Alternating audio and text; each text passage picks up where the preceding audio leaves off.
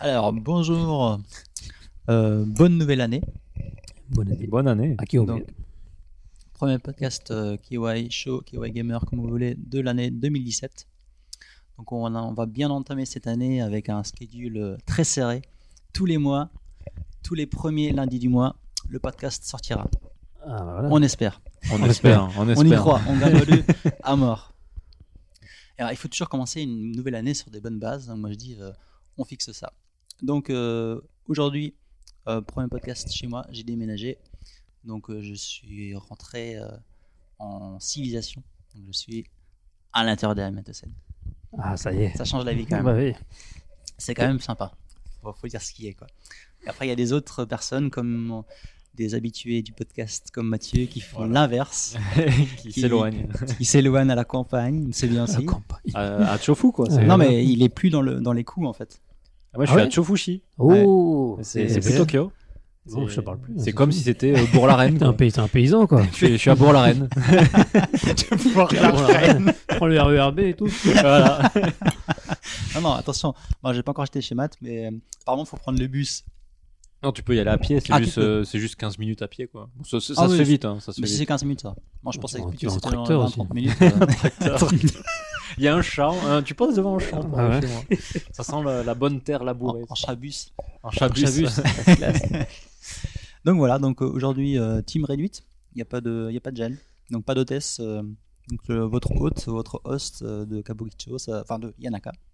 En l'occurrence, ça sera moi ce soir, ce- cet après-midi. Et euh, donc euh, Mathieu et euh, FX. Bonjour. Bonjour. Voilà, notre Ouais, voilà. équipe réduite pour aujourd'hui. Regardez Et juste les meilleurs. euh, voilà, Exactement. pour bien commencer l'année, euh, on va faire un petit tour de table. Peut-être que vous voulez parler vite fait de vos vacances euh, ou pas, euh, de ce que vous faites en ce moment au Japon, s'il y a des trucs intéressants à voir pour les gens qui viennent nous visiter en, en ce bel début d'année. Ciel bleu, il fait beau. Genre tous les jours il fait 10 degrés. Quoi. Ben oui, là, de- depuis euh, ben, tout, tout l'hiver, hein, depuis décembre, C'est vrai que c'était assez il fait beau. Parce qu'en fait, c'est simple. Moi, j'ai déménagé le 22 décembre Mhm. et j'ai 15 minutes à pied pour aller jusqu'à la gare. Et pour l'instant, il a jamais plu. C'est pas mal. Donc pour l'instant, c'est agréable. Le jour, il va Et pleuvoir. du coup, est-ce que tu vois Fujisan depuis là où t'es? Euh, non. Non, parce que là, moi, je le vois tous les matins depuis la Cho. Comme il fait beau, on le voit bien, vachement bien Ouais, en hiver. ouais. Et euh, c'est vraiment classe, quoi. C'est vrai que. En fait, je crois que je suis en, je suis en bas d'une d'une colline, mais je peux la monter. Et je pense que si je vais en haut de la colline, je verrai vois, le mont Fuji. Cool. Mais euh, donc, ouais, il fait beau. Il fait très, très, très, très beau. Et, et donc, moi, qu'est-ce que je fais, par exemple, en ce moment, c'est que tous les week-ends, jusqu'à présent, j'allais dans des refuges pour trouver des petits chats. Parce que figurez-vous qu'au Japon, c'est difficile de trouver un- Ah, ouais. des Des chats, chats, surtout si on est étranger, parce que les Japonais ont peur de, de- de donner les chats euh, à des étrangers, Qui vont dans, se le, barrer dans- du pays. dans le sens euh, qu'il y en a beaucoup en fait qui, euh, une fois qu'ils ont le chat, ils restent deux ans, et à la fin des deux ans, ils partent et ils abandonnent le chat. Donc c'est compréhensible. hein. Et d'ailleurs, ce qu'on m'avait dit aussi, euh, c'est que donc, les étrangers, effectivement, parce qu'ils sont pas sûrs qu'ils vont rester au Japon, même dans la ville en l'occurrence, mais aussi des, des vieux. Ils donnent pas facilement aux vieux, apparemment. Qui meurt. Euh, C'est bah, ça. C'est ça. Non, mais c'est ça. c'est ballot, quoi, mais Ils meurent, ils n'ont pas l'argent pour s'en occuper. Tout à fait. Ou Ouais. euh, des gens qui sont super busy ou trop jeunes. Enfin, tu vois, il en gros, il faut être euh, super saiyajin pour, pour pouvoir Ah, chat. d'accord, en donc fait. euh, t'as des, vraiment des conditions. C'est t'as- adopter un chat, c'est un peu comme adopter un enfant, quoi. C'est mais c'est exactement limite, ça. limite le même problème. vas, tu vas, tu dois remplir un papier en donnant euh, ta condition professionnelle, combien de temps tu es à la maison, combien de temps tu penses Oh. avoir pour le chat? Ah, ouais, d'accord, c'est le, Euh, question, c'est le questionnement. T'as un, t'as un grand questionnaire, ouais. D'accord. Et euh, là, par exemple, ils vont nous l'amener vendredi prochain. On va avoir une semaine d'essai pour voir si ça se Une passe semaine bien. d'essai. Voilà. Donc, le- en fait, le chat, il remplit un Oui, il remplit un ça. Les croquettes sont pas mais, terribles. mais ça, mais ça- ça va dans les deux sens. C'est-à-dire qu'on essaie le chat, mais il nous essaie aussi. Tu vois, c'est comme euh, Ouais. quand t'es embauché par une boîte, t'as trois mois d'essai. euh, c'est pas que la boîte qui peut C'est te un renvoyer. 5 c'est et pas- qui a couché à une pour l'instant. C'est ouais, ça. C'est Avec option c'est c'est ça. Est-ce qu'il y a droit à des bonus tous les ans. Et une fois que t'es accepté, le chat, il faut envoyer des photos à l'ancien propriétaire pendant tous les mois. Il faut lui envoyer des petites photos pour lui dire voilà, Ah, le chat il va bien. Il est Ouais. pas- encore mort. Il est pas encore mort. ouais. Il a le poil, le poil soyeux. Regarde, là, on l'a cuisiné, il était vachement bon. Voilà. Euh, parlons, parlant de chat, euh, dans Yakuza 6, il y a. Ah, un euh, bar à chat. non, en fait, tu. Non Bon, dans tous les Yakuza, tu as des petits mini-jeux à la con. Dans, dans, dans le Kiwami, c'était gérer euh, euh, des, des- En fait, une agence immobilière, en fait. Non, ça c'est le zéro. Ah, zéro, pardon, excuse-moi. Non, Kiwami, c'était quoi d'ailleurs euh, Vu que tout. un remake, en fait, il n'y a pas de, il y a pas ce genre de mini-jeu. Enfin, il n'y a pas de mini-jeu spécifique. Ouais, euh, c'est ouais, effectivement. En tout cas, dans, dans, le, dans le 6, euh, tu gères des Neko Café. C'est Enfin, cool ça. C'est pas que tu les gères, mais tu aides en fait un Tencho, donc un propriétaire de Neko Café. Et en fait, tu, tu pars à la recherche de chats. Ah oui, d'accord. Donc euh, à Tokyo et à Hiroshima. Et ils sont cachés dans une petite ruelle, tu les chopes. Et Tu tu- kidnapping de chat en fait. C'est ça. Et tu leur donnes de la bouffe comme ça. Et tu as des bouffes différentes. Et suivant les, si tu donnes la bonne bouffe au, au bon chat, bah, tu augmentes la jauge et quand elle est pleine, bah, hop, tu le chopes. Et ce qui est marrant, c'est que donc, la- le Neko Café, il est à Tokyo. Même quand tu te balades à Hiroshima, Tu peux voler des chats. Chope- chope un d'Hiroshima. et euh, hop, tu appelles euh, le Tencho, il dit Ouais, j'arrive à Hiroshima, je viens choper le chat. C'est super. C'est juste il est n'importe motivé, quoi. hein. C'est juste n'importe quoi. Enfin bon, voilà. Euh, Jennifer va adorer ce jeu alors. il faut- Ah oui. C'est ah, et tu vas voir en fait après le, le Neko Café il se remplit de chats et tu peux aller le visiter et tu te poses, tu caresses les chats et en fait c'est bien du Neko Hatsume en fait. D'accord, oui, bah oui. Eh ben, D'ailleurs ils vont faire le film, vous avez vu ça? Le Neko Hatsume, j'ai vu ça. ouais. Neko Hatsume le film. euh, C'est un plan fixe de une heure où tu Euh, vois des chats. En fait c'est une expérience de VR où tu caresses des chats. en Ouais, voilà. Génial. Enfin bon. Sinon rien de plus Matt? Bah sinon, euh, voilà, je suis encore, euh, vu que je suis très pris par mon boulot, euh, je suis en train de déménager, j'ai déménagé, mais c'est tout encore un peu dans les cartons. Ça prend du temps. Mais je vais bientôt faire ma, ma reconversion professionnelle. J'en dis bien. pas plus parce qu'on sait Très jamais bien, si quelqu'un de ma boîte écoute. On sait jamais s'il Mais, parle euh, français et tout. mais mi-mars, euh, je vais être libre, enfin. Très bien. Bah, on attend de- d'entendre plus sur des projets euh, à venir. Dès mars, je dirais. Très bien. Et Fix, quoi de, quoi de neuf chez toi? Euh, bah, J'ai réservé une Switch comme tout le monde. Ah bah oui. On va en On parler de toute façon. ouais. Bah si tu veux, on- bah, en fait, avant de parler de la Switch euh, plus tard, on peut parler euh, effectivement de, de l'event, enfin De l'event. de, des précom- de l'event précommande. Précommande, bah, après l'annonce de la, enfin, la conférence Nintendo qui a annoncé la Switch, on a- les dates ont été annoncées, les dates pour en gros préco- précommander la, la console. Et donc, euh, bah, on a été notamment donc euh, Chris, mais pas Chris, mais pas au même magasin, donc euh, à Akiba, à Softmap pour réserver. euh, donc, on a fait la queue le matin. Et, avec euh, quatre pauvres mecs. Ouais, il y a pas grand monde. Alors, il y a beaucoup plus de monde apparemment devant le Yodobashi et, le- Ouais. et la vie, mais euh, et beaucoup moins devant le softmap. Et euh, moi, je sais que je suis arrivé à 7h30 et j'attends, on a jusqu'à ça ouvre à 9h, donc j'attends 1h30. J'étais le 11e dans la file. Et euh, donc, une fois que la file s'ouvre, bah, tu peux acheter, enfin, précommander ta, ta Switch et les jeux que tu veux avec. Et dans les jeux, notamment, bah, moi, ce que j'ai pris, c'est le Zelda Collector.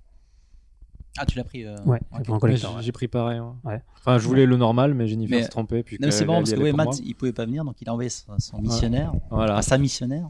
Et euh, elle a fait du bon boulot. hein. Et c'est marrant parce que bon, il- Matt, il voulait pas la collector, mais Il Mais finalement, à savoir que dans la collector, t'as euh, le- la, la musique plus un, abi- un, un amiibo. Ouais. Je me dis, c'est sympa. Je sais quoi. même pas ce qu'il y a dedans.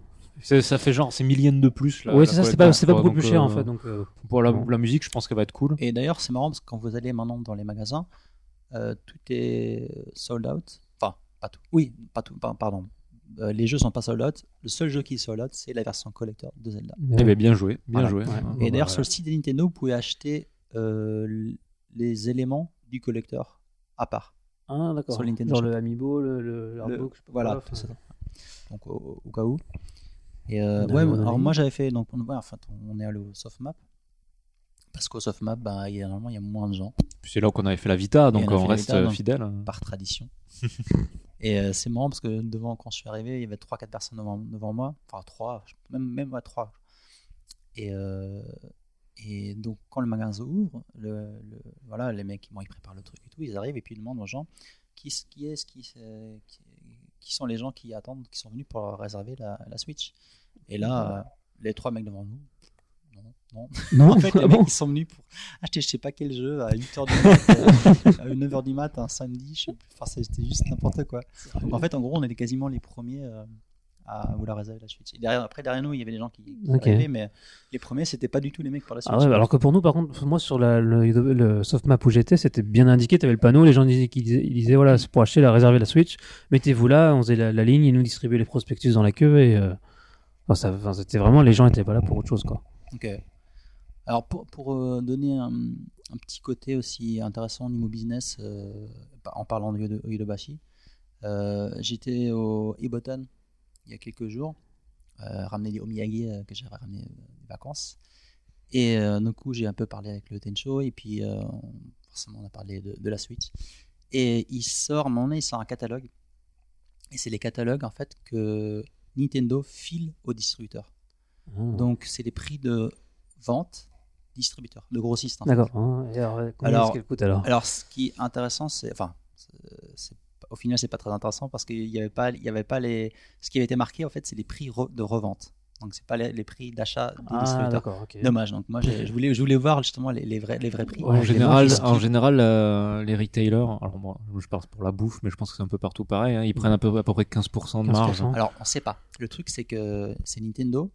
Et Nintendo a une très mauvaise réputation, apparemment, auprès des distributeurs, d'imposer vraiment tout au- vraiment au poil et d'être super kibishi, donc très très chiant. Euh, c'est pas comme en France où le prix euh, de revente n'est pas fixé.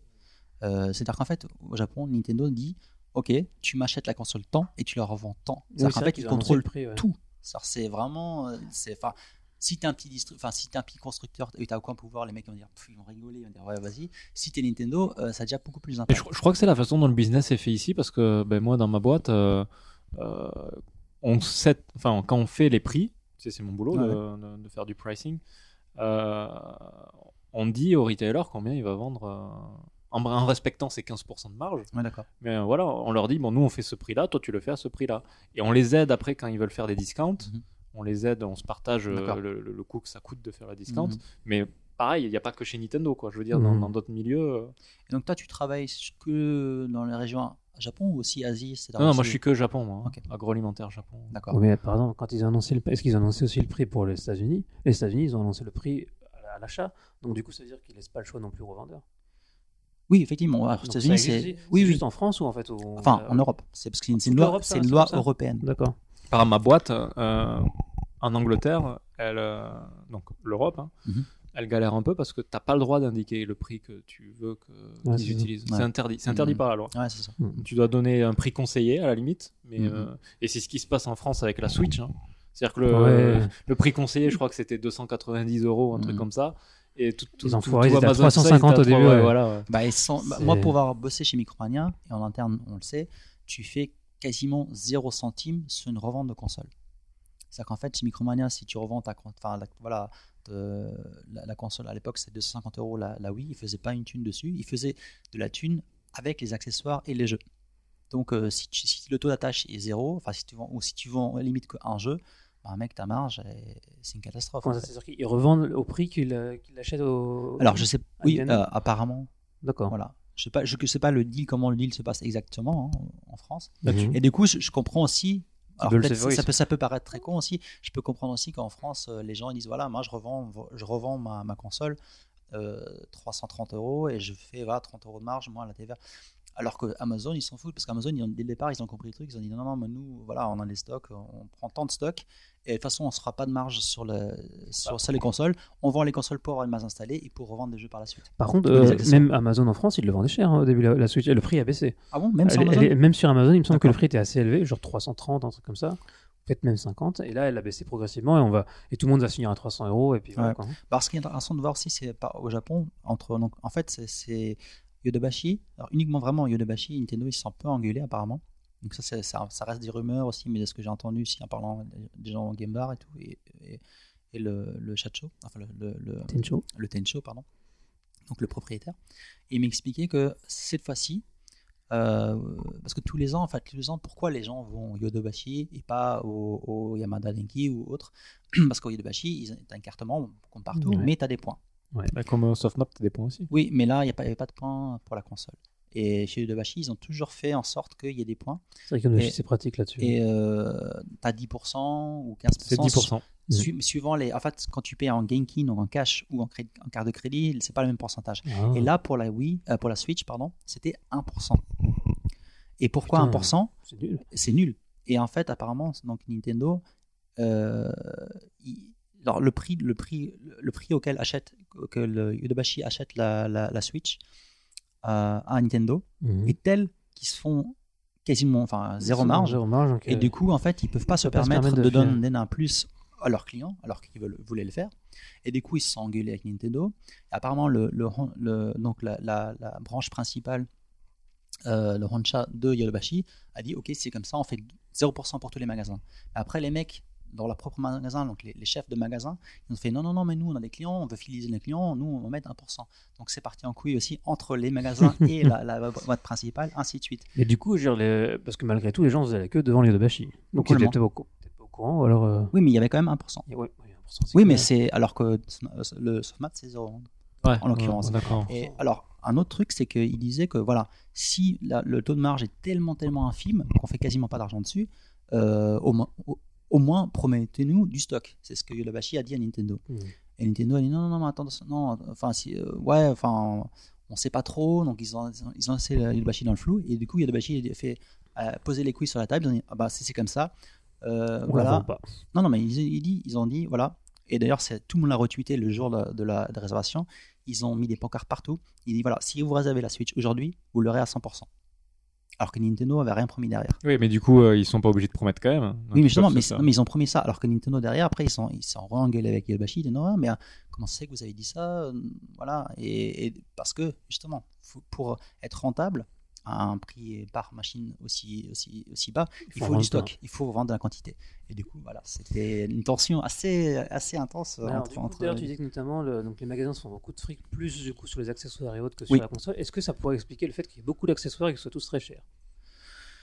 Ça, ça pourrait nous Je pense pas. Je pense Non. pas parce qu'ils sont chers, parce que c'est Nintendo. euh, Ça n'a toujours été comme ça. hein. Euh, mais c'est c'est juste que là, enfin, euh, encore une fois, il faut, faut voir les, les accessoires, mais ils ont tous quand même des technologies euh, embarquées assez élevées, quoi. Je veux Ouais, dire, euh, sur, sur pas, les. Joy-Con, par exemple, Ouais. t'as le sensor euh, vidéo, Ouais, ouais, t'as euh, le- le- les vibrations HD. Alors, mine de rien, c'est peut-être des trucs qui, nous, dans notre, dans notre expérience de player, ça, ça, nous, ça nous rajoute pas tant, tant de choses que ça en termes de, de valeur, Mais mais, c'est de la techno. c'est de la technologie qui ouais. coûte cher.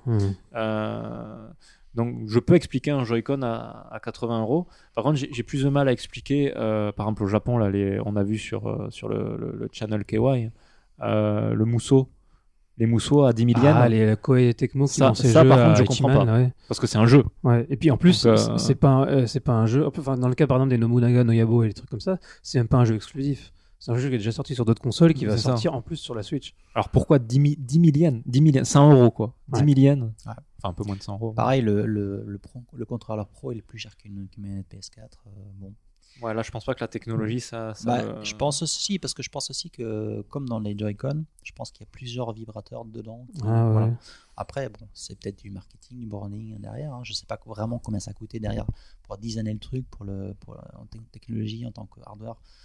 On sait pas. Puis après, comme, comme tout, c'est-à-dire c'est- ils, estiment que c'est le prix que les gens sont prêts à dépenser pour avoir Et ça. voilà. Après, il y a aussi le. Quand tu vises les hardcore euh, gamers parce que c'est la manette pro. Ah, mais là, Ouais. je pense qu'ils ont Ah. merdé. Je pense que ils se- au niveau pricing. euh, On va voir. Ça, trop. Mais l'avantage, c'est que quand c'est haut, tu peux toujours baisser. Alors, je vous propose un truc. Ouais. Quand tu te merdes et que tu mets trop faible, tu- Ouais, mais ils l'ont fait pour la 3DS. Mhm. Ils l'ont baissé. Ils l'ont pas fait pour la Wii U.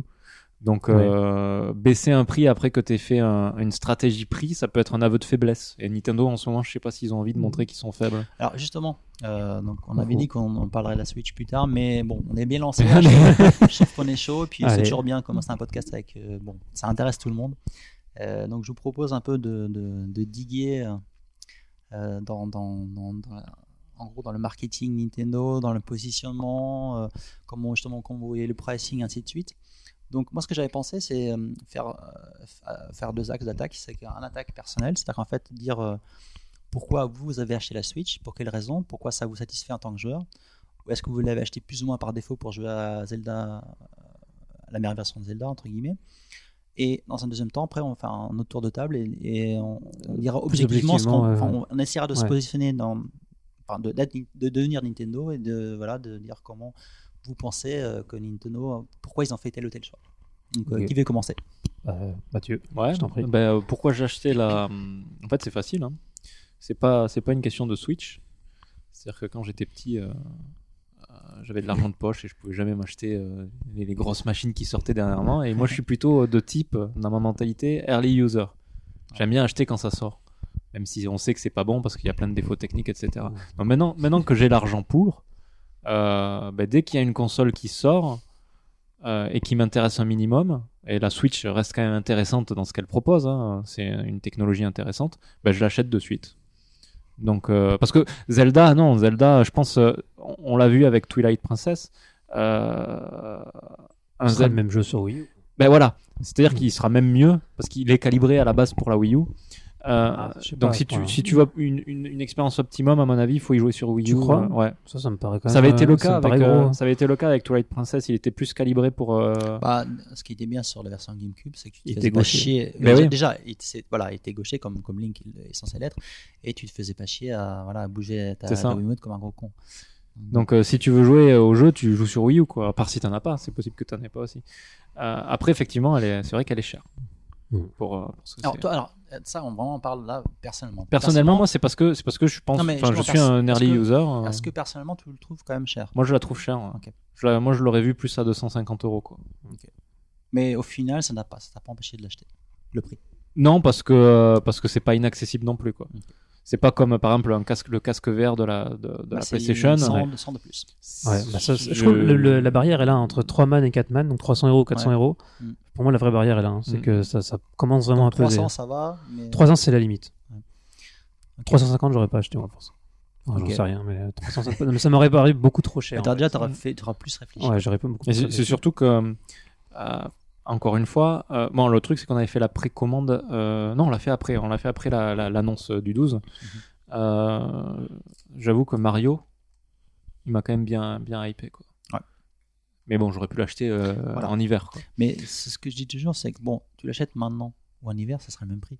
Ouais, le prix ne changera pas. Nintendo, ils vont pas changer leur prix. Voilà, pas avant donc, Noël. euh, donc, euh, enfin, l'argument, enfin, si, sauf si t'es en manque de cash flow sur le moment, au moment donné, il n'y a pas de- vraiment de, Ah, de si raison un- d'acheter plus tard. Un fort argument, c'est que vu que là, ça va être les, les débuts de série euh, de Oui, voilà, production, c'est tu ça. peux tomber sur des consoles mais buggées. chez ou, pas faux. C'est pas mais faux. chez Nintendo, c'est assez rare malgré Oui, tout. c'est c'est Nintendo. C'est pas une console Sony. C'est Fox, euh, Fox, euh, Foxconn les qui, petits oui, enfants, Foxconn là. qui fait voilà, les petits chinois. le petit chinois travaille bien. Parce que le petit chinois, que ce soit maintenant ou à Noël, c'est le même. Hein.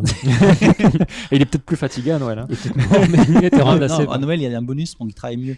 D'accord. On on l'autorise à sortir des, des Deux gra- locaux. euh, deux graineries de plus par ouais, jour. voilà. Mon dieu. Donc, FX. Euh, moi, Toi, les raisons raison. que je l'ai acheté, bah, principalement parce que c'est une console Nintendo en fait. C'est-à-dire que, à partir du moment où t'achètes une console Nintendo, tu sais, auras ton Zelda.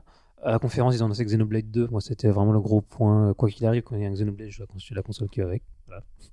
c'est réglé. Euh, Il y aura un Fire Emblem, pas seulement le Musou, mais un vrai Fire Emblem. Et globalement, on va retrouver toutes les licences Nintendo. C'est la, la, la console, la console de la prochaine console de salon de Nintendo. Donc, Donc, l'argument du concept, toi, tu t'en fous. De toute façon, ce qui te compte, c'est les jeux. Non, bah oui, voilà. Après, c'est rigolo. Je, je, je, je vais- essayer, mais c'est plus les jeux. Et après, c'est vrai que moi aussi, d'un point de vue, euh, vu que c'est- je fais des jeux, c'est bien aussi que je connaisse les nouveaux hardware et que, et que je vois, que je puisse tester parce que c'est, c'est pour du loisir, certes, mais, euh, mais pas que, quoi. Ok, ouais. Donc, j'ai besoin de ce truc-là. Et après, c'est vrai que j'aurais, il y a rien qui me pousse à l'acheter vraiment maintenant, à part que je veux faire Zelda, je veux faire Zelda. Mais j'ai une Wii U, donc je pourrais faire sur Wii U. Mais, comme tu dis, le prix va pas baisser avant Noël. Et même pas avant l'année prochaine ou dans deux ans. Enfin, je sais pas. Donc, euh, l'acheter maintenant. Sauf euh, si c'est vraiment un gros mais ça, ouais, voilà. ça s'annonce pas comme un gros Donc on verra. Mais donc du coup, enfin, je l'achète pas non plus avec grand enthousiasme en disant il me le faut absolument tout maintenant tout de suite. Mais il n'y a pas beaucoup plus de raisons qui, qui me feraient que je l'achèterais pas maintenant. Euh, moi personnellement, c'est un jeu, c'est une console que je sais que je vais devoir acheter et qui, est- peu importe quand je vais l'acheter, va coûter 3 man. Enfin ouais, ça 3 man. Ça. Donc euh, maintenant ou, euh, ou dans un an, ça revient au même quoi. C'est, ouais, voilà, pour le prix, effectivement. Ouais, j'ai oublié un truc vachement important, c'est que moi j'y tiens énormément à cette nuit blanche qu'on va faire. euh, ben, j'ai qu'on ça l'a fait pour la, on l'a fait pour la Vita. Et euh, honnêtement, euh, quand j'avais réfléchi à l'acheter ou pas, je pense que s'il n'y avait pas eu cette nuit blanche, j'aurais attendu un peu. Ouais. Ah, ouais, mais, mais je me suis posé la question. Il y a aussi l'engouement, euh, le fait quoi là qu'on va se retrouver et que- ensemble euh, et puis euh, le fait d'avoir parce que quand on avait fait la, la queue pour la Vita aussi c'était cool après de ben, d'aller chez quelqu'un on est allé chez moi en l'occurrence Ouais. pour la Vita et on avait tous essayé notre Vita euh, c'est cool Il y a un quoi. petit côté euh, de hype comme ça qui est quand même sympathique. bah ouais ouais c'est c'est sympa hein. Bah, justement, parlons de C'est un hype. événement quoi. Parlons de hype. Oui, c'est un événement. Parle de hype. euh, justement, je, bah, moi, je suis allé, en fait, donc, juste après l'annonce. Donc, l'annonce, je sais pas si c'était jeudi ou vendredi. Euh, jeudi. Jeudi, ok, voilà, c'est ça. Et du coup, euh, donc, à Tokyo, euh, le samedi et le dimanche, ils ont fait porte ouverte, porte ouverte. Ils ont Ouais. fait un, un, un show, un espèce de salon euh, à Odaiba. Euh, dans, le dans le comment ça s'appelle déjà le, Le big site. dans le, au Big Tokyo Site, Big Site. euh, pour pouvoir tester la Switch et donc ouvert à tout le monde vraiment tout le monde qui voulait tester Et gratuit. gratos euh, ça c'était vraiment vraiment cool du coup euh, bah, je- ça m'a motivé je suis allé je me suis levé le- tôt le matin je suis arrivé beau. je suis arrivé une heure et demie deux heures en avance et il y avait une queue de malade mais alors vraiment je me suis dit bon fait un moment qu'on habite à Tokyo, ça fait un moment qu'on va aux events, au salon. On On connaît quand même les queues et euh, on a fait- j'ai aussi fait le, le TGS aussi hein, le week-end en dehors business mais là c'était vraiment hardcore c'est à dire qu'en fait les queues déjà tu faisais une queue avant de rentrer dans le dans le big side. dans le big set bon ce qui était aussi TGS mais là la queue elle était interminable c'est à dire qu'en fait tu, donc tu fais la queue tu attends une heure après au bout d'une heure tu as, la queue qui se divise en plusieurs trucs en plusieurs fils et tu choisis ton jeu Tu choisis ton jeu à ce Alors, moment-là déjà. donc, tu as, le. En, en gros, tu as Splatoon, euh, Zelda et les autres jeux, donc trois films. D'accord. Donc, euh, je me suis dit, bon, bah, Zelda, quoi. Moi, je suis venu surtout pour tester Zelda, donc j'ai fait la queue Zelda et j'ai attendu encore une demi-heure. Et, et après, donc tu, tu- en fait, tu, c'est comme un labyrinthe, tu marches dans le big side dans tous les sens. Et à la fin, du coup, au bout de quasiment, quasiment deux heures, tu arrives enfin à l'entrée. Tu joues 5 minutes et hop. Non, non, non, alors tu arrives à l'entrée du salon. À l'entrée du salon. Du salon. Ah, d'accord. Bon, après, tu rentres dans le salon. C'est Skyward Sword. Et là, tu, bon, c'est vrai que je l'ai filmé le truc. Si tu rentres dans le salon, t'as- après, ça fait, en fait, ça fait comme un mini TGS avec que des trucs Nintendo partout. Cool. C'est vraiment cool, quoi. Franchement, le, le- en gros, le- ils ont fait une fresque immense, Zelda, machin et tout. Fait un coin Mario Kart, un coin, enfin, en plein centre, un coin Mario Kart, Splatoon, Arms à gauche, en- au fond à gauche. Euh, Non, c'était c'était vraiment sympa. Il y a les trucs Switch euh, au milieu aussi, avec, avec des espèces de, de de, de- de pièces euh, transparentes où les gens étaient déguisés en fermiers pour Ah faire oui, les oui, de voilà mini-jeux ouais. ils étaient tous euh, vraiment déguisés en cosplay et tout, donc c'était plutôt sympa. Et donc après, donc je rentre, je- donc je, continue ma, la file de Zelda.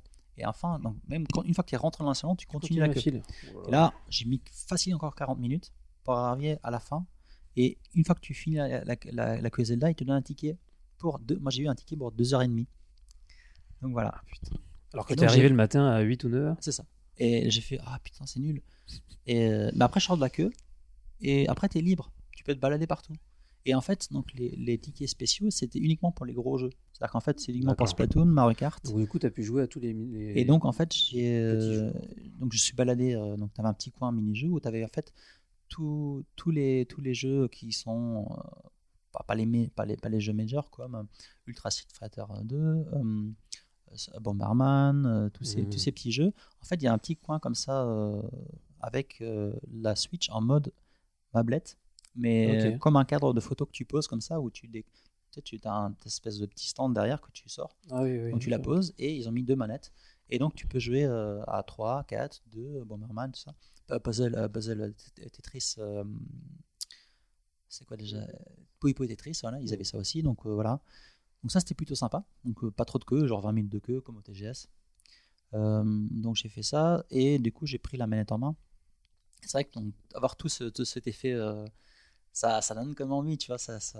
Là, généralement, c'est pas juste, j'ai vu les news sur, sur internet, Ouais, tu la touches, tu la prends en main et tu dis waouh, dans, dans deux mois j'y joue, quoi. C'est, c'est, c'est, c'est quand même cool. Et puis, elle m'a laissé, en, en tant que machine elle-même, physiquement parlant, elle m'a laissé une bonne, euh, une bonne, euh, un bon feeling parce que même si les manettes sont petites, je trouve que ça, ça joue plutôt bien.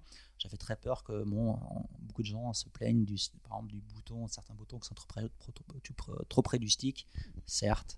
Euh, mais pour, franchement, pour la, la taille de la manette, je trouve que c'est plutôt bien foutu.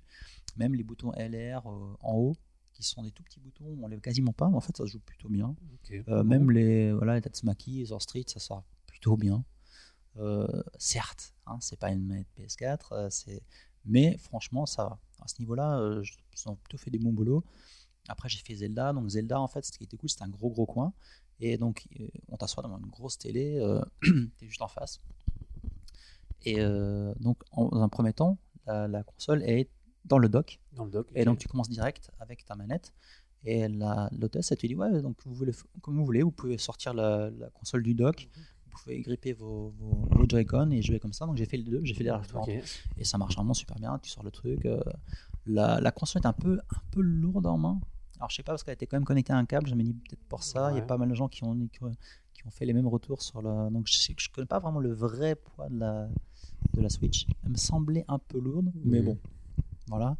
Euh, donc, euh, je constatais quand même que quand, quand- en versant le dock, la console, euh, enfin l'image était un peu stretchée quand même. Hop, tu, quand tu la prends en, main, en mablette, le- la résolution, voilà, elle est certes moins bonne, Ouais, parce mais l'écran est bonne qualité. la Vita c'est beau, mais alors là, franchement, c'est impressionnant. C'est super lumineux, c'est crisp, les couleurs pètent. euh. Alors moi, ce, que- ce qui est étonnant, c'est que autant, bah, j'ai vu par exemple l'émission de Gamecube où ils en parlent notamment, mais j'ai aussi eu des retours de, de gens qui travaillent actuellement sur des jeux Switch. Mhm. Et de ce qu'on m'a dit, c'est qu'en fait, non, de base, nativement, tu travailles pour la résolution euh, télé, Alors ça, c'est et c'est downgradé quand tu les mets sur la, la mablette. C'est ce Ok. qu'on m'a dit. Ça, c'est vraiment fou parce que, d'ailleurs, je suis pas le seul à avoir- l'avoir remarqué. Beaucoup de gens disent la même chose que Bah, c'est que l'écran Ils ont une- ils ont tellement de bonne qualité que, ils ont une sensation de stretch. euh. Voilà, alors que ouais, techniquement, a priori, c'est pas ça qui se passe. d'accord. Euh, donc voilà, donc euh, donc j'ai j'ai testé aussi Arms. ah oui, l'espèce de jeu mais de Arms, boxe, par contre, ça m'a. Bon, je, je- je m'attendais à un truc nul et c'est nul à chier en fait. et là, je, là, je le dis ça vraiment, bon, on rigole, mais je dis ça vraiment. Là, je pense sincèrement que c'est nul à chier. C'est-à-dire que j'ai entendu tellement de bons trucs sur ce jeu, je ne comprends pas les commentaires positifs euh, autour de ce jeu. C'est juste le, jeu de boxe euh, de la Wii en plus beau, avec des personnages, certes, hein, avec un design, moi je déteste ce genre de design, mais pour les gens qui aiment, c'est c'est assez proche des Overwatch, et apparemment l'équipe qui a bossé dessus, c'est les gens fans d'Overwatch, tu vois leur design, c'est cool, pour les gens qui aiment. Euh, tu as des personnages différents, tu as des armes différentes suivant les personnages, Euh, certes, ça c'est cool. Par contre, quand tu prends la manette en main, euh, tu joues, c'est une mini arène ronde, et tu tournes en rond. Il n'y a qu'une seule arène? Alors, il y a plusieurs arènes, mais genre, c'est toujours pareil. C'est des arènes qui sont rondes. Euh, Les décors quasi changent quasiment pas. Euh, et, euh, et en fait, le gameplay est très très très simple. J'ai écouté les podcasts et les gens disent ouais le gameplay, alors euh, il y a de la deep que je subtilité, pense, mais c'est nul à chier. C'est genre vraiment tu, tu tu tournes autour du personnage, donc tu joues à deux. Ouais. Euh, en plus, j'avais un Ojisan à côté de moi et il faisait n'importe quoi. Enfin bon. Et donc, je tourne autour de lui. Euh, donc, tu, on, on utilise les manettes, euh, les Joy-Con pour faire gauche-droite. Et on, on penche les manettes comme ça pour, pour, se- pour se diriger vers la gauche, vers la droite. Ouais. Euh, après, on peut attaquer en faisant des punches comme ça. Donc, on, on fait le mouvement du punch. Donc, ça fait, voilà, ça suit Ça exactement répond bien, ouais. comme bah, c'est- voilà, c'est une, une Wiimote euh, Plus, plus plus, plus quoi, plus. Et après, on, on- si on peut pen- repencher la manette et du coup le bras s'étend et il, il se dirige. Donc il, il peut tourner vers la gauche, vers la Tu droite. fais faire des effets. euh, Il fait des effets. Donc c'est fun, certes, sauf que l'arène est tout petite. Du coup, quand tu fais ton, tu, tu- ton bras s'étend et tu le tournes, euh, bah, souvent tu rates ton, ton, Donc, coup. Et donc il n'y a que ça. Après, il y a une shop. Ouais. Après, il y a, quand tu prends des coups ou tu attaques, bah, tu as une jauge qui, qui monte pour faire une super attaque. Et tu peux bloquer. Et c'est tout. Mais t'as eu l'impression de jouer à un mini-jeu J'ai l'impression, euh, même pas. En fait, le sale pire, c'est que c'est vendu. C'est pas Ouais. One to Switch. Oui, non, mais c'est ça, c'est pour ça que C'est c'est que c'est un vrai jeu. Enfin, c'est un, jeu package. euh, euh, J'ai l'impression que 100 euros, c'est un mini-jeu où ils ont mis plus d'argent pour le l'art et, et- et le, marketing Mm. autour. L'enrobage, quoi, finalement. Et je, limite, je, je suis sûr que One to Switch est plus marrant. Alors qu'ils ils vendent Arms comme un jeu, un vrai jeu, mais c'est d'une nullité. Genre, j'ai joué 10 minutes, au bout de 3 minutes, je voulais poser la manette, j'en avais déjà marre tellement je trouve ça nul. Vraiment. Et le pire, c'est que le jeu, ils, ils le vendent, ils disent, vous pouvez aussi les jouer à la manette normale sans les, sans les mouvements. Ah bon? Ah, Ouais. Ça va être vachement intéressant. Ah, du coup, euh, Et j'ai fait, intérêt, ok, voilà. Donc vraiment, ça m'a, c'est, c'est ma plus grande déception du salon. Est-ce Ok. que tu as pu essayer ce jeu qui s'appelle euh, Sniper quelque chose Alors j'ai pas, Moi, c'est ça qui m'arrive trop. Sniper. Sniper Clipper, c'est intéressant parce que, alors moi j'ai pas joué, mais par contre j'ai vu toutes les vidéos et j'ai vu les gens aussi jouer devant moi. Et euh, alors pour expliquer le concept, un- déjà c'est un- à la base c'est un jeu indé qui, qui, qui en fait qui cherchait un des distributeurs en fait. Et euh, voilà Nintendo, bah c'est parfait, hein, c'est une nouvelle console qui se lance. Euh, je pense que Nintendo a vu l'art du jeu, a vu le concept du jeu, s'est dit parfait, c'est parfait pour notre console parce que ça, ça pile poil c'est une cible euh, très, donc c'est très très c'est très fun vraiment dans, l'esprit du jeu. Et c'est très comment dire ça se joue à plusieurs. Donc c'est vraiment dans le concept l'idée de Nintendo et de la Switch. Et donc c'est vous jouez à deux et donc ces deux personnages en fait c'est des espèces de morceaux de papier j'ai C'est l'impression des, des rectangles de des papier. rectangles ouais. de papier voilà et en fait vous pouvez vous manger les uns et les autres et vous vous mangez et du coup la forme de votre corps enfin de votre personnage change et peut s'adapter à pour pouvoir résoudre certaines énigmes Ça, par exemple, c'est en fait, on mange l'autre en se superposant. C'est-à-dire que je me mets sur le haut droit, je, je mets mon personnage rectangle sur euh, le, le bord supérieur droit du rectangle euh, adverse, j'appuie sur le bouton, ça lui coupe cette partie-là. Et par exemple, moi j'ai vu une, une des énigmes, c'est-à-dire qu'à tout à gauche, tu as un ballon de basket. tout à droite, tu as un panier et il faut Ouais. aller réussir à faire tomber le ballon de basket et à l'amener dans le panier. Et donc, tu en avais un qui s'était déguisé en espèce de. Enfin, déguisé coupé pour faire une sorte de, tram- de trampoline. Et, euh, et, et l'autre qui avait fait une sorte de levier pour propulser le ballon. D'accord. Enfin, c'était c'était vraiment intéressant. Je, quoi. je un peu le. En gros, le, le- but, c'est de créer des formes géométriques pour t'aider à résoudre. euh, Mmh. et tu peux les bouger, les formes géométriques. Euh. donc, des fois, il faut jouer aussi avec la, la physique, Mhm. faire, faire tomber le ballon sur toi pour qu'il rebondisse sur un autre truc. Mais ça me fait Voilà. penser, il y a beaucoup de jeux, notamment à l'époque de- où l'écran tactile est arrivé sur DS, qui exploitaient un peu ce genre-là aussi, où tu. euh, Scrabble Notes. Ouais, bah, notamment, mais Mm. même d'autres trucs aussi où tu, ouais, tu crées vraiment des plateformes ou des trucs comme ça avec ton écran tactile et ça joue avec la physique du jeu pour faire euh, débloquer des énigmes en fait. quoi. Voilà, Voilà. c'est un- c'est un peu le même style. D'accord. Sauf que c'est à deux, je trouve ça vachement bien. Et c'est de loin le meilleur jeu du lancement. Je sais pas si c'est au lancement ou si c'est juste après. Je crois qu'il est au lancement. Les Ouais. Zelda là-haut. Euh, hein? Les Zelda, non oui, non, mais je te parle des mini-jeux en fait. Ah, des mini- ouais, voilà. enfin, des- bien, bien sûr. Zelda, Ok. c'est c'est hors classe, on parle même pas. Mais euh, donc voilà. Euh, Ok. Alors, Euh, donc pour ça, euh, les autres mini-jeux, qu'est-ce que... voilà. Donc après les jeux vont tous. Voilà, c'était marrant parce que donc sur la scène, faut présenter le jeu. En en plus, c'était live streamé, je crois que sur YouTube et, et, euh, et, euh, Nico Nico. Et donc il y avait euh, le, le Cacho, donc Alino qui présente la Gamestar CX euh, comme émission. Donc il- voilà, il teste. hein, il- c'est un mec qui teste des jeux vidéo, des vieux, des rétro games. Et il est trop nul. C'est une émission qui existe depuis très longtemps au Japon. Et, et je crois qu'il y a, je sais pas, 10, 10 ou 13 saisons déjà, c'est assez fou. Et donc, il, voilà, il est très connu, et puis il est très proche de Nintendo, vu qu'il a commencé sur Famicom et ainsi de suite. Et donc, il faisait aussi beaucoup de rétro sur, euh, sur la Wii U, sur, les, vir- sur la Virtual Console rétro de, de la Wii U, il faisait beaucoup de jeux là-dessus aussi. Mhm. Donc, c'est devenu un peu une signe mascotte pour Nintendo. Nintendo. Donc, ça marche très bien au Japon, et même à l'étranger, euh, à la Japan Expo, je pense qu'il commence à être très connu. D'accord. Euh, donc, et donc, il était invité en live pour tester la- le- les mini-jeux to Switch.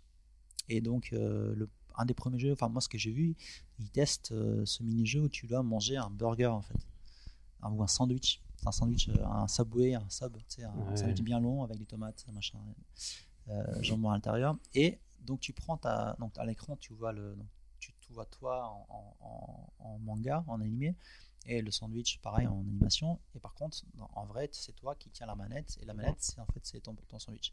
Et donc tu, tu pousses la, la manette vers la bouche euh, en faisant des. En fait, la manette, dé- enfin, la manette détecte aussi des, des mouvements. Alors, des mouvements de, de la main. Non, non, de, Ou de de, la, ta de bouche. ta bouche. Alors, je sais pas si c'est vraiment le mouvement de ta bouche ou si c'est le son. En tout cas, vraiment, ça marche. Euh, Bah, vu qu'elle oui. vu qu'elle était avec le Shifumi, euh, Ah oui. pierre, papier, feuille, euh, Ouais. machin, Ciseaux. là, ciseaux, euh, elle doit pouvoir détecter que tu as la bouche ouverte ou non, je pense. Voilà. hein.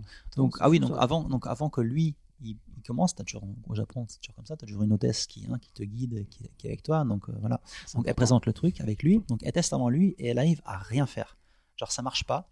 Et donc je sais plus comment il s'appelle, le producteur du jeu était là en live et Ouais. il, il lui dit ah ouais ça doit être à cause de la lumière, euh, Ouais. ça capte pas bien. Ouais. Donc en fait et je me dis oula c'est mal barré c'est- déjà. un peu syndrome oui. c'est durant quoi, le cette 3, techni- c'est quoi cette technologie qui marche pas? Et, et après, tu as Alino qui teste et ça marche. Ils arrivent à faire un score de malade, c'est super cool. Ouais. Tout le monde fait ouais. Et je me disais, bon, est-ce que c'est c'est fait exprès ou est-ce que c'est vraiment ça a merdé euh, Euh, à cause de, hein. la lumière? Je sais pas. Donc j'ai un petit doute euh, là-dessus. donc voilà, donc il y a ça. Après, vous avez bien vu le, les- le mini-jeu avec le samouraï où tu ouais, tu t'arrêtes t'arrêtes la et tout. Donc le concept, pff, perso, j'en ai rien à foutre, hein, pour être honnête. Euh, mais why not quoi, hein. C'est Le seul truc, on en parlera plus tard, c'est le prix. euh, Bah, Du coup, est-ce que tu as ressenti les vibrations Alors, HD alors oui, tu le sens effectivement. Alors j'ai pas testé le jeu avec la bille, hein, Ouais. euh, mais ça, apparemment ça marche très très bien. Mais pareil, le- quand je joue à Arms, tu sens très bien Arms, tu sens vraiment le truc qui vibre bien, euh, et ça fait ça fait des mini vibrations, et ça, ça vibre vraiment à l'intérieur de ta, de ta main en fait. Ah ouais, C'est ouais ouais, c'est c'est des mini vibrations, micro, des micro vibrations très très intenses. ouais, c'est très précis quoi. Donc je peux, Ah, je peux intéressant, comprendre ça. que, je peux comprendre que ça marche bien. Ça, c'est étonnant parce que c'est un truc qu'on ne voyait pas du tout arriver avec la Switch. Non. Ce genre de, de truc. Non. Moi, je m'attendais pas de voir ça, déjà le- bah, la- je te la- propose qu'on en parle juste après. Je finis juste un truc, mais ça, Ok. effectivement, j'aurais bien parlé sur le, justement, le- Ok, ok. La, la communication de Nintendo Hmm. par la suite. Juste finir de. euh, voilà, donc je, voilà, Ouais. je suis sorti de, ce- de cet event plutôt positif. Tout positif, ouais. Euh, surtout que, bon, même si le Zelda. Euh, Enfin, je peux pas me prononcer sur le Zelda. Moi, j'espère que ça sera un bon jeu. J'ai rien vu du jeu. C'est vrai que c'est un, peu- un peu vide sur la démo. Puis la démo, en 15 minutes, c'était fini. Donc, c'est pas c'est très court. J'ai eu le temps de rien voir. J'ai fait, je suis rentré dans le premier donjon. Même pas, même pas, dans le, enfin, c'est même pas le premier donjon. C'est juste une première cave où Ouais, puis c'est un open world, donc c'est ça- comme si tu vas voilà, sur un d'heure. Par quoi. contre, c'est vrai que c'est cool de voler. d'accord. Euh, Le Zelda, c'est facile. hein. Euh, On s'en fout que ce soit open world ou pas. S'ils arrivent à insuffler euh, l'epicness euh, Oui, du, c'est ça, du c'est 3 ou de Ocarina of Bah, Time. Juste du trailer. je- franchement, Exactement. Le trailer qu'ils ont montré à la conférence, moi, ça m'a ça Voilà. m'a suffi. Hmm. on, on veut du epicness, tout à fait. C'est vrai que le combat, les combats, bon. Mais on, je peux pas me prononcer sur un truc, euh, c'est un RPG qu'on partage de 5 minutes. Donc au final, pourquoi j'ai préco, préco la, oui, pourquoi? pourquoi j'ai préco la Switch? Parce que moi, c'est la console dont je- de- depuis, que je Eh rêve oui. depuis des centaines d'années. Euh, C'est ah, pas la que- Vita, la Vita plus plus. La, la Vita HDMI, non je, rêve de ça depuis que, avant que je suis né. Euh, donc euh, la Vita a promis ça, elle l'a pas fait. La Wii U a promis ça, ça n'a pas marché parce que je m'éloignais de ma console et hop, ça coupait. Euh, là, enfin, je me suis, je me dis, Nintendo, enfin, entre ce qu'ils disent, ce qu'ils promettent et ce que la console est, bah, ça colle. Et, euh, et pour moi, bah, c'est parfait. Je, je pourrais- voilà, je peux, je peux jouer au même jeu sur ma télé et dehors et euh, au chiottes et dans mon lit et, Et, du au coup, boulot. tu vas plus t'en servir comme console portable ou console Ouais. salon alors Moi, Portable, toi personnellement, ça sera bon. C'est pas dire, pas dire que je vais pas y jouer sur télé, hein, Mhm. mais euh, je la vois, moi je la prends plus, moi personnellement, comme une console portable que je peux aussi brancher sur la télé. D'accord. Je pense aussi. hein. Pour moi. hein. Pour moi, c'est plus une salon par exemple. Tu vois. Voilà. Bah, Tu vois, moi, moi, en fait, c'est ça qui est intéressant, c'est que chacun peut voir son Ouais, truc. ouais. Ben, moi, moi, je la considérais comme euh, salon, mais toutes les présentations que j'ai vues en mode télé avaient un framerate mais pourri.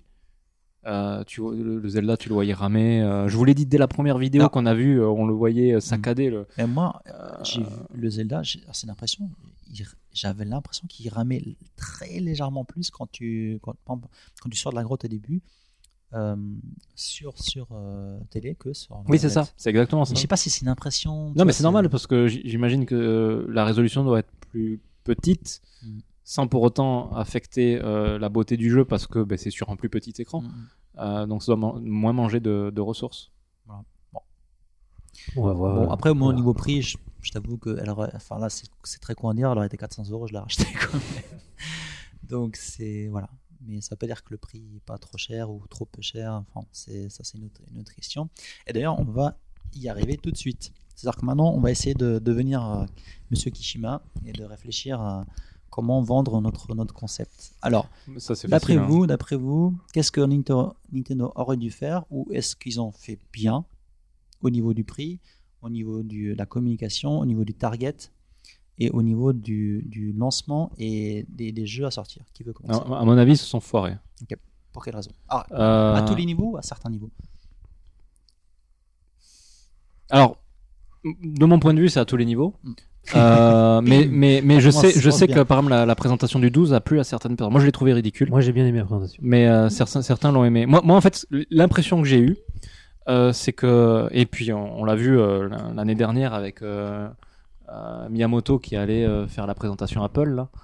Ah Euh, oui, non, mais ça. ça- Moi, moi, moi l'impression que j'ai eue de cette présentation et de toute la stratégie Nintendo maintenant, c'est j'ai l'impression qu'ils essaient de devenir les Apple du jeu vidéo. Quoi. Bon, moi, j'ai pas du tout cette J'ai- impression. j'ai- hein. mais, mais même en termes de prix, ils, essaient de, de valoriser leur euh, marque comme Apple fait la leur. Apple, ils vendent des, des iPhones qui maintenant n'ont plus rien d'exceptionnel par rapport à avant, à des prix euh, exorbitants.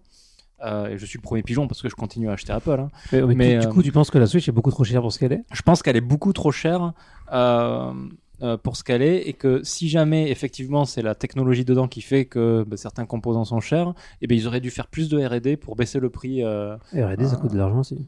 Ouais, ouais, mais Oui, tu veux dire, tu veux dire euh, pour trouver les composants moins chers à produire. Voilà, suite, pour, pour, euh, pour, euh, pour euh, rendre moins cher euh, l'ensemble de la console. Mm. À mon avis, Nintendo, ce qu'ils essaient de faire, c'est qu'ils essaient de capitaliser euh, sur leur nom, comme Apple le fait, et que leur rapprochement récent n'a n'a rien de, de- du hasard. quoi.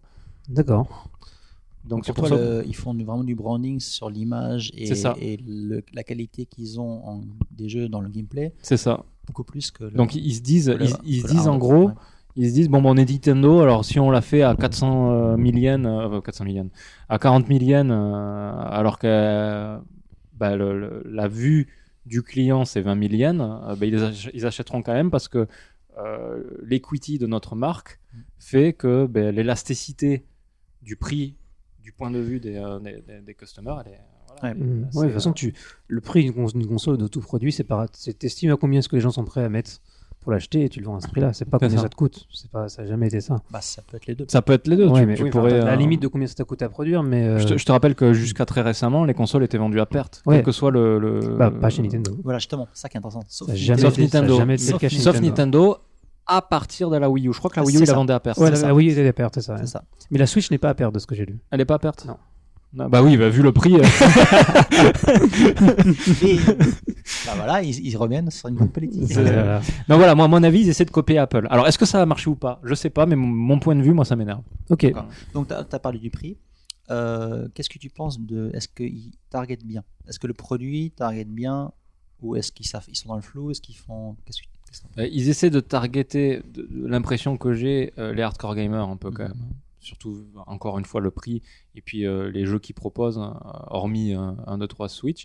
Mais, mais après, voilà. de trop. oui, oui, oui. Ah, c'est bien. Euh, C'est très français.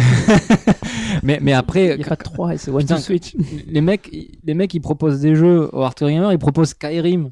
Et même pas la version HD. Ils proposent Skyrim, euh, la, la version qui est sortie il y a 5 ans, quoi. Je veux dire, le hardcore gamer, il a un PC, il joue à Skyrim sur son Mhm. PC avec les mods, quoi.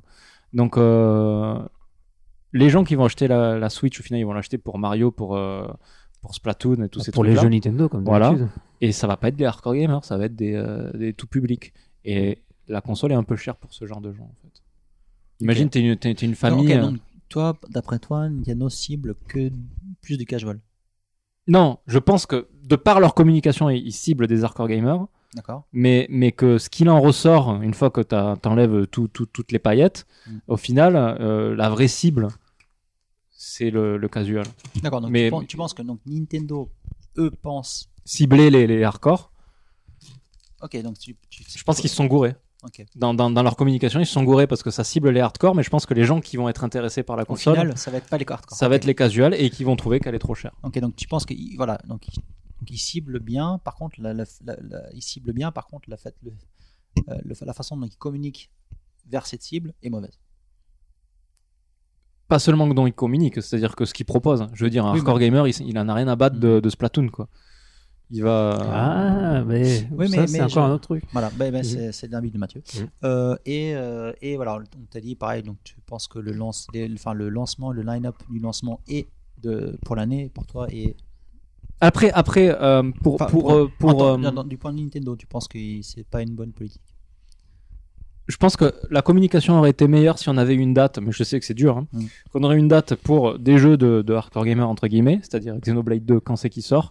2017. Shin Mega. Ouais, mais c'est quand 2017 Bah, Est-ce que, est-ce que maintenant tu peux croire 2017 Les jeux ils sont, ils ont tout le temps de. Vrai. Honnêtement, moi, moi j'y crois pas. moi j'y crois pas. Et Xenoblade 2 j'y crois pas. Shin Megami Tensei. Xenoblade, c'est 2018, c'est obligé. Bah oui, Ouais, mais Shin. Megami Tensei, on n'a rien vu et on sait Mm. pas quand il sort. Euh, ils auraient donné, ils auraient montré du gameplay, des images, mais ils peuvent pas. Sûrement qu'ils, qu'ils- que c'est pas, c'est pas prêt. Ah, ils ont montré du Xenoblade. Ouais. Mais Shin Megami Tensei, non, mais, euh, mais Xenoblade, il y a du, t'as du gameplay. Ouais, vite fait, on a vu. Ouais, c'est- le trailer est assez long malgré tout. Moi, j'étais surpris de voir autant de choses pour un jeu que je pensais pas absolument Mm. pas à ce niveau-là de production. Quoi. Il faudrait, je, je serais curieux de savoir à quel niveau de production ils en sont, quoi. Mais ouais, pareil. Mais je pense Ouais. que, je pense que, ouais, ils auraient donné un, un vrai calendrier. En fait, ces jeux auraient été en line-up de départ. Euh, Ah bah oui. Là, là, là, on aurait, on aurait pu, euh, on aurait pu parler, quoi. Mm. Bah, moi, la, la sensation que j'ai eue à, à ce niveau-là, au niveau des jeux, c'est qu'en fait, certes, certes, ils sortent la console en mars, mais ils visent Noël. Oui, ils, Ils visent visent Noël, Noël, ça, clair. Ils ont, ils ont, ils ont étalé les, les grosses sorties Nintendo jusqu'à Noël. Le, le but étant pour avoir à Noël d'avoir un, un so- un, un line-up solide en fait, quoi. Les gens à Noël vont acheter. En fait, les gens achèteront la Switch à Noël. C'est ça. pense. Et d'ailleurs, le stock, les stocks sont pas énormes. 2 millions à vendre pour la sortie dans ça. le monde. C'est pas énorme, hein. C'est, Ouais. euh, Donc c'est parce que euh, un, je pense qu'ils veulent pas avoir de problème de production à Noël comme ils ont eu avec la Wii U ou même la Wii U. Et de deux, ils veulent être sûrs d'avoir euh, un catalogue qui se vend régulièrement parce que le problème aussi de tout sortir en même temps, c'est que tu vas éclipser des jeux. Genre tu sors C'est ce euh, que Kishima a dit euh, il y a ça. quelques jours. là, ils, ils auraient sorti tous les jeux qu'ils annoncés, c'est sûr, le Zelda, le Mario, le Splatoon, le Arms et compagnie, le jour de la sortie. C'est ce qui s'est quasiment passé pour la, pour la Wii U, non pas pour la jeu de la sortie, Ouais. mais très, rapidement. Mais- et après, ils sont essoufflés peu. C'est ça. Et puis en plus, personne n'aurait acheté Arms, personne n'aurait acheté. euh, Enfin, ils ont, Personne va aurait- l'acheter. hein. On verra, on verra, mais ce que je veux dire, c'est que d'un point de vue marketing, c'est impossible à vendre un jeu comme Arms quand t'as Mario et Zelda à côté, quoi. Mm, mm. Ou, ou Splatoon ou un truc comme ça. Après, il y a un autre truc. Euh, Jusqu'à présent, la Wii et la Wii U ont réussi à s'installer un minimum parce que c'était des consoles d'appoint. Si tu joues sur le sur l'hard- l'hardcore gamer euh, euh, comme une PlayStation 4, t'as pas de console. Mm. T'as le choix entre la PlayStation 4 et la Switch. Moi, Mm. Ouais, mais- euh, à part t'appeler Julien, tu prends la, la PlayStation 4. Quoi. C'est vrai que globalement, les, les consoles Nintendo depuis la GameCube, c'est des, même presque la 64, hein, c'est des consoles C'est d'appoint. une hein. console d'appoint. Et euh, mais pour moi, c'est là où viser le hardcore gamer, c'est compliqué parce que aujourd'hui, ils- ils- ils- s'ils avaient visé, ils voulaient viser le hardcore gamer, je suis d'accord qu'ils ont fait des erreurs, mais quelque part, viser le hardcore gamer aujourd'hui, quand- avec les chiffres de vente de la PS4, le catalogue qui est là, c'est juste impossible. Mais t'es d'accord que dans leur communication, c'est ce qu'ils ont fait, Je non? suis pas d'accord. Moi, je pense qu'ils ont visé un peu les deux. C'est-à-dire que il y a des, il y a des, de toute façon, Nintendo, c'est toujours les deux. hein. C'est- Ils ont des cacahuètes pour les hardcore gamers. Enfin, ce qu'ils pensent, c'est des hardcore gamers. Genre, c'est pour ça qu'ils montent du, du Skyrim et autres. Mais Mm. surtout, ils ont pas oublié, et ça a été assez long dans la conférence, de montrer du One to Switch, de montrer du Arms. Ça a pris une place vachement conséquente dans la, la conférence. C'est des trucs dont tous les joueurs se foutent, concrètement. Mais par contre, et c'est là où la plus-value, je pense, de la Switch, a- que la, Switch- la Switch a par rapport aux autres consoles, c'est que c'est une console euh, multiplayer. Actuellement, ma PS4, à quoi tu peux jouer en multiplayer quoi? Ouais, mais alors, tu alors, dans ce cas, Mais- si tu vises des casuals, Ouais. Euh, tu sors la Wii avec Nintendo, euh, Nintendo Wii, là, euh, Oui. le jeu de boxe, euh, Ouais, bah, le ça, bowling, tout ça. Euh, il, Ah. était, il était avec la console. Là, c'est là où je suis d'accord. Là, avec tu demandes que- à des casuals de Ouais. payer euh, 300 euros, plus 60 euros, Ouais. plus des, une manette en plus. Bah, One to Switch aurait dû être dans la console. Voilà. Ça, Dans- Si ça avait été dans la console, j'aurais dit peut-être Hmm. peut-être qu'ils se trompent pas trop. Mais, Mais, mais je pense que l'erreur est plus là que dans le positionnement. Parce que dans le- quoi qu'ils arrivent, ils auraient pas pu en faire une console pour hardcore gamer. Il- il- ça sera une console pour fans de jeux Nintendo, comme ça a toujours été le cas depuis la, la 64. Et, et voilà quoi. Alors Chris, c'est un hardcore gamer. Tu lui donnes une console où tu peux jouer à tous les RPG euh, sur la, la Vita HDMI. Ah bah, Euh, ouais, il- techniquement, elle est plus faible qu'une PS, euh, PS4 Pro et euh, il, Ah, voilà, il bah, est content. Georges, bah oui. Oui, mais tu me donnes que- Persona parce que 5 Chris, sur il veut, il Vita. veut- il veut- il veut une Vita qui se connecte à la télé. donc, Non, euh, mais voilà. je veux. Non, en fait, je veux juste une Switch. Bah, bah, voilà. Mais avec des jeux. Voilà. et c'est là où on sait pas. Voilà.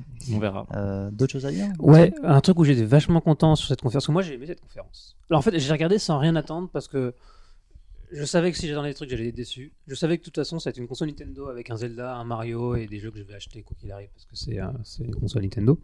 Mais j'étais agréablement surpris par le. Déjà, en fait, le, le déroulé de la conférence. Un, c'est une conférence qui s'est faite au Japon par des Japonais, en japonais, avec quasiment que des Japonais. Il y a juste l'américain euh, d'Electronic Arts qui était là, mais on ne sait pas trop ce qu'il foutait là. Mais concrètement, et ça, c'est, objectivement, c'est, devenu très rare dans le, dans le jeu vidéo. Quoi. Même Sony, ils font plus rien en japonais. Et Nintendo, euh, souvent, ils font, quand ils font les, Nintendo Direct, ils le font aussi en anglais et en sous-titré français et en tout ce qu'on veut. Donc, moi, j'étais assez content de voir ça. Ils ont mis aussi l'accent sur les développeurs japonais. On a vu alors l'apparition un peu ridicule de Suda Goichi, mais euh, il était là. Il y avait Nagoshi pour la série Yakuza. Euh, il y a un Shin Megami Tensei qui a été annoncé. Euh, Enfin, ils, ont, ils ont vraiment mis le paquet sur des licences japonaises, quoi. Et le seul licence européenne, enfin non japonaise qui était annoncée, c'est FIFA, quoi. Sans image. Et Skyrim. Skyrim. Oui, vrai. Et là, c'est Mm. vraiment. D'ailleurs, dans le dernier podcast euh, qu'on a fait, c'était marrant parce que on parlait de Skyrim et euh, on parlait du fait que. Voilà, est-ce que c'est vraiment vrai qu'ils en lancé? Est-ce que c'est. Non, au final, ouais. Bah oui, même. vraiment. Et ce qui est fou, c'est que Skyrim, il sort vraiment dans la version la plus basique qui existe, sans mode, sans rien. C'est même pas la version ultime HD avec tous les DLC qui sortent déjà sur PS4. Là. Ça, ça, ça, c'est étonnant. Donc là, en fait, incompréhensible. Mais non, en fait, je pense que Bethesda a enculé Nintendo. D'accord. C'est- Là, c'est vraiment, c'est genre, euh, Nintendo fait, ouais, on- ah, vous pouvez faire un- le Skyrim sur notre console, cool, parce qu'on a Unreal et tout. Et Mm. ils sortent ça, et genre, la, la- la- genre Bethesda, c'est le moindre effort. Mais est-ce le- que ça, est-ce que ça fait pas euh, une mauvaise image de Bethesda aussi hein Moi, ça me, Oui, je pense. je sais pas, ils, se... ils essaient d'enculer Nintendo, mais Je pense, se- et je- ouais, je- bah, la je- sortie je- du jeu, on va voir que les, Bon, si les, les critiques sont mauvaises. super, euh, je trouve ça super cool d'avoir un, un RPG de tel, un tel RPG sur, un- en portable, mais personne va l'acheter. quoi. C'est- pas, tu fais ça et tu, tu- ils ont tous les assets déjà. Ils auraient pu créer un DLC exclusif à la. Voilà, ils auraient Mm. pu. Ah, ouais, si- du- si, si effectivement c'est une version basique de merde, Ah non, mais c'est c'est les. C'est ça, c'est foutage de gueule. Hein. c'est ça. Tu euh, regardes euh, euh, les vidéos, c'est l'ancien quoi. C'est pas le nouveau HD machin quoi. Mais ok. bon, t'as un seul argument, c'est que c'est portable. C'est toujours pareil. Ouais. Bah t'as la Shield, la Shield. Voilà, oui, tu- mais la Shield, euh, tu la regardes, euh, ça, fait peur quoi, cette console tellement elle est moche. Quoi. Même une Xbox One, c'est plus beau. Quoi. Enfin, Ouais, mais tu peux, tu peux jouer dans le métro, euh, ta Shield. Euh, ouais, mais c'est du stream surtout. Ouais, mais tu streams. euh, Donc c'est chaud. Toi. Wi-Fi Max, C'est quand- euh. ouais, bon courage. Euh, D'autres choses à rajouter Euh, sur la, sur la, donc le prix, sur Ouais, la, le- la le- target et la communication. le prix, effectivement, je m'attendais à 25 000 yens aussi, comme tout le Mm. monde, et ça a été 30 000, donc c'est un poil plus. Mais je me dis aussi que ça leur, un, ça leur laisse de la marge pour baisser le prix, et de deux, vu qu'ils la positionnent plus comme une console de salon que j'ai l'impression que comme Mm. une console portable, bah euh, c'est le prix aussi que, enfin, s'ils la font trop, s'ils la font trop, euh, trop cheap, ça, ça risque aussi de donner une mauvaise image à ce niveau-là, quoi. Mais après, globalement, sur le- la réussite potentielle de la console, je suis pas forcément confiant. D'accord. Parce que je te dis, on- c'est l'âge d'or de la PS4. D'accord. Franchement, quand tu regardes les chiffres de vente de la PS4, le parc installé, les jeux, qu'est-ce que tu veux faire pour Vous aller détrôner ça quoi Pac- Monsieur Pacter, donc le super euh, analyste du jeu vidéo, euh, qui a dit que ça, ça se vendrait mieux, que ça allait mieux se vendre que la Wii. Ouais, d'accord. Bah, déjà, donc, ça veut dire qu'elle va pas se vendre. Voilà. Ça, c'est c'est la preuve, la meilleure preuve qu'il nous fallait. Quoi. Bon, euh, Et sinon, pas de F0, pas de Metroid. Non, Mais ça, je pense que ça viendra. Au Je moins, au. Metroid. Bah, F0, je sais pas, je mais me ça dis, attendez, F0, ils vont écouter. attendez le 3, le 3, ça va, ça Ouais. va- je pense que ça donne du lourd. La- une, une bonne surprise d'ailleurs que j'ai eu avec ça, c'est qu'autant à la conférence il y a eu finalement pas beaucoup d'annonces, autant par exemple d'autres jeux ont été annoncés quelques semaines après. Il y a eu le, le- le Nintendo Direct Fire Emblem où ils ont annoncé, bon ils ont montré un peu plus du Fire Emblem Musso, bon pas grand chose. Moi, ça m'intéresse, hein, parce que le Zelda Muso était bien. Voilà, Donc, mais, euh, mais surtout ils ont annoncé un, Fire, un vrai Fire Emblem euh, donc euh, canonique pour la uniquement pour la Switch pour euh, 2018. Ça, ça va être bien. Et ce qui, ce qui veut dire aussi que dans leur, leur, euh, leur communication ils vont annoncer les jeux au fur et à mesure vraiment, au compte-goutte. Et, euh, Et oublie pas aussi qu'il y a quand même Dragon Quest 11 qui, est, qui, est- Ouais, a été 11, annoncé euh, hein, lors, lors, lors des 30 ans de Dragon Quest, qui a été confirmé par Nintendo beaucoup plus tard. Mhm. Euh, Après, euh, et, mais et- non, mais ce que je veux dire, c'est que quand même, c'est un jeu qui va sortir sur PS4 et Switch en même temps. ouais, mais quand tu vois la vrai. différence entre Dragon Quest Heroes 1 et 2 là, qui veulent sortir sur Switch graphiquement Ouais. et sur PS4, moi je vais me prendre sur PS4, hein, y a pas, ou, ou sur Vita. oui, mais alors, il y a toujours l'argument du c'est portable. Ben, Vita, c'est portable. hein. Et c'est sur Vita? Mais non ils sont pas sur Vita. Ouais, Dragon Quest 1 et 2 Ah oui, ah, euh, Heroes, ouais. ils sont sur Ah, Vita. Heroes, oui, mais Ouais, euh, ouais. le 11 il sera pas sur Vita. Voilà. Le, le 11, non, mais il sera Ouais. sur 3DS. Oui, ça- Oui, ça sera sera pas pas la même ce version. sera la même histoire apparemment, mais pas forcément. C'est pas, la même, c'est pas la même version. C'est Voilà. les versions, euh, enfin, Voilà. euh, graphiquement. c'est pas Donc c'est quand même, bon, encore une fois, pour les gens qui achètent la console parce qu'elle est portable. Donc ça, ça sera vraiment intéressant de voir, ce, de, vraiment de, de voir à quel point cette, ce, cet argument de vente est valable. Parce que Mhm. ça. Mais d'ailleurs, un truc intéressant, dans leur communication, ils ont, ils ont dit que c'était pas leur nouvelle console portable. C'est-à-dire qu'ils ont dit qu'elle elle vivrait, en Oui. co- elle cohabiterait avec la 3DS. Donc euh, comme euh, ils ont déjà fait. hein. Voilà, ouais, qu'ils avaient fait effectivement là, à l'époque de la DS, où ils ont dit non, c'est le troisième pilier, euh, une Game Boy Advance 2 va sortir, et en fait Voilà. non. Au final, euh, ils ont abandonné la, la- la Game Boy et ça va être la même chose avec le 3DS. Moi, je crois pas une seule seconde à une. Ça sera une- compliqué. une- non, le 3DS, ça va, ils, vont faire- Mais- ils vont sortir quelques jeux qui vont là, un Dragon Quest et, autres, et peut-être des tiers. Je pense qu'en en first party, ils feront plus rien. Je pense Bah, que c'est que les tiers qui euh, vont. Ce qui est étonnant quand même, c'est qu'ils ont le Fire Emblem Musso, ils l'ont annoncé aussi donc sur Switch et sur 3DS. Ouais, bon, on va dire que c'est, dire que les jeux qui sont en production encore, encore maintenant. Oui, parce que c'est les a priori c'est finir. 2017. c'est Mais pour moi, pour moi, ce qui va se passer, c'est que la- la- moi, je pense que la Switch va marcher.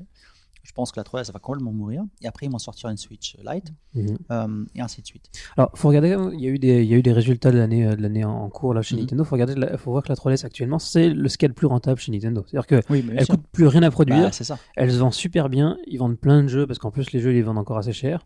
Euh, je comprends qu'ils, je comprends qu'ils veulent la faire Ouais. vivre encore un peu de temps parce C'est que ça. Mais je pense qu'ils ça vont, ils vont rien presser et- jusqu'au bout. Non, et, ça. euh, et une fois que ça Les résultats de Nintendo euh, sont catastrophiques. Ah, hein. c'est, c'est- sinon, le Leur reste. chiffre d'affaires est en chute libre ouais, c'est une catastrophe. comparé Bah, la à Wii l'année dernière. La bah, Wii ouais, la- ils ont rien sorti sur Wii. Ah non, non, mais Ah, euh, alors, tu pourrais je- croire qu'avec Mario Run ou Je vais Pokémon vous donner mon avis sur la Switch. En fait, je pensais à peu près comme vous. Euh, et j'ai pas mal réfléchi la dernière semaine et j'ai beaucoup écouté de podcasts. euh, c'est un l'avantage que de faire un podcast euh, après les autres. Et j'ai beaucoup lu beaucoup d'articles américains, des trucs business et tout. Et j'ai récupéré pas mal d'infos et j'ai recoupé les trucs. Et moi, j'étais assez. Enfin, la première, donc la première vidéo qu'on a vue quand Nintendo a annoncé la Switch, je trouve ça génial. Donc tu voyais, vous vous rappelez, hein, c'était euh, Oui, les, bah. les- les riches euh, Des, banlieusards jeunes amé- adultes euh, qui- américains, de trentaine, hein, qui ont pas encore d'enfants, mais peut-être très bientôt, qui font encore des teufs sur les, dans, Ouais, dans les, ça, dans les ouais. lofts et tout. Euh, et voilà, tu, le mec qui jouait à, à Zelda, bah, c'était moi. Enfin, je le, voilà, je me, c'était un miroir. Est-ce que t'es un chien? Non. Non, C'était la mine ah oui, T'es riche à ce point-là Alors, je, je, un, je me projette dans 20 ans. Euh, Peut-être. Mais en tout cas, je, je me, voilà, je, me, je me retrouvais là-dedans et je me dis, euh, la Wii a ouvert euh, vers un nouveau public. La Wii U, ils voulaient revenir aux hardcore gamers. Enfin, j'appelle ça des N-sex hardcore gamers. Donc, Oui, non, c'est ça. c'est ça, c'est les hardcore gamers qui aiment les licences Nintendo. C'est pas forcément les autres, hein, c'est pas Mhm. des PCistes. Euh, ils ont essayé ça, sauf que bon, ils, ont, ils, sont, ils se sont plantés sur le, la- le hard, la machine, et aussi sur le, timing des sorties, je pense. Du coup, ça n'a pas marché du tout. Et, la puissance du marketing et la communication de la- Sony a, je pense, aussi beaucoup, beaucoup euh, aussi participé à ça.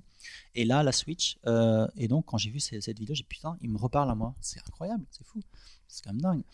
Euh, bah, c'est génial. Et après, je vois cette conférence euh, de cette année, en janvier, et j'ai- fait, mais c'est quoi cette merde? Enfin, j'ai pas compris de, de prendre un axe de communication comme ils l'ont fait en, décembre, et après, tu lances la Switch, enfin, tu lances la, conf de la Switch, et là, 30, 20, 30 minutes sur l'explication des Joy-Con. Mais 5 minutes, ça suffisait. Pendant, ils ont fait le même truc que la Wii. Et donc, moi, ça m'a vraiment fait halluciner. Je me dis, ok, alors, ils ciblent qui? Ils ciblent les trentenaires, ils ciblent les casuals, ici, et du coup, et après, ils ont fait, voilà, pour moi, ils ont fait du kakotsukere, donc vraiment, genre, ah oui, mais on a ça en production, mais on a ça en production, mais on a ça en production. Que des jeux qui sortent dans un an ou dans deux ans. Et donc, enfin, personnellement, ça m'a un peu déçu au niveau du line-up et de la communication. Et je pense aussi que Nintendo a, de ce point de vue, peut-être, je pensais en tout cas à ce moment, avant d'avoir lu pas mal de trucs aussi euh, et regardé un peu autour de moi, de, parler avec les gens, je pensais qu'ils avaient vraiment foré leur. leur euh, c'est l'impression que eu. ouais. euh, qu'ils avaient vraiment complètement foré le- leur communication. En fait, ils voulaient parler à tout le monde en même temps, Et puis, donc, ils ont perdu la et au final, ils perdent la personne. Mais au final, je me dis, moi j'ai acheté la console, tu vois. Donc, euh, Et donc, euh, en fait, il y a Tu eu- l'aurais même acheté sans la conférence. Oui, C'est oui. ça. oui, ok. Ils auraient tweeté pour annoncer la console, tu l'aurais acheté quand même. Même sur Facebook, je l'achète. Ouais, ouais. Euh, et donc, euh, j'ai lu des trucs assez intéressants par rapport au positionnement. Donc, il y a, il y a donc, parce qu'on on se disait, il y a- ils ont trop de targets en même temps. Et c'est un peu la, le, on dit la- le couteau suisse de la console Nintendo. C'est-à-dire qu'en fait, Mhm. en fait, c'est un transformer ce truc-là. C'est qu'en fait, C'est un peu tu fais ce hein. que tu veux avec ça. C'est un Playmobil, un Transformer, c'est un Lego. C'est-à-dire que tu prends la manette, tu la transportes, tu joues où tu veux, quand tu veux, avec tes potes, avec tes enfants, comme tu veux. Tu es à la maison, tu peux, tu peux jouer à- au jeu hardcore, tu peux jouer en mode partie, la, la débrancher complètement. Euh, tu, peux, euh, tu peux jouer euh, euh, même en, en split screen à 4 sur un même truc. Tu peux Ouais, jouer vrai, à plusieurs connectés en LAN. En fait, c'est- une Vita plus million. Enfin, tu vois, elle fait tout. Elle fait tout. Anecdote d'ailleurs, j'ai parlé avec un développeur qui travaille actuellement là-dessus Mhm. et qui, et qui m'a dit que c'était assez chiant en fait parce que d'un point Ah. de vue UI et compagnie, Ah oui. ils doivent s'adapter à plein de modes d'affichage différents et que c'est assez relou. Ça doit être la, la- Voilà. la merde, effectivement. Donc, je me dis, ouais, au final, ouais, ça parle en fait aux trentenaires qui n'ont pas encore d'enfants, mais qui vont peut-être avoir des enfants, qui peuvent jouer à leur licence hardcore, NSX Nintendo, donc comme, bah, comme, comme nous qui Bah, avons Zelda, joué à Zelda, Mario, Mario, ainsi de suite. Il peut aussi transmettre son, sa passion à son gamin. Il lui passe la manette, il lui passe la mablette, euh, je sais pas, un, un foyer japonais classique, la femme qui est dans, dans la cuisine qui fait la, la cuisine, toi avec ton gamin, tu lui fais le truc. Euh, c'est un- c'est une espèce de transmission de génération en fait. Tu vois, c'est tout ce qu'ils ont essayé de faire. La Wii, c'est tout le monde, la famille, le grand-père, machin. La Wii U, c'est ah, que le hardcore gamer, mais ça va marcher. Et là, c'est on fait tout le monde. Et, euh, et euh, je me dis, chacun dans cette conférence, moi je me suis fait chier pendant 20-30 minutes, mais j'ai quand même kiffé les annonces et j'ai quand même kiffé mon Mario. Et je retiens quand même que, bon, il y a quand même des trucs cool qui sortent. Donc il y en avait Et pour me tout le monde, c'est ça Je me dis, tout le monde a pris son petit Son truc. petit. Même si je me dis, putain, Nintendo a raté sa. Enfin, voilà. C'est- pas, pas, c'était pas assez ciblé, euh, aussi simple que ça pouvait être euh, auparavant en fait. Et comme tu- faisais la, tu faisais la comparaison avec Apple, Apple aussi, et depuis la mort d'Iwata, depuis la mort de, de, euh, de- Steve Jobs. de Steve Jobs, bah, ils ont diversifié plein de trucs, ils sont sortis d'iPhone machin, euh, de- plus, plus grand. Mais Nintendo, c'est un peu pareil, ils ont l'impression qu'ils qu'ils- voilà, ils font plein de trucs dans tous les sens. Est-ce que c'est forcément une mauvaise chose? Je ne sais pas. Mais j'ai l'impression que tout le monde peut y trouver plus ou moins son compte à ce niveau-là. Une des raisons pour lesquelles j'ai dit que je pensais que c'était euh, orienté euh, hardcore gamer, c'est le ton de la conférence.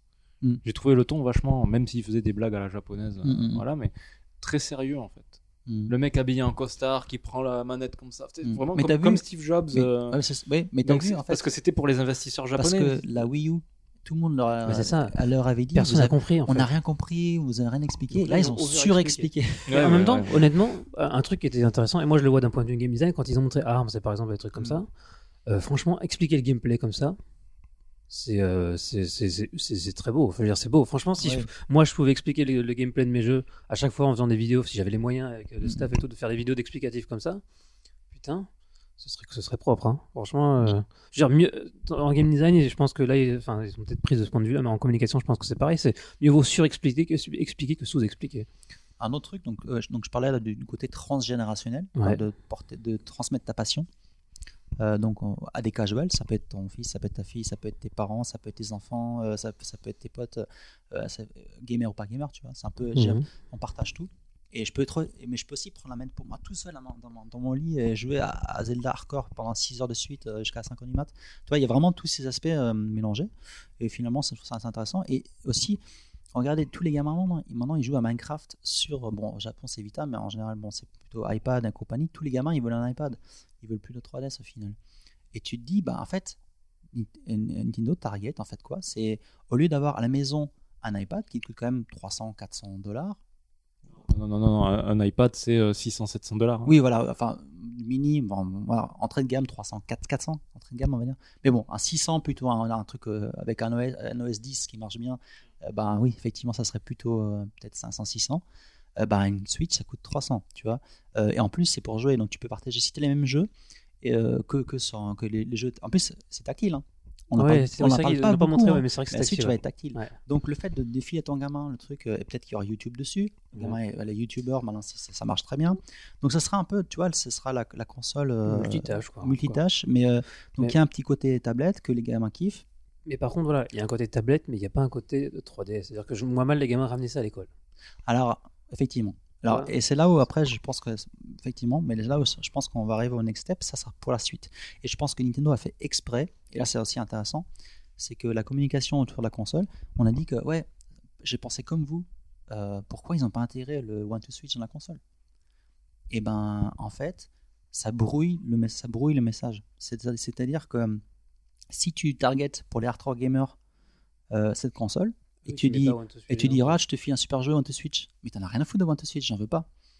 Euh, et tu, tu te dis, ah putain, euh, j'ai payé ma console, ma console 300, 300 euros, il me file un truc de merde avec. Euh, ça se trouve, en fait, ouais, One Switch, j'aurais pas eu One Switch. d'image pour toi. Je pense que, c'est plus, plus pour être tout simple, pour faire un truc tout complet. Voilà la console avec tout. Et après, vous achetez, et après, tu achètes les jeux que tu veux. Tu truc. peux acheter des, des- du motion gaming de merde si tu veux. Euh, tu peux acheter des vrais jeux si tu veux. Tu, peux, tu fais ce que tu veux, en fait. C'est- En fait, tu customises ta console comme tu C'est veux. une machine de jeu personnalisée, en fait. C'est ça. Euh, et après, voilà, donc reste le problème du prix. Effectivement. Euh, C'est c'est encore cher. je pense que ils ont eu, je pense que Nintendo a fait beaucoup de, ils ont dû beaucoup discuter en interne. Est-ce que le, le coût psychologique du 300 dollars, est-ce que ça, est-ce que ça, ça vaut le coup, est-ce que ça va marcher? Est-ce que 250, ça, est-ce que ça fait une grosse différence dans l'esprit des gens. Vraiment? C'est- Je pense qu'ils ont eu beaucoup discuté en pricing, en, en marketing interne. D'ailleurs, Euh, c'est la console Nintendo la plus chère de l'histoire, en fait. Bah, la, la Wii U, la Wii était à 250. Ça- a priori, toutes les consoles Nintendo sont sorties à, à 2,25, donc à Ouais. 25 000 yens, donc dans C'est ça. 250 euros. Et du coup, je pense que, donc, tu disais, voilà, est-ce que tu, est-ce que tu vois les, les, les gamins euh, Aller à l'école, ouais. Eh ben, franchement, je pense que là, elle sera à 300 euros, mais la console, elle va, elle va- je pense qu'elle va se vendre, elle va s'installer, surtout avec le planning des jeux. Euh, au bout d'un moment, les gens, surtout pour Noël, et je pense aussi que par la suite, euh, ils vont faire des versions light. Je pense qu'ils vont faire des versions mini. Et, ah, et- ouais, d'accord. parce que la 3DS, ça va disparaître. Faut vraiment, je pense vraiment que la 3DS va Oui, disparaître. ça, oui, ça, j'en suis Et ça convaincu. sera aussi. Switch, ça, ce sera Switch mini, Switch Lite. Switch- tu peux imaginer comme c'est Apple. Vraiment, tu, enfin, c'est con de faire la comparaison, mais ça sera vraiment ça. Donc, il y aura Et, d'autres euh, annonces hardware, tu penses, euh, Dans les, euh, années à venir vraiment ouais. que ça, ça, ça, ça, me paraît assez logique à ce niveau-là. Et du coup, peut-être que la Target n'est pas si con que ça, en fait. Tu vois, c'est, si vraiment tu. Après, je sais pas vraiment à quel point Nintendo va être malin. Bon, c'est pas Engine Bot. Je pense qu'ils sont. C'est, hein, c'est, c'est- Ah, mais ils ont l'expérience. ils ont dire, l'expérience. Euh, ça peut être. En fait, à long terme, peut-être euh, sur, sur une, si, tu, si tu comptes le laps de temps entre 5, 6, 7 ans, ça peut être une stratégie intéressante. Mais ce qu'il faut voir, c'est que plus Faut- le, le, le- seul truc, c'est qu'il faut pas qu'il faut pas qu'il y ait un, un backdraft au niveau du prix et que les gens euh, Ouais, ouais, leur la jettent ça, du prix. Et vu les précommandes qui sont euh, Ouais, qui sont partis, ouais. qui sont partis partout, sauf en France, j'ai vu, par exemple, il reste apparemment il reste des précos. Mais tu, Euh, tu- tu parles donc du, du fait que ça va, ça peut évoluer avec du nouveau hardware et tout, etc. Mais effectivement, je pense que par contre, plus le temps va passer et plus ça va être une console portable et moins ça va être une console de salon. Parce que là, il y a la PS4 Pro qui est sortie, il va y avoir la Xbox Scorpion. Euh, déjà qu'elle est à la, effectivement, c'est la moins puissante des consoles de salon actuelles. Dans trois ans, elle vaudra plus rien de Ouais, salon. mais Mais... il y, aura la, la Nintendo Switch Plus Pro. euh, Enfin, tu crois qu'ils vont aussi augmenter le, le hardware à ce moment-là? C'est obligé. Moi, ça me paraît bien. Je, pense qu'on a beau faire toutes les conjectures possibles, euh, ce qui fera que ça réussisse ou pas, c'est les jeux au final. hein. Oui, Ouais, bien ouais. sûr. Donc, Bien sûr. euh, Et, pour voir, moi, il y a un gros point de positif avec les jeux, c'est qu'il n'y a plus effectivement la 3DS à supporter, donc Nintendo, juste Nintendo, pourra assurer à lui tout seul largement un catalogue bien supérieur à celui de la Wii U. La, la différence avec la Wii U, euh, c'est qu'à la Wii U, d'après ce dont je me souviens, Ouais. euh, c'est que pour tous les Mario 3D et machin, ils avaient été surpris par le passage à la HD. Oui, ils s'imaginaient pas que c'était aussi difficile. Mhm. Bon, maintenant on se dit, Nintendo, ils maîtrisent la HD, Ils Ouais. ont, ils ont, donc euh, ils vont être plus rapides pour sortir les jeux, on peut se Mhm. dire ça. quoi. En plus, ouais, ça. Après aussi au niveau, au niveau de la communication, euh, on, on- on disait tout à l'heure, est-ce que, Nintendo voit ça plus Est-ce que Nintendo market la console plus comme une console portable que tu peux brancher sur la télé ou est-ce qu'il le market plus comme une console salon que tu peux emporter avec toi? Moi je pense que c'est plutôt co- cons- console salon Mhm. parce que pareil, ils, ils- ils ont encore la 3DS à côté qui, qui traîne donc ils peuvent pas se permettre de cannibaliser au niveau de la communication. Pour l'instant. Voilà, pour l'instant. Mais si- Mhm. je pense que ça va switcher justement. Moi j'attends le Mhm. Monster Hunter. Et voilà. Enfin, et genre, quand tu penses vraiment tout ce qui pourrait sortir avec les deux sticks, euh, en jouant, jouant avec les deux sticks, Monster Hunter, ainsi de suite, il y a, des, il y a des, vraiment des. des- des- enfin, c'est, pour moi, c'est nos limites. S'ils se forent pas sur la. la se forent, ils se forent pas sur le départ de la, de la- de- de la console, je pense que ça, ça peut très très bien marcher. Puis en plus, avec le catalogue qu'ils ont, je veux dire, ils ont, un- ils ont un Pokémon en réserve. Ah oui, Ils ont euh, donc euh, Mario, Zelda, il y aura un Dragon Quest. Donc, quoi qu'il arrive, la console sera pas un gros bid. Ce sera pas la Virtual Boy, ça c'est sûr. Ah non, non, mais ça sera, et ça sera pas la Wii, c'est sûr. Est-ce que Mm. le problème, c'est. Enfin, Nintendo dit ils veulent rejoindre la- le succès de, de la Wii. Est-ce qu'ils y arriveront Je pense pas qu'ils arrivent au même hein. niveau. hein, mais- Non. Ça sera compliqué. Mais est-ce que je dis un truc si- S'ils arrivent à capter les, les casuals comme avec la Wii, en même temps garder les hardcore qui sont partis de la Wii, là, ils ont des. Ouais. Question quand même au niveau, euh, pardon, au niveau marketing, parce que la Wii, au moment de l'annonce, on en parlait partout dans les médias traditionnels. C'était une grosse, enfin c'était euh, une avance technologique pour tout le monde et c'était très mis en avant sur des trucs absolument pas gamers. Là, depuis la- la- l'annonce de la Switch, alors on a vu des, des pubs popper dans le métro, mais en regardant la télé ou enfin, j'ai pas l'impression, ou même sur les sites d'information euh, générale, on parlait quasiment pas de la Switch, quoi. Ah bon? Ok. Enfin, beaucoup moins que, que le phénomène Wii à l'époque. La, la Wii apportait un truc qui était du jamais vu, c'était le motion gaming. ça, voilà. La, la- la Switch, Oui. elle apporte rien. C'est hein. ça, c'est c'est là où c'est l'argument qui, qui est très dur pour Nintendo, là, de, de est-ce qu'ils vont arriver à rechoper les casuals euh, à travers, à travers le, les- le, le One to Switch, ou est-ce que ça va être à travers le hardcore gamer C'est-à-dire qu'en fait, le hardcore gamer achète la, achète la console, et parce qu'il a des enfants, parce qu'il a une femme qui veut jouer avec lui, parce qu'il a des, des potes qui veulent jouer avec lui, il va acheter en plus ARMS et des autres trucs. C'est ce que je veux dire? Mhm. c'est, c'est comme les enfants, qui, enfin les parents qui achètent un iPad à leur gamin, c'est pas le gamin qui va acheter, il n'a pas, l'argent pour. Donc c'est ça, c'est comme ça que je pense que Nintendo essaie de voir la, le- le- le façon de vendre la console. Donc ils comptent sur nous. D'ailleurs, Il y a eu un, un bel article sur Kotaku pour une Ouais. fois. C'est pas un article qui promet des choses bizarres. Euh, il y a un article sur Kotaku d'un type qui parlait de son expérience personnelle. C'est un, un- un journaliste de Kotaku qui disait voilà, la Wii U pour moi, c'est on va tirer le bilan de la Wii U, c'est une catastrophe, il y a pas de jeu et tout. Mais quand je, moi, j'y joue jamais. Mais chez moi, mon fils de, je sais plus, il a son fils a 3, 4 ans, un truc comme ça. Il passe son, tout son temps, son temps dessus. C'est-à-dire que à la console, il y a toutes les consoles, à la maison, il y a toutes les consoles qu'il veut. La seule console à laquelle il joue, c'est la, c'est la, c'est la Wii U. Parce qu'en fait, c'est ils parce qu'ils jouent pas à Bloodborne. Peut-être. Mais, non, mais ce que je veux dire, en fait, il est dans l'article, ce qui est assez intéressant, en fait, c'est qu'il explique à quel point l'UI et toute l'ergonomie étaient vraiment pensés pour les enfants.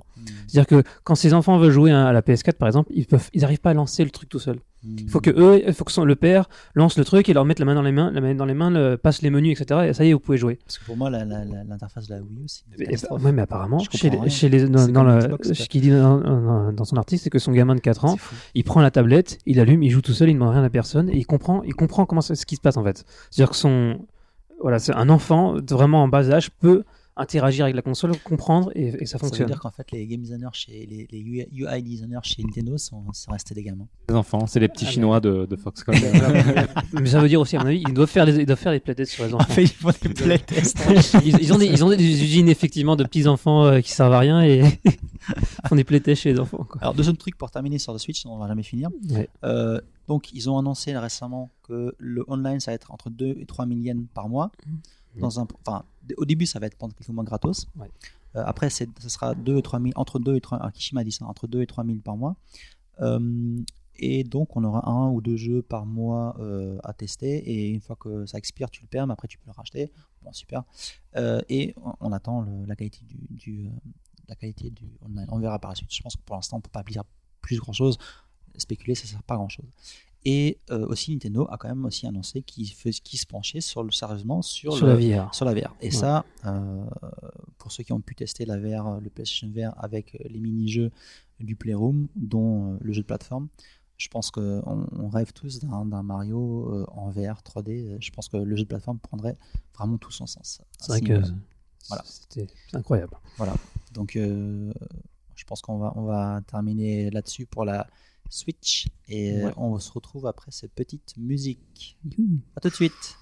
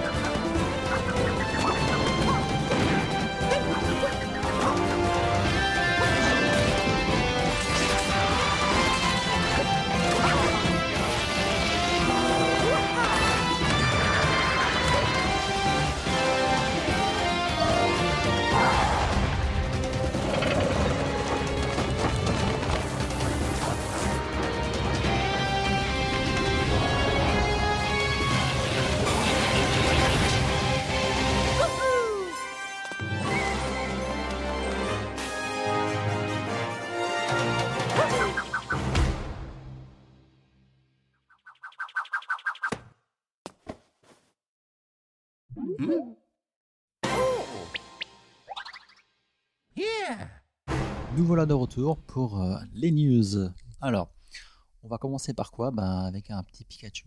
Et donc avec un chiffre euh, Chiffre de vente. de vente euh, assez impressionnant. Donc, C'est le nouveau Pokémon. Pokémon quoi? Donc Sun and Moon, c'est ça? C'est donc Ouais. c'est la dernière version sortie sur 3DS il y a quelques Qui mois. s'est vendu à 14,69 millions en 2016. 44 jours.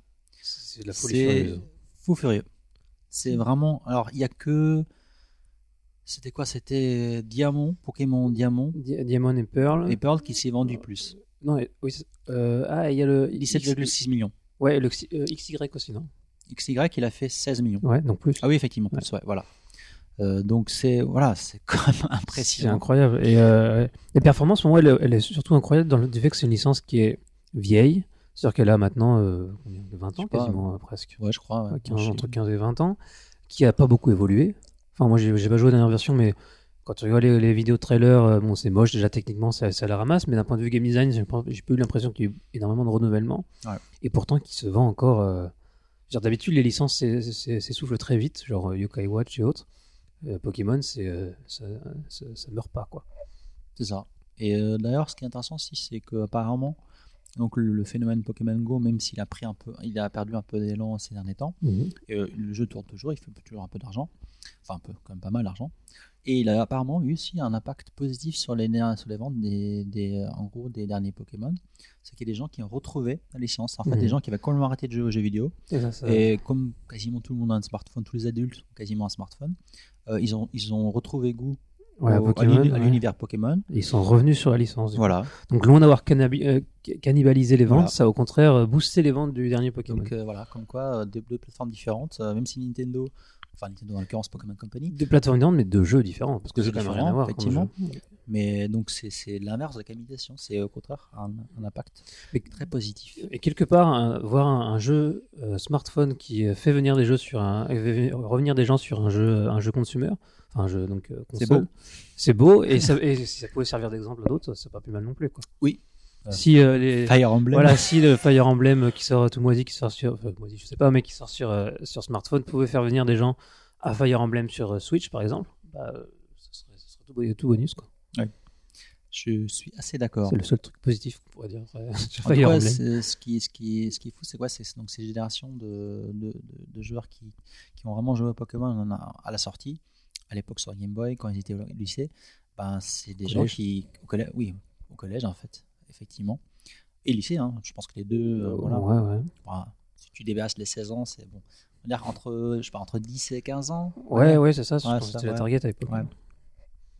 Eh ben, ces gens-là, euh, voilà, tu, tu leur donnes en Bah, 30 ans ils, un jouent, ils jouent ils- toujours, mais en plus, les gamins d'aujourd'hui, ils jouent aussi. Voilà, c'est ça. Donc, en fait, c'est ça aussi. c'est- On se dit, c'est qu'en gros, il y a, deux générations.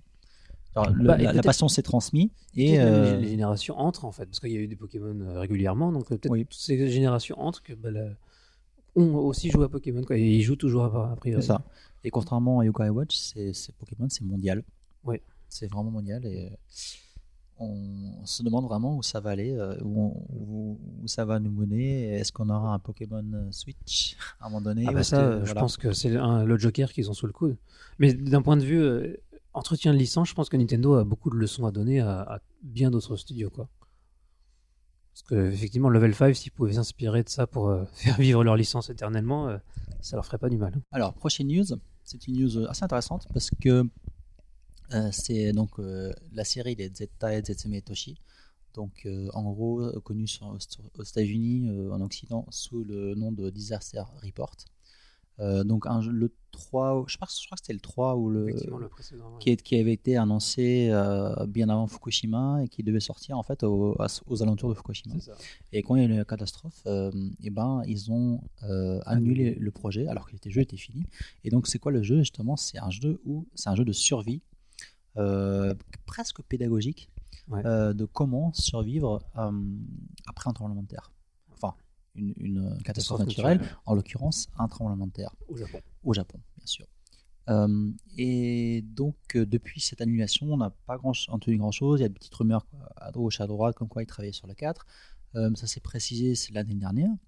Et on, a, on nous avait annoncé euh, voilà, une sortie cette année. Et euh, voilà une news qui est tombée aussi. euh, alors, je crois que c'était fin l'année dernière, en décembre, un truc comme ça. Ils avaient euh, dit qu'ils ils avaient une, une démo euh, qui allait sortir. Et, et donc, en début d'année, on a appris que c'était une, une démo VR, gratos, donc une démo. Ça, ça pourrait être intéressant. Ça pourrait être super intéressant. je Vivre des, des tremblements de terre et, des, et autres euh, catastrophes naturelles en VR. En VR, moi je dis oui. Donc, euh, alors, donc là, elle devait sortir en janvier, la, la démo. Donc, malheureusement, elle a été repoussée pour. euh, on ne sait pas quelle raison. J'espère qu'il n'y a pas un tremblement de terre Ouais, qui voilà, ils, arrive. ils attendent, ils attendent la prochaine catastrophe. Donc, je me dis, euh, bon, euh, voilà. euh, le Mars arrive, donc j'espère que En fait, ils ont, la- J'espère ils ont le c'est pouvoir d'invoquer des, des tremblements de C'est terre. ça, j'espère qu'ils vont pas offusquer les euh, qui vont nous apporter un tremblement de terre d'ici pas longtemps, mais prenons-le plutôt du bon côté et, disons-nous que ça pourrait être super intéressant de jouer à un jeu VR de de survie. survie. ouais. Donc on attend la suite pour euh, de nouvelles annonces pour la démo qui devrait pas tarder, je pense. Alors, prochaine news. Donc un, un bon news pas très marrante. Euh, après Iwata, euh, il y a Monsieur Masaya Nakamura qui nous quitte. Euh, donc bon, il n'était pas tout jeune, hein, il avait 91 euh, balais. Donc voilà. Donc c'est qui? C'est le Chacho, le Chacho, donc le, le PDG de, de Namco.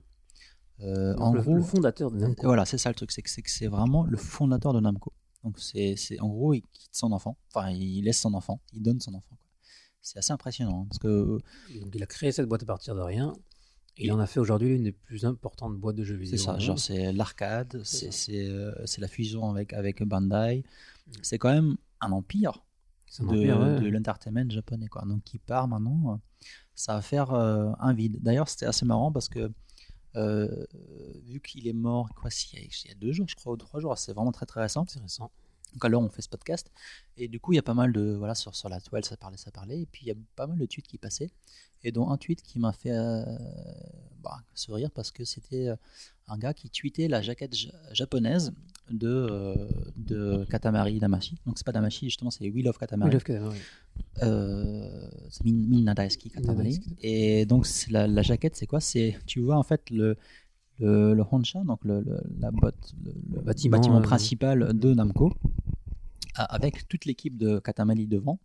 Donc c'est pas une illustration, c'est une photo. Une, oui, une, une photo, mais qui est un peu photoshopée parce Ouais. qu'on a le titre collé dessus, puis il rajoute des, des voilà des, des petites euh, Des girafes, des girafes partout. des- euh, Bah, des éléments de Katamari. et quand vous regardez bien, tout en bas à gauche, et ben un petit personnage en costard et c'est euh, le patron de, de Nakamura-san, le, patron de, de Namco qui est, qui est sur l'affiche. C'est une boîte collector.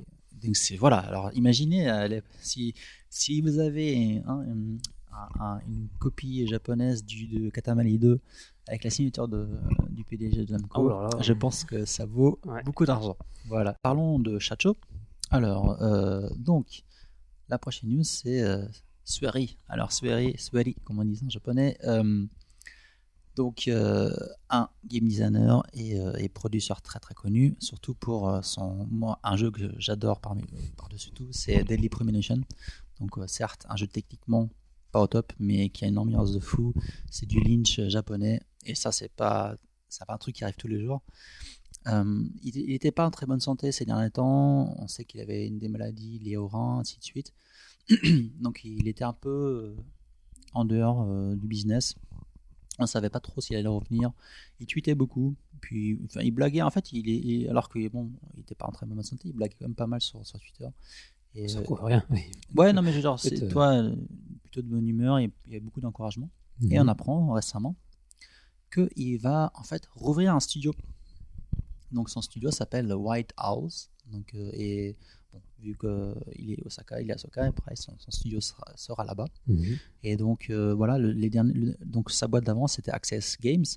Ouais. Et euh, ils avaient produit donc D4, hein, donc, hein, le, le- Deadly Premonition, euh, D4 Quatre. sur, euh, euh, sur euh, Xbox One. Donc il, a- il avait, il avait fait beaucoup de jeux en partenariat avec Xbox, avec, enfin, avec Microsoft. Donc là, c'est vraiment une nouvelle aventure, un nouveau début. Et euh, on Donc on sait pas trop encore quel genre de ne jeu sait pas il va- trop, voilà, bah, en tout cas, vu connaissant le personnage, Donc des jeux un peu, ouais. euh, dans, les, dans les salons, parce que c'est quand même considéré plus ou moins comme de l'indé, euh, quand, quand, quand nous, on allait sur les salons euh, indé et tout, euh, quand, quand tu le voyais arriver, tu comprenais tout de suite, hein, le mec il est complètement ailleurs. Il se baladait avec un petit singe en peluche et il l'appelait Obama. Enfin, voilà. Voilà, le genre de, voilà, voilà le genre de personnage que c'est. Alors oui, donc apparemment donc le, le slogan le slogan de la boîte c'est From Osaka to all of you around the world. Voilà, Voilà. c'est hein, c'est très Kansai, euh, centré Kansai. En tout cas, euh, on attend avec impatience euh, Bah, des annonces. Et... des annonces et, et des futurs projets. Et j'espère vraiment que ce sera plus des exclus Microsoft, mais qu'on pourra, Ouais. comme, comme Daily Premonition, aussi jouer son, son, ses jeux sur Steam, sur PS4 Du et, coup, quand même- et sur Switch. Il va devoir trouver des financements, il va devoir recruter, il va devoir. c'est ça. euh, C'est pas. Je pense qu'on n'aura pas les premières annonces pour tout de suite. D'ailleurs, dans le, la série, euh, la série des créateurs qu'on crée, euh, enfin des, des grands game designers qui ont créé leur boîte, il y a eu récemment euh, des photos du studio de Kojima. Ah oui, oui, à- Alors là, c'est- je pense, c'est- non, là, là, je pense qu'on est, on à un niveau. euh, Ah oui, là c'est pas du tout. Là, c'est euh, next level. là, les, c'est, les- euh, les studios de Kojima, c'était assez rigolo. C'est assez impressionnant. Les photos qu'on voit et le reportage dans le dans le bâtiment, le, le- il a pas, c'est pas un petit studio indé, hein, clairement. Il, il- t'as- toi, tu avais fait un, un entretien. J'ai moment fait un entretien là-bas. Par contre, moi, j'ai vu juste la salle de meeting. Et en fait, à l'époque où j'ai fait cet entretien, C'est pas les mêmes endroits. C'est pas le même endroit. c'est non au même endroit. Ah c'est à. Shinagawa. Euh, c'était euh, c'était en septembre, début septembre, où j'ai fait mon entretien. Ils venaient tout juste d'emménager. Et en fait, ils avaient, euh, c'était encore en construction en fait. C'est-à-dire que l'en- l'endroit où j'ai fait l'entretien, euh, il y avait des chaises qui étaient encore sur le côté. Enfin, je il y avait des, ils cachaient avec des, avec des, les panneaux l'intérieur du studio. Parce que moi, j'étais dans la salle de- juste la salle de meeting. Mais c'était clairement encore en construction. Donc là, ils ont fini, ils ont fini tout ça et c'est assez, c'est classe. Ils ont du budget. Ils ont beaucoup Ah non, de mais budget. là, là, c'est. Alors, ce qui est intéressant, c'est que j'ai euh, regardé sur. Alors, ça, ça vaut ce que ça vaut. Hein. En tout cas sur la page Wikipédia euh, de Kojima Productions avec un S, Mhm. euh, quand tu regardes les détails euh, des actions, Ouais, donc Ah. c'est marqué 100% Kojima. d'accord. Donc, est-ce que ça veut dire que a- Kojima a mis un chèque énorme de sa poche pour acheter ou louer les locaux? Il a mis en mise de part énorme. locaux, et, que Sony finance uniquement la partie développement, les, les employés et Mhm. donc le, hein, le coût Bah, du du jeu. projet. ou est-ce qu'ils ont est-ce que c'est Wikipédia qui dit n'importe quoi? Et ça c'est bien, bien Bah, possible c'est bien possible, ouais. et, et que en fait c'est juste une, voilà, un Après, il, arrangement il a, entre eux il a peut-être trouvé aussi des financements. Tu sais, des fois, tu peux trouver des, oui mais des en gens fait- qui lui ont prêté de l'argent. Enfin, Oui, type, là, il, a, ça, il a c'est- quand même des, un, des- un réseau qui, je pense, assez incroyable. ah oui, mais ça, ça, Où il a fait un emprunt bancaire. non, je sais, en euh, fait, il a dû dire à Guillermo del Toro, mec, et voilà, c'est ça. il, faut 2 C'est- millions, il me faut 2 millions de dollars. Et euh, je pense qu'un type comme Kojima, avec la, la relation et la- le- les contacts qu'il a, etc., peut effectivement trouver de l'argent. Par contre, ce qui est impressionnant, c'est que, bah, c'est que là, il en a trouvé beaucoup. et, et en fait, et moi, ce à quoi ça m'a fait penser quand j'ai vu les, les trucs, c'est que c'est pas, on n'a pas l'impression qu'il a créé son studio pour faire, euh, le, jeu, Death Stranding, le jeu qui a été annoncé. On a vraiment l'impression qu'il vise sur le long terme. C'est-à-dire que c'est, il a créé un studio de AAA au Japon, en fait.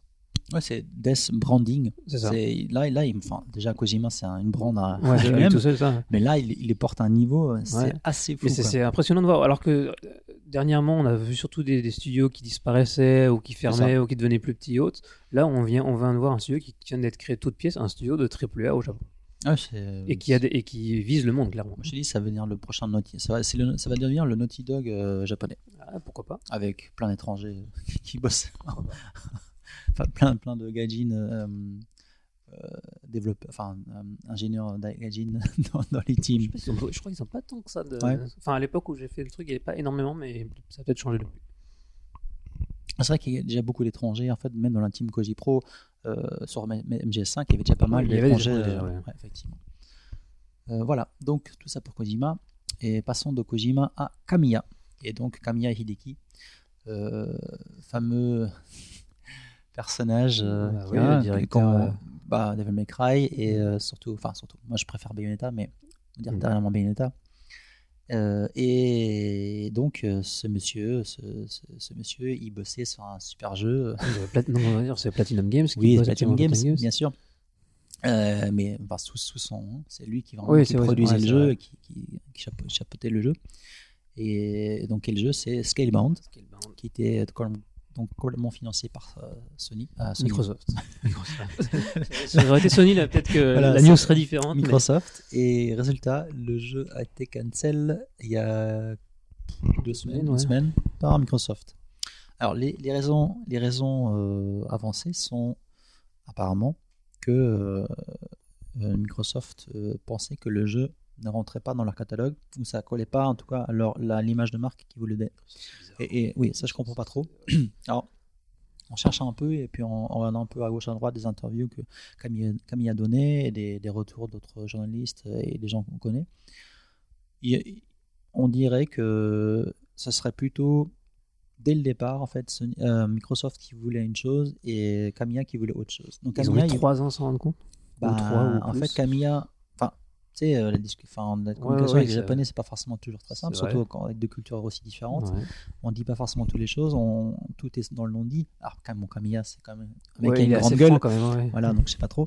Mais en tout cas, on peut, ce qui en ressort au final, c'est que Camilla voulait faire un jeu qui était plus ancré XP, XP RPG, Mhm. alors que Microsoft voulait un jeu vraiment pure action. Action, ouais. Et ça, ça s'est beaucoup disputé, apparemment. Et qu'au final, ils ont dit bon, ben, si ça continue comme ça, on va perdre de l'argent, ça n'avance à rien. Mhm. Alors, alors qu'il était quand même monté sur scène. quoi. Mais c'est vrai, il était monté sur scène. Et moi, ce qui m'étonne quand même, c'est que le, le jeu a quoi, quasiment 3 ans de développement. Là. C'est ça. Et euh, ils ont montré une démo au, au TGS et à l'E3. Qui n'était pas convaincant hein, pour moi. ouais, voilà, mais ce que je veux dire, c'est que le jeu était assez.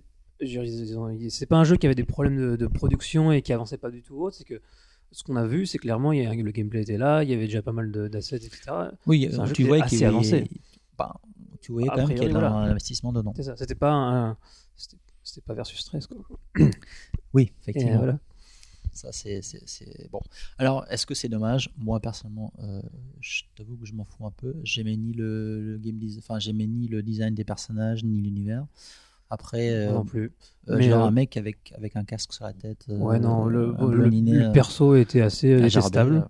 Par contre, là où je trouve ça comme triste, c'est d'un point de vue, point de vue marché, de voir un, gros jeu AAA japonais annulé. euh, En plus, chez Platinum Games, c'est quand même une boîte qui fait des très bons jeux. Bah, ça- surtout qu'il y a Nier Automata qui sort bientôt. Et là, ça va être du très très lourd. ça, ça s'annonce, ça c'est bien. Ça s'annonce très très très bien. Surtout moi, je suis un grand grand fan de la série. Et là, ça sort quoi, dans un, même pas un mois. Quoi. C'est- Mm. Voilà. Donc, euh, Donc, euh, dommage. Ouais. C'est sûr que dommage. Surtout quand tu vois un projet euh, voilà, qui, qui a quand même. Qui avait, euh, Mais- qui avait son, son, son charme pour, les gens qui Voilà, étaient mais- sensibles. mais au soyons honnêtes, je pense qu'il aurait pas fait de bonnes, de bonnes ventes quoi Ah qu'il arrive. Bah, C'est un jeu japonais les- euh, sur vu- les consoles t'as euh, déjà- Microsoft. Vu des, jeux- des jeux Microsoft qui sont pas des, des FPS ou des jeux de sport qui se vendent à l'heure actuelle, c'est fini quoi. Donc là, il faut, faut, faut attendre euh, la Scorpio qui va peut-être relancer le marché. Où il, faut, il faudrait des vrais exclus, autres que Halo, parce que je pense qu'aussi ça s'étouffe un peu. Microsoft, qu'ils se vendent plus ou moins, ils se vendent assez bien finalement aux Oui, oui. États-Unis, mais en dehors des États-Unis, C'est fini. Bah, la ils, ont même, PS4, ils ont même perdu l'Europe, c'est ça qui est fou quoi. même, même, Ang- même l'Angleterre, l'Angleterre qui était vraiment Ouais. pro Xbox. Euh, c'est simple, hein, les, les ventes euh, PS4, c'est exactement le double de la, de Xbox mondialement. C'est fou. Donc euh, je pense que là, on, on a compris. Ah, Mais du coup, ça pose la question de Microsoft pour le, dans le futur du.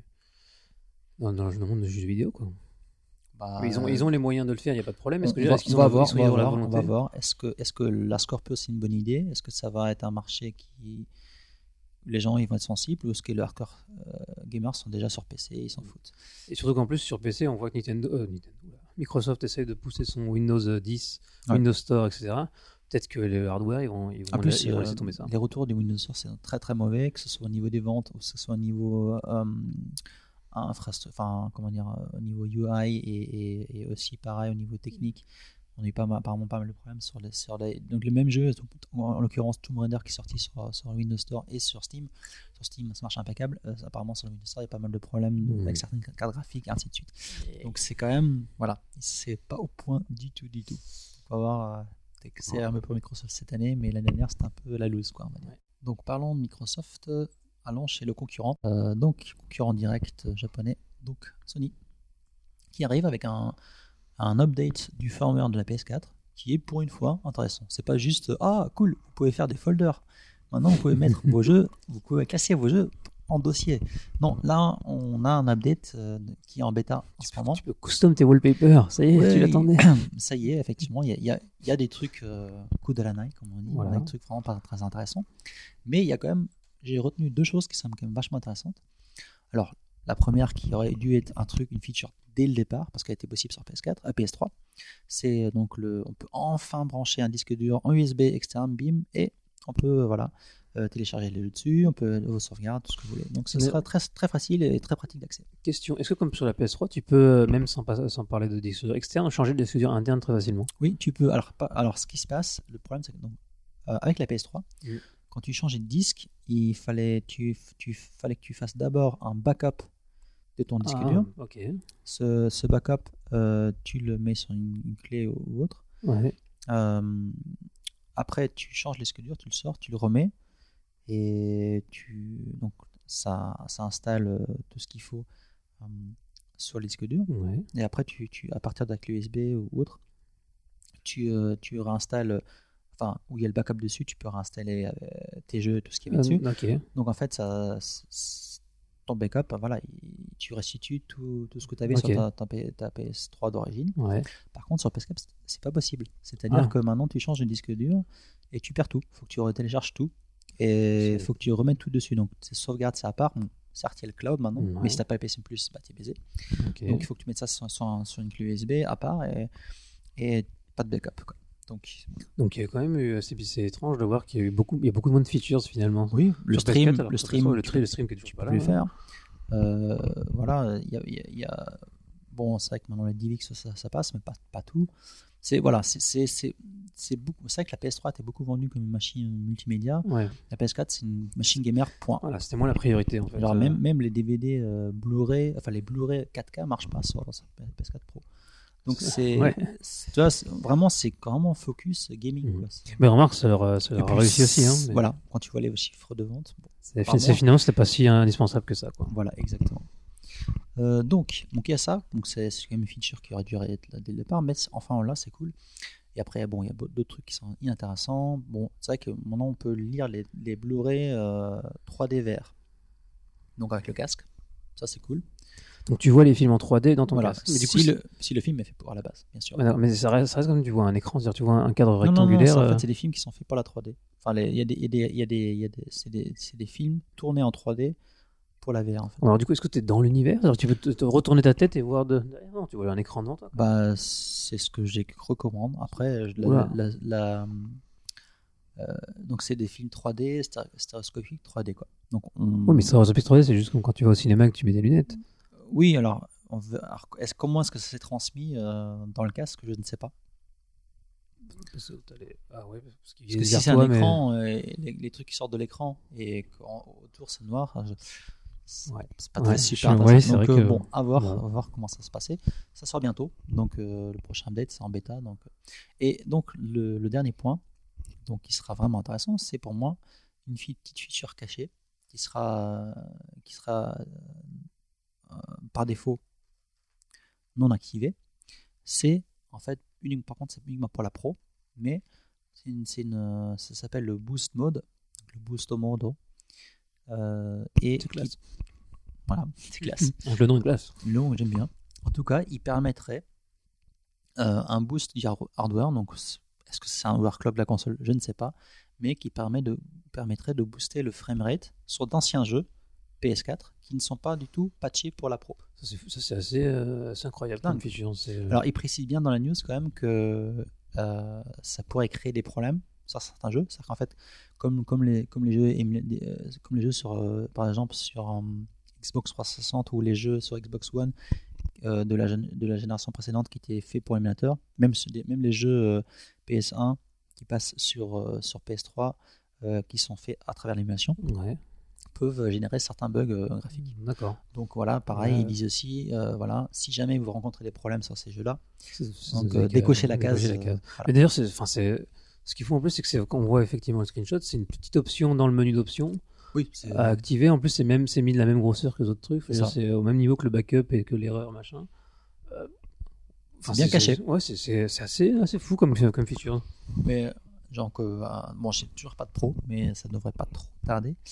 Mais j'ai, oui, si jamais euh, euh, ça sort bientôt cet update et j'ai accès à la pro, je tenterai bien euh, faire des comparaisons. Quoi. Ça, ça pourrait être intéressant. Voilà. Donc parlons de framerate. parlons bien euh, et parlons euh, de un peu de FF15 parce que alors effectivement il y a eu beaucoup, beaucoup, beaucoup d'annonces chez Square Enix récemment qui se mélangent entre FF15, les updates FF15 et aussi donc le, le- le Final Fantasy 30e anniversaire qui a eu lieu euh, il y a quelques jours aussi. Hier, non, avant-hier. Euh, oui, c'est ça, il y a deux, Ouais, deux jours, ouais, un truc ça. comme ça. ouais. Euh, donc, vu qu'on parle du framerate, euh, sautons sur FF15 Ouais. et les trucs qui ont été annoncés. Euh, Alors, ce qui est intéressant à dire sur FF15, c'est qu'autant le jeu est sorti il y a presque deux mois maintenant, Mm. et on a toujours régulièrement des annonces de, de patch, de mise à jour, euh, enfin de, de DLC. Et euh, oui, un- en fait, c'est un MMO. C'est bah, c'est vraiment, oui, c'est un service, c'est-à-dire que Mais c'est gratos, c'est cool. alors il y aura des DLC payants, mais effectivement tout ce qu'on a, tout ce qui annonce récemment, c'est du, gratos et euh, il continue. Alors que les- la plupart des gens ont pourtant fini déjà le jeu, C'est ça. Et pourtant ils continuent à faire du support en fait et à, à finir le jeu finalement. Donc euh, FF15, bah, déjà on a les, les chiffres de vente, ils disent que bon, tu de la, c'est- C'est-à-dire qu'en fait, dans la news, ils disent que ils ont, ils ont shippé un million de plus. Et pour arriver à 6 millions. C'est-à-dire qu'en fait, ça voudrait dire qu'ils ont vendu 5 millions et qu'ils ont shippé un million de plus. et qu'ils ont, Voilà. qu'ils ont en plus distribué un million en plus. Donc, Voilà. c'est des ventes qui sont tout à fait correctes. Oui, c'est bon, c'est C'est- loin des succès de FF7, Voilà. 8 et ainsi de suite. Mais quand même, euh, c'est pas dégueu. C'est pas dégueu. Je me demande si le, le fait d'annoncer régulièrement des, euh, des patchs et des DLC et autres, ça va, ça va les aider à continuer à vendre des, des, des versions ou pas, ou si en fait les gens déjà ont déjà acheté, euh, tous les gens qui étaient intéressés ont déjà acheté. je pense qu'il y aura un, un Game of the Year, avec ouais. tout intégré. J'imagine que oui. Ça sera à 4 millions et les gens vont l'acheter. quoi. Enfin, Oui, déjà- ce sera pas 4000. Ils le vendront plein pot, c'est Square Enix. Hmm. Ah oui, c'est- non, mais c'est c'est vrai, t'as raison. C'est vrai que quand tu regardes dans l'histoire de Square Enix, ils ont jamais fait D'édition comme ça en fait. Il n'y a aucun jeu qui me vient à l'esprit. de Game of the Year. euh, Oui, un truc comme ça. Bah, quand ils font des portages, souvent, en fait, ils remettent tout. Et, euh, genre, par exemple, le FF12 qui a été annoncé là. le- on- Oui, mais ça, c'est un por- un portage du jeu. Ouais, Mais ouais. Tu vois, là, là, en l'occurrence, la même console, le même jeu, avec tout. Par exemple, un Fallout, un Fallout 4 avec tous les DLC intégrés. Ouais, en même temps, c'est le, pro- le premier Final Fantasy avec des DLC. Oui, effectivement. Genre, on a attendu Ouais. 10 ans pour l'avoir. c'est Oui. ça aussi. là. Non, même, genre, même d'autres jeux dans, chez Square Enix, euh, il me vient pas à l'esprit un, un jeu comme ça qui. Euh, on pourrait faire entrer Kingdom Mars dans cette case, non? Enfin, c'est vraiment des Ouais. portages à chaque fois, mais. euh, Ouais. C'est ouais, Square Enix, c'est pas trop leur politique en fait. Donc on verra s'ils font une édition. euh, C'est vraiment à chaque fois qu'il y a des portages, parce que même quand on voit les, les FF ou les FF sur, sur DS par exemple, Ouais. où c'était des, des remakes, mais où ils mettaient par exemple, bah tiens, la version, euh, la version, enfin la- les cinématiques de la version, par exemple, à FF, FF4, on avait la version, euh, le, donc le, le port- le remake DS, et on avait en même temps de ce remake DS, par exemple, les, euh, les cinématiques en image de synthèse créées pour la version PlayStation de l'époque.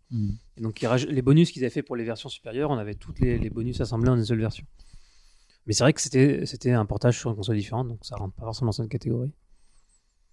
Mais là, j'y crois, on aura une version Game of the Year à la fin de l'année euh, 2017. Je pense que... Bah, c'est celle que j'attends pour acheter le jeu en fait. Je, D'accord. je, je m'aimerais bien avoir, voilà, parce que toutes les ellipses du scénario, tout le monde me dit que c'est problématique. Donc si je peux avoir ça avec euh, un jeu complet avec toutes les cinématiques euh, et euh, du coup que l'histoire fa- fasse plus de sens et surtout un jeu techniquement aussi tient plus la route que maintenant. Mhm. Et apparemment une aussi une, version où tu peux quitter la route en voiture, ça serait cool quoi. Ah, ça. Voilà. Donc, euh, donc, euh, là pour les annonces officielles, qu'est-ce qu'ils nous ont promis? Alors update, euh, donc un patch PS Pro. PS4 Pro, euh, ça, il l'avait annoncé effectivement il y a quelques temps. Bon, Oui. ça y est. Ça arrivera le 21 février. C'est ça. Et donc, ce sera pas un 60 frames FPS constant, mais maximum. Donc je pense entre 30 et 60. Ouais, bah ils vont améliorer les, les. Oui, je pense que bah, ce sera, je pense que ce sera propre. Donc des, des quêtes limitées en temps. Ça, c'est. ouais.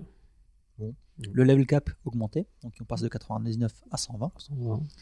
Est-ce que ça, ça, toi qui joues en ce moment, est-ce que ça, ça fait sens? Honnêtement, ça, faut vraiment que j'arrive au- à la fin du jeu. En fait, moi, ce qui, ce qui m'a semblé, par exemple, quand on en parlait avec Mathieu euh, précédemment, c'est que, euh, c'est que no- notamment, tu as, des items qui te permettent dans le jeu de, de gagner beaucoup, beaucoup d'XP. Ce qui fait qu'énormément de gens ont atteint le niveau 80 le 99, ce qui est assez rare. D'habitude, dans un Final Ok. Fantasy, c'est pas quelque chose que tu fais régulièrement. Genre, quand tu fais juste la le- l'histoire classique, tu le fais pas. Euh, Peut-être que ça va aider ces gens-là qui ont. bah, Enfin, ça va servir à ces gens-là. Enfin, le fait qu'il y ait beaucoup trop de gens qui atteignent le niveau 99, c'est. euh, Ah, Est-ce que tu gagnes trop rapidement en XP non, moi, euh, c'est-à-dire que quand tu joues normalement, tu gagnes pas trop rapidement en, en XP. Ce qui est vraiment le, le- voilà, le seul truc, c'est que quand tu craftes de la magie, tu peux crafter de la magie avec certains items qui te font, qui te donnent des bonus d'XP qui sont vraiment énormes, qui sont Mhm. démesurés par rapport à la game balance du jeu et qui te permettent donc de level up très facilement. D'accord. Euh, la question que je me pose surtout, c'est que s'ils augmentent le level, le level cap, ça veut dire qu'ils vont rajouter des, des, euh, des- du content beaucoup plus difficile, j'imagine. Ah oui. Des nouveaux boss, parce que sinon il n'y a aucun Ah sens. oui, oui, là, là, oui. Voilà, là, là, que là, eh ben, là, on- vraiment, on est dans le monde du MMO. Ouais, ouais. Complètement. Ok, donc euh, après, bon, tu- ta capacité de photo, elle augmente de 150 à 200. Génial, Trop bien. trop bien. J'ai de- toujours voulu cette De feature. Prompto alias Procto. Euh, et après, trop bien. Donc, on pouvait uti- euh, utiliser le music player dans la voiture euh, en marchant. Et maintenant, tu pourrais l'utiliser aussi sur ton chocobo. Franchement, ça ressemble à des, à des, à des, des mises à jour de, de, de MMO, hein, vraiment. hein. C'est ça. C'est des petites. C'est un, MMO déguisé ce jeu. Ouais, c'est fou. Ils ont pris le Alors- goût FF14 en fait. Donc, euh, le 28 mars, on aura un truc ajouté au chapitre 13. Donc, qu'est-ce qu'on aura? Le fameux. euh, bah, c'est une bonne question d'ailleurs. On Je pense qu'il y aura un, ajustement de la game balance. Eux, ils disent des enhancements. Ouais, voilà. Ça, veut ça veut tout et rien dire. Voilà. Que beaucoup de gens critiquent le chapitre 13, donc ça va Mais faire en sorte que le chapitre jouer 13. avec ça- Gla- euh, Gladiolus. Ouais, Gladiolus. Trop- trop Trop bien. bien. Sans le- l'enthousiasme. Alors, après, les DLC. Les DLC arrivent euh, le 21 février. Alors, les booster packs. Est-ce que tu veux dire un truc sur les booster packs euh Oh, vraiment, non. Bah, nous voilà, nouvelles armes, nouvelle euh, canne à pêche. Alors, c'est bizarre parce qu'il y a un booster pack euh, payant. Ouais, Et gratuit. Voilà. Et leur version gratuite est assez euh, ridicule, puisqu'ils ont annoncé une Magitech Exosuit. Ouais. Et euh, en fait, ça ressemble à des costumes de Sentai. Bah, pour Power, les- Power Rangers, quoi. Ouais, c'est Power Rangers. Bon, bon, voilà. on est déjà assez dans le, dans le mauvais goût. Bon, après- la direction artistique. Euh, il y aura un épisode Gladiatus. Gla- Gla- il y aura un épisode Gladiolus.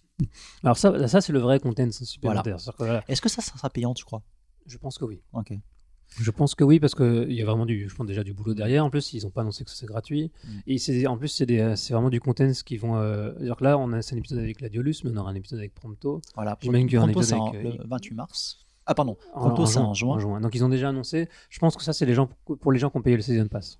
Voilà, après, donc, on me disait donc, la voiture. Donc, euh, free drive pour la voiture. Donc, ton, ton, ta caisse, ta Regalia devrait- deviendra un 4x4 euh, Bigfoot américain. Voilà, et tu pourras sortir et, et rouler sur la plaine. Alors, il y a les grandes questions que tout le monde se pose parce que. Est-ce que tu peux rouler sur les chocobos du coup? Alors voilà, est-ce que tu peux rouler sur les monstres? Parce que si, si, si ça devient du GTA, moi je l'achète direct. Mais ça, j'en doute. Enfin, on, on verra ce que ça va donner. Mais euh, j'ai vu qu'une seule vidéo qui traîne sur YouTube où tu vois la, la- la bagnole qui, euh, qui tourne dans la plaine. Et il y a un moment, il y a un bug et elle est bloquée quelque part. Donc, euh, voilà. voilà, voilà. Je veux dire, euh, T'as un vieux chocobo, c'est mort sur, sur le, sur le capot.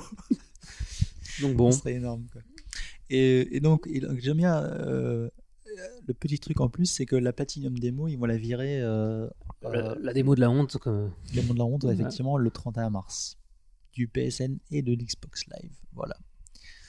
Euh, donc, euh, bah, des trucs euh, plutôt cool en fait euh, à- qui arrivent, des trucs moins intéressants, des trucs qu'on s'en fout, mais globalement ils font du boulot, ils bossent quoi, ils font du boulot. Alors, ce qui est vraiment étonnant, c'est que comme c'est un jeu quand même qui, c'est un jeu à histoire malgré tout. malgré tout. Non mais c'est ça. enfin, Ouais. le- les gens ont beaucoup critiqué l'histoire, mais à la base tu joues pour un FF en général et pour celui-là, je pense aussi, ça fait pas exception pour, pour l'histoire. Et les, les fans, les principaux, les fans vraiment qui étaient, ins- un- qui étaient intéressés par cet épisode l'ont déjà acheté. La plupart l'ont déjà fini. Est-ce qu'ils seront prêts à revenir sur le jeu uniquement parce qu'il y a quelques ajouts par-ci par-là? J'ai du mal à y croire. Oui, effectivement. Franchement, euh, les gens passent à autre chose après. Quoi. Donc ça, sera, ça intéressera surtout les gens qui n'ont pas encore fait le jeu et qui vont pouvoir acheter une version qui sera donc du coup euh, bah, euh, supérieure à ce, que, à ce que les gens euh, au lancement sont- ont acheté. Quoi. C'est ça. Sinon, autre petite news euh, qui tourne, euh, enfin dernière news qui, qui cible vraiment le FF15, c'est que donc on- ça fait un moment donné que donc euh, que euh, ils ont annoncé donc euh, bah, avec un partenariat avec Sony pour exclusivité pour le PSVR, le, donc la super aventure VR avec avec nos potes potes les nos, nos potes host host de. Kabukicho. Et donc il y aurait potentiellement, apparemment, en tout cas Tabata d'après la news Tabata il veut ça, il veut sortir le jeu aussi sur PC.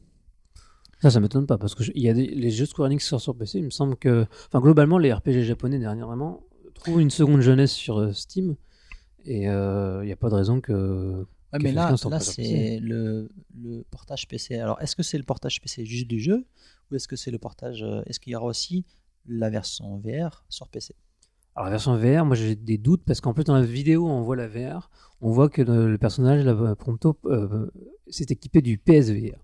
Oui, mais alors tu vois, ça, c'est des trucs que tu peux changer aussi. Tu peux changer, c'est vrai. Parce que ça, c'est pas un problème. Et quand tu vois aussi, par exemple, que Resident Evil 7 a Ah oui, l'exclusivité oui, oui, le temporaire. pour la VR, C'est peut-être ça. donc euh, why not? Bah déjà, faut voir à quoi va ressembler leur- le truc en VR parce que honnêtement, moi pour faire FF15 actuellement, je vois pas trop. euh, enfin, Oui.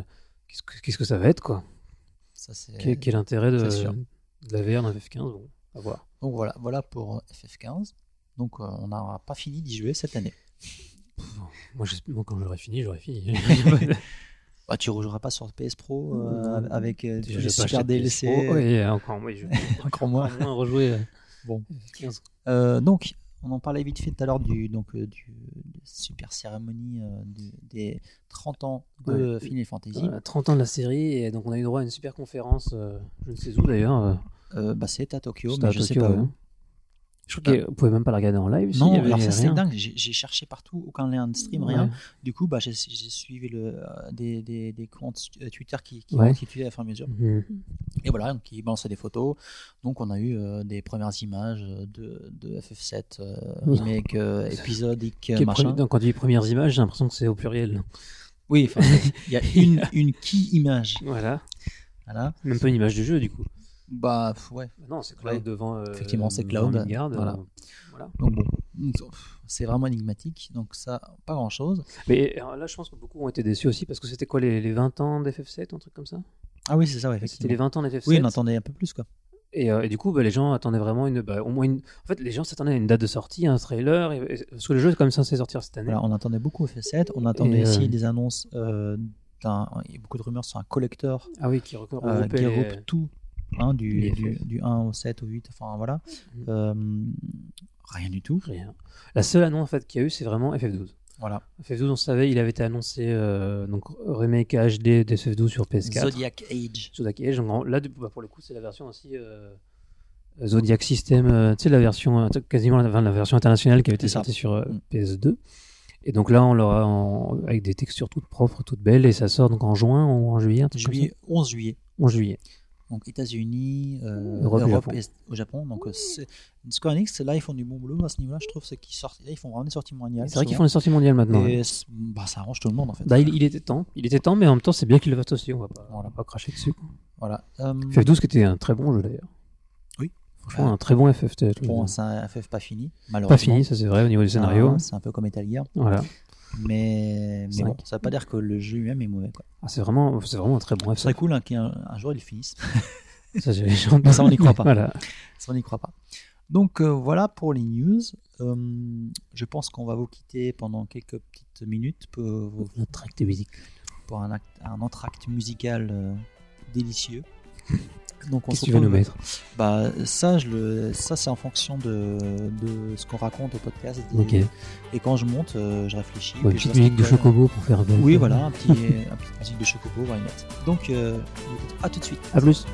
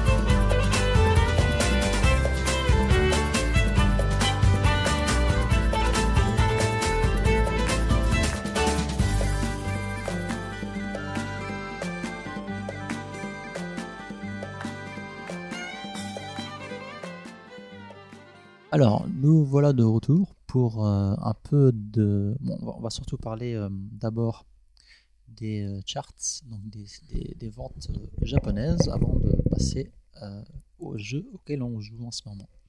Donc, on va vite fait parler de la dernière semaine de, de l'année dernière pour constater un petit truc sympa, enfin intéressant. C'est que les ventes euh, des jeux 3DS en général sont, euh, occupent les 3-4 premières places. Les euh, quatre premières places du ranking, c'est des jeux 3DS. Pour une console qui est censée être sur en fin de vie, Bah, euh, bah, c'est plutôt un bon score. hein. Toi, tu te projettes déjà. Bah, avec la Oui, Switch non, et tout, c'est vrai que enfin, c'est quand même une vieille console, la 3DS. Non, parce que nous, on se projette dans, dans, dans, dans- dans un univers qui- dans lequel, pour nous, la 3DS n'existerait plus d'exister. Ouais, ouais, mais attends. Cessera d'exister. C'est c'est des ventes qui ont eu lieu après l'annonce quand même de la Switch. Alors, avant la conférence Switch où ils annoncent Tout mais, c'est- mais la Switch officiellement était déjà annoncée. On sait que c'était une console portable, enfin qui faisait aussi portable. Et ça n'empêche pas les gens de continuer à acheter des jeux 3DS. Tout à fait. Et donc, on a en premier, euh, première place Pokémon Sun and Moon. Euh, Logique. Logique. Euh, après, il y a euh, le Super Mario Maker 3DS. Donc, euh, voilà. Un, un jeu qui était plutôt pas si bien accueilli parce que c'était une sous-version euh, De la version Wii U. Mais quand même, il approche euh, les. Bon, là, en fin d'année, il était euh, vers les 800 000, mais là, il approche plutôt les, Le million, hein. Donc, c'est une super perf. Hein, Voilà, pour, euh, c'est- voilà. Euh, il y a un, donc le jeu des, des, des, des Oji-san, salaryman japonais, Momotaro Densetsu, qui, Tachayare, Nippon. voilà, qui est sorti donc, sur 3DS aussi, et qui fait, voilà, qui dans les 200 000, quoi. C'est une, super bonne perf. Et que c'est une licence qui est très vieille licence euh, japonaise, euh, qui, qui, qui est encore très ancrée. Quand, quand tu regardes dans les game bars euh, au Japon, bah, ouais. t'as, les salaryman, les 50 balais, ils jouent à ça. C'est, trop marrant, quoi. C'est leur Madeleine à eux. Voilà. Et quatrième place, euh, voilà, ben, on a eu Pokémon en 1, en 4, on a Yokai Watch qui, qui est toujours là avec un Yokai Watch 3, Sukiyaki. Sukiyaki. Et 50 000, euh, 50 000 exemplaires quand même, en tout 560. Voilà, ils sont, voilà, ils approchent les 600 000. C'est, pas, c'est Ouais. loin d'être dégueu. hein. C'est loin d'être dégueu, mais on a vu quand même, c'est qu'on a, j'ai vu passer un, une, une comparaison des ventes de, de Yokai Watch. On a vu que ça, c'est vraiment des gringoles malgré tout. hein. Certes. Mais euh, même, même, même en dégringolant, ça fait 8 fois plus que Last Guardian. C'est triste. Voilà, Last Guardian qui en fin d'année euh, dépasse guili guili les 100 000 ventes 100 000. au Japon. C'est une catastrophe. Ouais. Mais alors vraiment, c'est, impressionnant. triste. On sait qu'il s'est pas, pas bien vendu, mais, mais là, au Japon, c'est, les gens, limite, ils l'ont complètement zappé le jeu. Ouais. Alors qu'on avait des pubs sympas euh, avec des mecs qui disaient Ouais, tu te rappelles du jeu que tu as commandé il y a, il y a 6 ans, euh, ta préco et tout. Non, ils ont fait des petits trucs sympas quand même. Euh, mais euh, mais, pff, laisse tomber, ça, c'est une catastrophe. FF15 qui va, qui va arriver au million, là il est à 890 000. Voilà, voilà pour euh, ouais. la, la dernière semaine, La dernière euh, semaine. 2016. Donc là, on passe en 2017. 2017, euh, la, La première semaine. Le ranking, ça ressemble. c'est trop marrant parce que le ranking est exactement le même. Donc les trois Ah, Il y a une inversion, regarde. Bon, Super juste- Mario Maker en premier, c'est ça. Pokémon deuxième, Momotaro Densetsu troisième, Voilà. Minecraft Vita. Et Minecraft Vita, bim. Et c'est marrant parce que dans Minecraft Vita, ils ont dépassé les millions sur PS Vita. Euh, par contre, on descend un peu dans le ranking et on, on retombe sur Minecraft version Wii U qui est de quasiment à 300 000. Non, c'est pas dégueu, hein. Donc Pour, le- voilà. pour, pour. Voilà. Donc c'est plutôt intéressant. Donc voilà, donc euh, début, fin d'année, euh, c'est plutôt la même chose pour la première dernière semaine. Donc on passe à la deuxième semaine euh, de janvier. Et qu'est-ce qu'on a? Des nouveaux jeux. Donc on a un Kingdom Hearts en première place. Euh, Kingdom Hearts HD 2.8 Final Chapter, chapter Prologue. Prologue. Donc euh, là, qui, qui fait une première semaine avec 140 000 ventes. Ouais, bah, c'est à peu près le, le marché, euh, je pense, pour, pour ce genre de jeu au Bah, Japon. ce, qui est, enfin, ce qui est plutôt une, euh, un très bon chiffre, je trouve, parce que quand pour avoir lu les tests, uniquement lu les tests, et en fait, c'est uniquement la version 3DS C'est portée. quoi. portage. portage de la version 3DS. Euh, a priori, c'est pas très beau. Alors, il y a deux trois petits bonus avec, euh, mais mais ça fait pas, un- ça, en, ça en fait pas un jeu complet, quoi. Enfin, c'est difficilement explicable d'avoir des bonnes ventes. C'est vraiment que les gens attendent attendent du Kingdom, veulent du Kingdom Hearts et attendent vraiment Kingdom Hearts 3.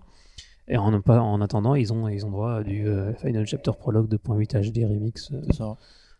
voilà, quoi. Donc après, euh, donc, le deuxième, deuxième truc qu'on pourrait noter qui est intéressant, c'est euh, donc la sortie de Danganronpa version 3, donc V3, euh, qu'on attendait depuis très longtemps.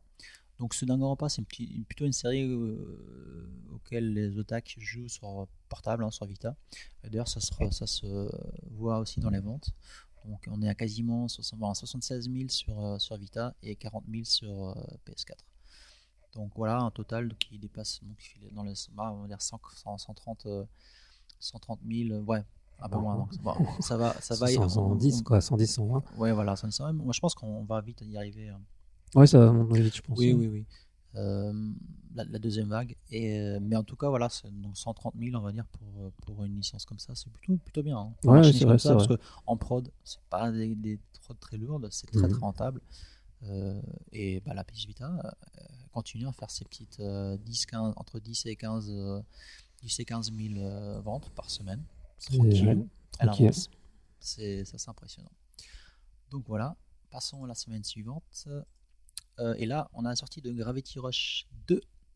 Et donc Gravity Rush 2, pareil, il s'est effondré. euh, voilà, enfin effondré. Il a fait une des très mauvaises, euh, très très mauvaises ventes. Donc 64 000. 74 000. Pardon, 74 000 Pour la première semaine, c'est peu. Voilà, pour une sortie, c'est pas GG. En plus, pareil, au Japon, ils ont fait des pubs. Est-ce que tu as vu la pub? Elle est assez géniale avec Ah, ces deux nanas, deux nanas en fait qui, sont en coloc, Ouais. ou deux, deux sœurs, je crois. Euh, et elles ont un petit chat. Euh, et donc, euh, le chat, en fait, il, il se cache en haut, je sais plus, il n'arrive plus à descendre. Et donc, euh, elle essaie de la pâter avec un bâton, avec le balai et tout. Tout Et il inverse la gravité. non mais et voilà et tout d'un coup en fait la, la maison se renverse de gravité, ils tombent, ils tombent tous par terre, le même se renverse et tout.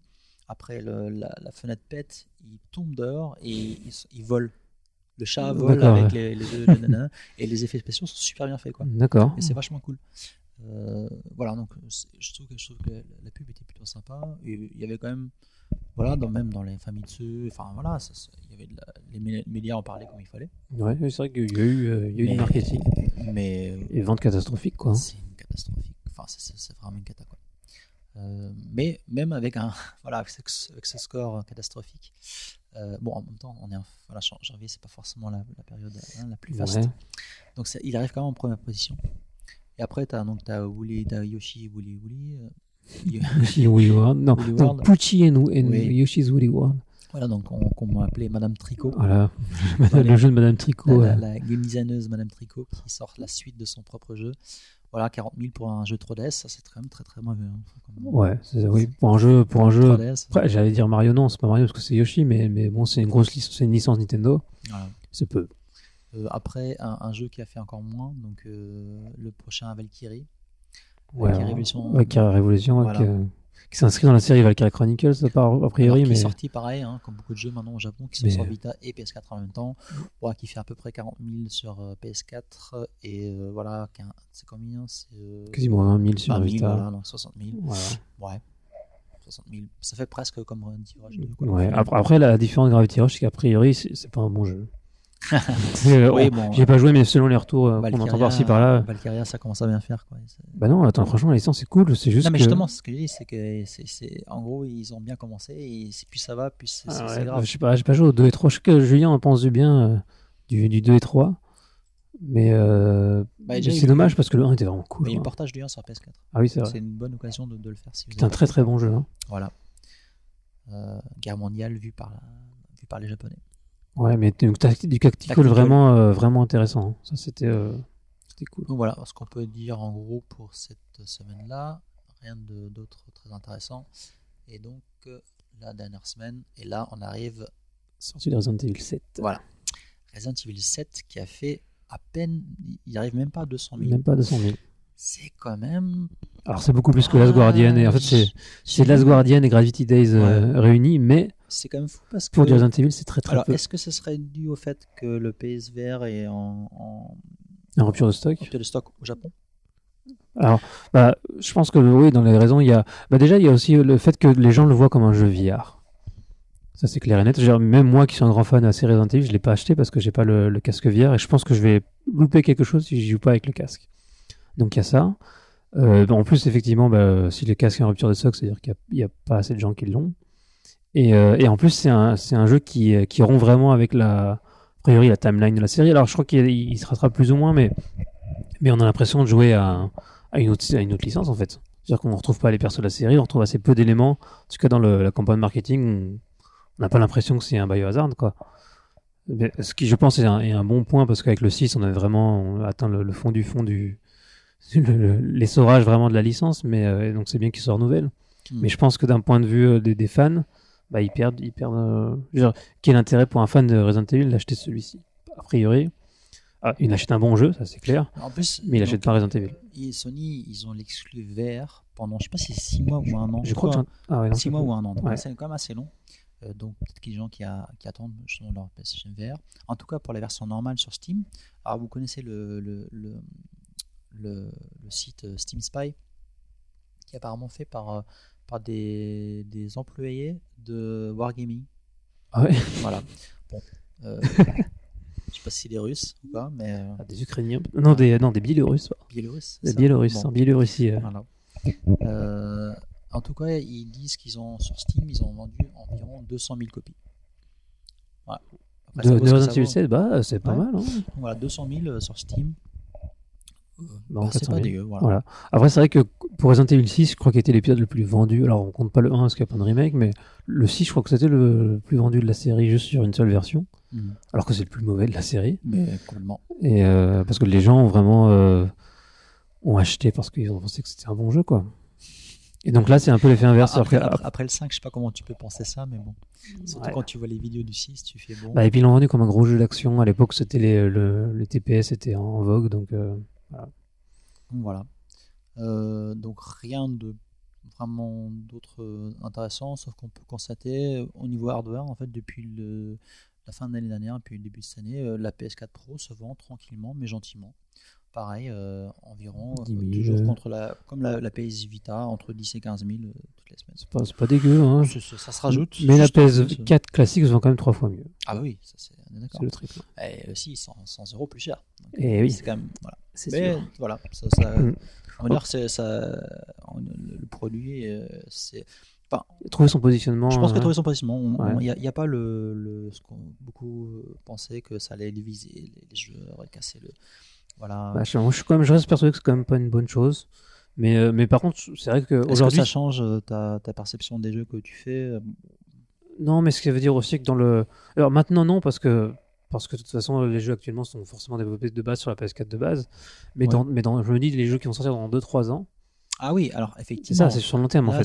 Sur le long terme, est-ce que je me dis, est-ce que je vais pas être obligé d'acheter une, caisse- une, caisse- une PS4 Bah, Pro parce façon, que mes jeux vont être dégueulasses sur PS4 T'as bien, tu bien passé une PS3, une PS4, et au final, ça sera la même chose. Quoi. Ça c'est sera, pas une- mais c'est c'est pas une nouvelle console. ben, en- comme, comme la Switch, euh, qui va, je te dis, euh, bah, c'est- Elle va évoluer, oui, on, Voilà. on passe vers au niveau des consoles donc, évolutives. tu peux dire merci à Apple.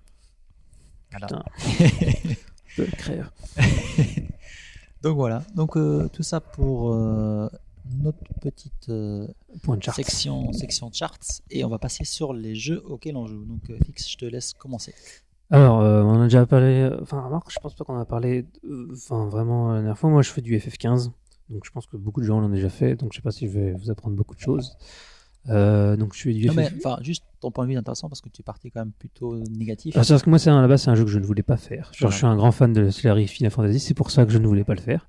Parce que, en, en vue des images, je m'attendais vraiment à, à quelque chose d'assez, euh, d'assez, euh, d'assez, d'assez Bah, terrible, en fait. Tu- vu que tu es game designer, toi aussi, ça, voilà, c'est- faire des jeux, c'est pas que pour le plaisir, c'est aussi pour apprendre de Exactement, c'est ça. Et donc, bah, je m'y suis mis, je m'y suis mis. euh, j'ai vraiment détesté le jeu à ses, débuts. C'est-à-dire que, bah, alors, il faut dire que personnellement, je déteste le Cara Design, je déteste l'univers du jeu. Je veux dire, un Final Fantasy avec des iPhones et des bagnoles, euh, voilà. De base, c'est pas un jeu pour moi. C'est trop bien. C'est, c'est- voilà. Mais bon, j'y joue. Alors, il y a, c'est un jeu qui a d'énormes problèmes conceptuels. C'est-à-dire que le- la gestion de la bagnole, donc, euh, donc c'est un RPG en open world et on se déplace notamment au début de l'aventure en voiture. En voiture sur rail. C'est ça qui est, c'est étonnant dans un open world. Quand quand on a un véhicule, on pense qu'on peut aller partout. Là, on est, on est tenu à rester sur la route. Et, euh, et ça pose de gros problèmes parce que la voiture, faut qu'elle, euh, faut donc faut remplir le, faire le plein d'essence. Tu, dé- tu te déplaces de lieu en lieu avec la bagnole, ce qui fait que automatique, parce qu'en plus elle se déplace automatiquement. La bagnole, elle va d'un point A à un point B. Ça peut prendre plusieurs minutes, voire euh, si tu traverses toute la map, ça prend presque presque 10 minutes et où se passe rien. C'est-à-dire que tu touches pas ta manette pendant 10 minutes. Bon, en vrai, quand tu avances au début, c'est plutôt 2 minutes par-ci, 3 minutes Mais par-là. tu, tu mets un peu de zik. Hmm tu mets un peu de zik. Bah, tu mets la musique effectivement des autres effets dans la bagnole pour te faire croire que tu joues à un Final Fantasy, mais c'est vraiment déprimant quoi. hein. C'est déprimant. Il y a le cycle jour-nuit. Bon, ça, ça va être réglé. Donc. Ouais, mais euh, ouais, je- on va voir dans quelle mesure ça va être réglé. Je, je suis quand Bah, même sceptique. En tout cas, tu pourras quitter la route. Ouais. Mais euh, il y a ça, il y a le fait notamment aussi que le, le jeu, cycle jour-nuit que je trouvais très con- contraignant au début du jeu, c'est-à-dire que quand il fait commence à faire nuit, tes co- camarades te disent qu'il faut aller dormir et euh, on te, l- on te l'impose plus ou moins parce qu'en fait t'es pas vraiment obligé. Sauf, sauf que le problème c'est que dès que tu commences à balader la nuit au début du jeu, tu te fais rapidement poutrer par des grosses bestioles euh, qui sont à un niveau bien trop élevé pour que tu puisses les battre. D'ailleurs, Et quand tu meurs, ça se passe comment? tu reviens, t'as des, t'as des, t'as du, alors tu peux, tu peux sauvegarder où tu veux, enfin quand tu veux sur la map. Mhm. Et, euh, et globalement, tu as beaucoup de sauvegardes automatiques. Dès que tu dors, tu as une sauvegarde automa- automatique qui est faite. Mhm. Euh, certains endroits, tu as des checkpoints. Quand tu, par exemple, arrives à une nouvelle destination en bagnole, tu as un checkpoint automatique, donc c'est pas très contraignant. Comme. Zelda.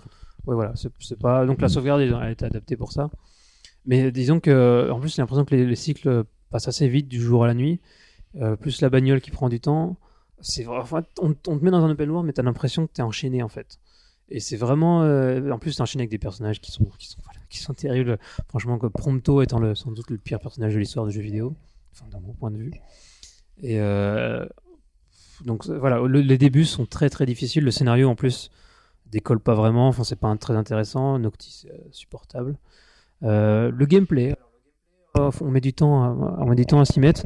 Euh, au début, un, c'est un peu bizarre, mais dès qu'on commence à comprendre comment ça fonctionne, c'est plutôt agréable, malgré tout. C'est très action, mais c'est pas action bourrin. C'est-à-dire qu'il faut quand même euh, y réfléchir euh, à ce qu'on fait. Dans dans la démo, je trouve ça assez fouillis. Alors c'est fouillis, la caméra en plus, elle fait un peu n'importe quoi. Mm. Alors ça a été un peu corrigé avec les mises à jour. J'étais obligé de mettre les patchs, de connecter ma Mm. console à internet.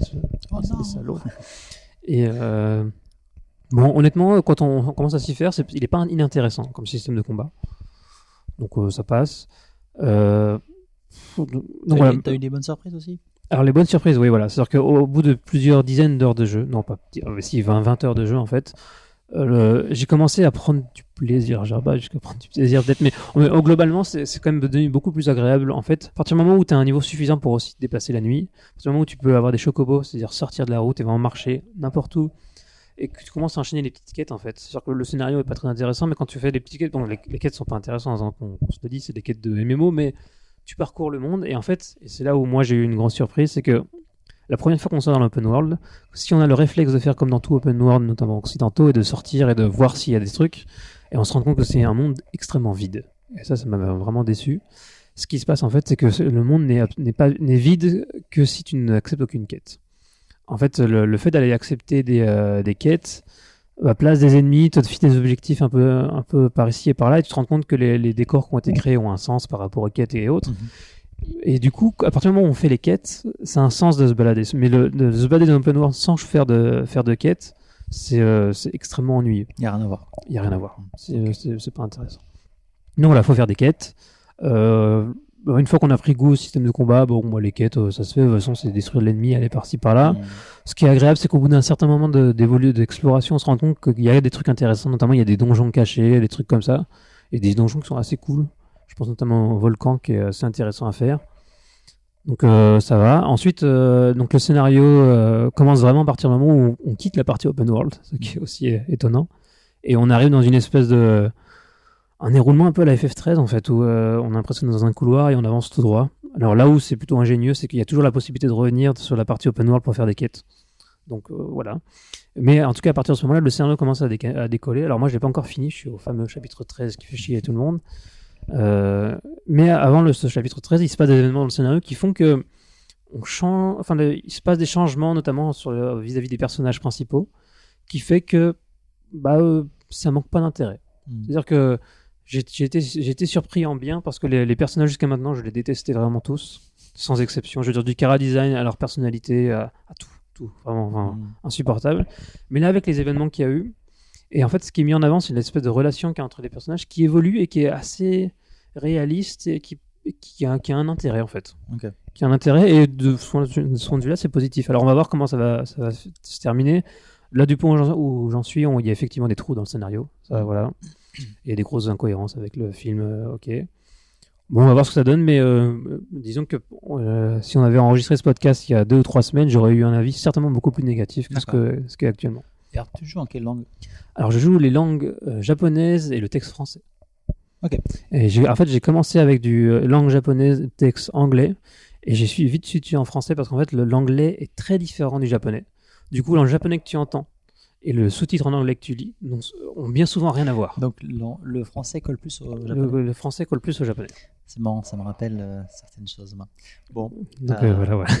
c'est-à-dire que la, la Loca fait, française fait, du bon travail. alors que les Américains Ouais. pas, ou Bah, c'est juste que les Américains. En fait, est-ce que ce serait plus euh, le fait que les Américains culturisent Je pense, alors c'est plus, ouais, plus de culturisation et je pense qu'ils sont, ils sont partis du principe que les gens qui joueront en, en texte anglais joueront avec le son anglais. Et euh, ils ont Mais- pas mais du tout pensé. T'as du voice-over français, non? Oui, alors j'ai pas essayé. Je, dirais que je, sais, je, pourrais- je sais que les gens en pensent du bien, Mm. mais moi ça- j'en parle avec d'autres japonais, donc je, connais, je connais les noms des endroits et des Mm. persos et, En des, japonais, quoi. et en japonais. Donc il faut que j'entende du japonais quoi qu'il arrive. Mm. Donc je mets les textes français parce que c'est agréable de, de jouer en français. Je sais c'est à quoi le japonais Ouais, voilà, ça, ça, ça colle pas exactement, c'est-à-dire que ça n'a pas été fait pour jouer comme ça, Oui, bien sûr. mais c'est beaucoup plus, euh, il y a beaucoup plus de sens de faire comme ça que de le faire avec l'anglais. Ça aussi sera un point très positif. Je pense que ça, c'est une politique Enix en général. C'est que maintenant, tu achètes ta galette euh, aux États-Unis, tu achètes ta galette au Japon, Ouais. tu achètes ta galette en Europe. euh, tu customises comme tu veux. Tu peux jouer en japonais avec suite russe. Enfin, Ouais, c'est ça, c'est enfin, ça. c'est un peu l'idée. Et de pas Square Enix d'ailleurs, moi j'ai Uncharted 4, j'ai fait aussi, euh, j'ai acheté la version japonaise, j'ai mis les textes et les voix en anglais parce que Ouais, c'était l'origine- version originale. Les voix en japonais, c'est une. Ah, voilà. Mais bon, au moins ils ont mérite d'être là, mais au moins, par Oui. contre, ce qui est bien, c'est que tu peux choisir. Voilà, ça, ça c'est bien. à mort. Ouais. Ça, c'est vraiment- cool. Ah, c'est Square Enix qui publish. Ah, ils ont publié Uncharted 4 Non, Ah, je je Ah non, oui, chose. non, c'est vrai, non, c'est, Ouais. euh, il y a de fortes chances en plus. C'est vrai que j'y- pensais pas, mais euh, il y a moyen, il y a moyen. Genre, Ok. je suis pas certain, mais c'est possible. Sinon, c'est Sony. Bon. Euh, ok. Autre chose à rajouter? Euh, bah là, je fais vraiment que FF15 en ce moment, donc euh, Un autre. Très bien. bah voilà. Euh, donc, à toi, à quoi tu joues Et à quoi je joue? Voilà. À quoi tu as joué? Enfin, là, j'ai vraiment l'année dernière, euh, enfin le mois de décembre et, euh, et là en début d'année, j'ai enchaîné tellement, tellement de jeux. Donc, je vais commencer par euh, Last Guardian. Donc, Last Guardian, c'est bah, c'est trop bien. Alors, j'ai même plus qu'à dire parce que c'est, c'est, enfin, tout a été dit sur, sur ce jeu. Tout le monde, tout le monde dit les, me- les mêmes choses euh, en bien ou en mal. C'est-à-dire que la bête, oui, elle est vivante, mais elle n'écoute pas. Euh, un truc qui est intéressant quand on lit les interviews avec, euh, avec Fumito Ueda, c'est que il explique que ça a été très très très dur de trouver la balance entre un bon game design euh, par rapport à l'IA de la bête, Mhm. dans le sens où elle vraiment elle, elle, elle, elle, elle réagit pas à tout ce que tu fais exprès pour tu aies la sensation que ce soit une bête, Ouais, envie ouais. versus la frustration du joueur Ouais. qui Ah empêche, c'est enfin, hein. qui, qui, qui- en gros, qui te sort du jeu. Mhm. Et euh, je trouve que 80% du cas, ça marche vraiment bien. Ok. Il y a certains passages, surtout vers la fin du jeu, où euh, tu dois escalader certains passages et, euh, et tu fais un truc et tu sens que c'est scripté parce que tu, tu, donc tu montes comme ça des tours et euh, tu vas avancer et tu fais une fausse manip et la bête retourne dans l'autre sens. Et elle retourne par le sens, c'est pas juste elle saute un truc, elle saute je sais pas combien de piliers pour arriver super loin. Bien. Parce que c'est scripté, c'est un truc, tu vois. D'accord, ok. Et elle- il faut que tu retournes la, la- la chercher. Ah, merde, ok. reviens. Ouais, c'est frustrant, quoi. Et il y a des trucs, il y a deux trois passages comme ça qui sont vraiment casse-couilles. Et Mm. tu, tu, tu, tu, gueules sur la bête, enfin, euh, en live quoi. Tu, Ouais. c'est- Ah, c'est peut-être aussi le, le- ce que j'ai voulu, mais. ouais, enfin, ça peut arriver, mais là, là c'est c'est vraiment quoi. Mhm. Euh, mis à part ça, c'est en plus le jeu, je l'ai fait d'une traite. J'ai fait vraiment, j'ai fait une nuit blanche sur le jeu. Et à un moment donné, je voulais, enfin, j'ai plusieurs fois, j'ai pensé à m'arrêter, mais à chaque fois, il y, a un truc qui arrivait, qui me, et la magie prend et tu, tu vas jusqu'au bout et et, euh, et c'est super beau, la DA elle est magnifique. euh, je sais pas, bon, euh, les autres problèmes, c'est la caméra, forcément. Mhm. Et alors par rapport à les jeux de Fumito Ueda ont toujours eu des problèmes de caméra, sauf qu'avant, euh, que ce soit Ico et surtout Shadow of Colossus, c'est open world, enfin c'est tu vois, donc t'as beaucoup de place, donc Ouais. les problèmes de caméra sont pas si Tu les sens pas vraiment, ouais. Alors que là, t'as beaucoup de passages qui sont très très très euh, fermés, Mhm. dans des grottes ou des petits passages très serrés. Et là, tu le sens. Et là, la caméra, waouh, enfin des fois tu te trouves bloqué à un endroit, tu peux plus sortir. Enfin, euh, il y a d'autres problèmes, par exemple quand tu grimpes, quand tu grimpes euh, sur la bête et la caméra va se déplacer pour un effet de drame dramatique, tu vois, ouais. ou d'effet de grandeur par rapport à toi, par Mhm. rapport à la bête. Euh, et tu vas monter, et la caméra tourne, et du coup, le- la direction où tu appuies, elle change. Ah, oui, ah, oui, non, c'est chiant, ça. Pète Ouais. un plan. Je te jure, c'est. Alors, Ouais. j'ai pas. Il y a apparemment eu un patch depuis, Ok. en début C'est d'année. fou, ça, tous ces jeux sont dessus. Voilà. euh, donc je sais pas si ça arrange grand chose, mais euh, voilà. Donc au moins ils ont eu le mérite de, de, de faire ça. Et puis euh, apparemment pour la PS4 Pro aussi, au niveau framerate. euh, Alors voilà, au niveau, enfin, moi, au niveau framerate, franchement, enfin si, mais je veux dire, c'est- c'est c'est vraiment quand dans les grands espaces quand tu te balades. Mhm. Mais C'est pas handicapant pour jouer. Non, parce que le jeu, il est, il est- le but du jeu, c'est pas se balader dans les grandes plaines, quoi. Tu vois, c'est le but, c'est justement d'être, d'être sentir ce- cette oppression Mm. dans cet endroit avec toi, avec ce grand oiseau qui, qui, qui se comme, faufile dans, dans des petits trous et t'as- t'hallucines, quoi. C'est et ce qui est ça, ça qui est génial, c'est que t'as t'as l'impression que d'être oppressé comme ça, mais en même temps que tout est grand Mm. et que cette bête est un outil qui te permet d'aller où tu veux. Mm. Et, euh, et ça installe vraiment une relation et, et- Et donc ça marche, la relation marche. Franchement, ça marche. ouais. tellement bien. Et j'ai autant Shadow of Colossus semble c'est un jeu c'est un jeu ça fait très jeu vidéo dans le sens classique Ouais. du terme. je pourrais lui donner un genre limite même si c'est euh, ça sent un peu du lot. Ico un peu moins mais Shadow of Colossus euh, mais Last Guardian pour moi c'est un ovni. En tout cas, en Même plus, parmi les jeux de, de Ueda, quoi. parmi les jeux de Veda et euh, même si beaucoup de gens disent que c'est une fusion entre les deux euh, entre entre hein, entre Shadow of Colossus et Ico mais euh, même dans le, dans, dans le monde du jeu vidéo dans le monde du, du- parce que je considère ça comme un triple A hein, parce que Mm. c'est- c'est- Ouais, ça- ouais. même si c'est une touche très auteur et on pourrait l'apparenter à d'une indé mais ça l'est pas mais c'est vraiment c'est c'est out there comme on dit c'est vraiment un jeu à part et d'avoir une, une expérience vidéoludique comme ça et qui, qui est fun en plus et qui est touchante et qui voilà et énervante par moments certes mais ça fait vraiment plaisir de, de- voilà de sortir un peu de, de- Mm. de- de la routine du gameplay et du game design classique que tu retrouves dans tous les genres de jeux Mm. vidéo et c'est franchement C'est génial c'est c'est très très frais même si Cool. c'est très frais tout en étant techniquement à la, à la rue Mm. Euh, Ok, ok. voilà. donc c'est tout ça pour euh, Last Guardian Euh, euh, vite fait je joue à un petit jeu euh, sur iOS qui je pense qu'il Quelle horreur. non, non, mais qui, en fait, vraiment, c'est c'est tout con. hein. C'est c'est un petit jeu flash que tu peux sur, qui est sûrement sur PC. Et il y a deux, ép- c'est dans deux épisodes. Ouais. Je pense que c'est sorti sur, sur, sur Android aussi. Et ça s'appelle Hidden My Game ou Hidden Game by Mom. Et en gros, c'est juste des petits tableaux, tu vois. C'est des petits tableaux comme ça. Donc, tu es un gamin, tu as un calendrier, enfin, c'est pas un calendrier, c'est 30 bus, je pense que c'est 30 jours. Et donc, tu as ton, ton niveau comme ça. Euh, tu lances le niveau. Euh, et euh, tu te retrouves dans, dans, la- dans ta maison avec donc ta mère et qui a caché ta, ta, ta console de jeu portable. et la, la console de jeu portable, c'est ça s'apparente quand même beaucoup à une DS Lite. C'est vraiment assez blanc, c'est la même forme. Et donc euh, tu touches sur les, les en gros tu, Tu cherches ta console. tu touches ta console et si jamais tu, Ah, tu trouves ta mère. tu tombes sur un, un décor où ta mère te cache, euh, en gros elle t'engueule Ouais. et t'as perdu. Et donc perdu. le but c'est de trouver, euh, de, de trouver en fait, toi là, par exemple un, un des premiers niveaux, tu as ta mère en fait elle est cachée dans un rideau, tu vois ses pieds dépasser, mais tu fais gaffe, hop, tu tu tu tu, ouvres le rideau, elle est derrière et tu perds. Par contre si jamais tu prends euh, une petite échelle qui est cachée à un autre endroit, tu la mets, Ah. tu la mets euh, sous la sous la fenêtre et euh, tu ouvres le rideau, hop, et tu peux accéder à ta petite DS qui est cachée euh, derrière le rideau. Donc c'est un point début, au- en fait. Voilà, c'est ouais, des petites énigmes. Ouais, voilà, depuis et au début, c'est des énigmes, énigmes toutes simples, toutes connes. euh, ouais. Et plus ça va, plus c'est chiadé et Mhm. avec beaucoup, beaucoup d'humour.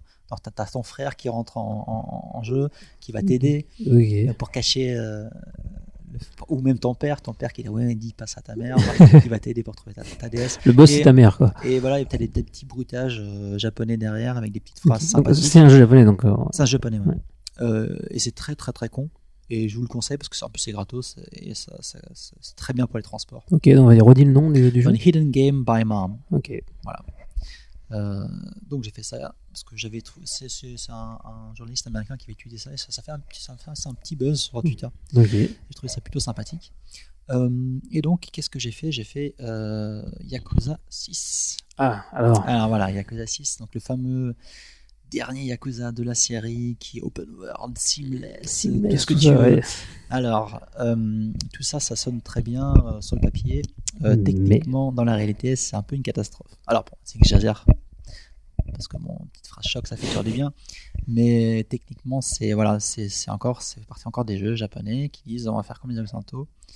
On va faire un truc open world, enfin open world, un truc beaucoup, beaucoup moins scripté, beaucoup moins d'instances, instant, pas, des, pas, pas de combat instancié, tout ça. Mhm. Tu peux rentrer dans le combini, tu peux, tu peux te bastonner dans le combini. Tu as, même des, des kiwami où tu chopes le mec, tu le fous la tête dans le micro-ondes et tu demandes au.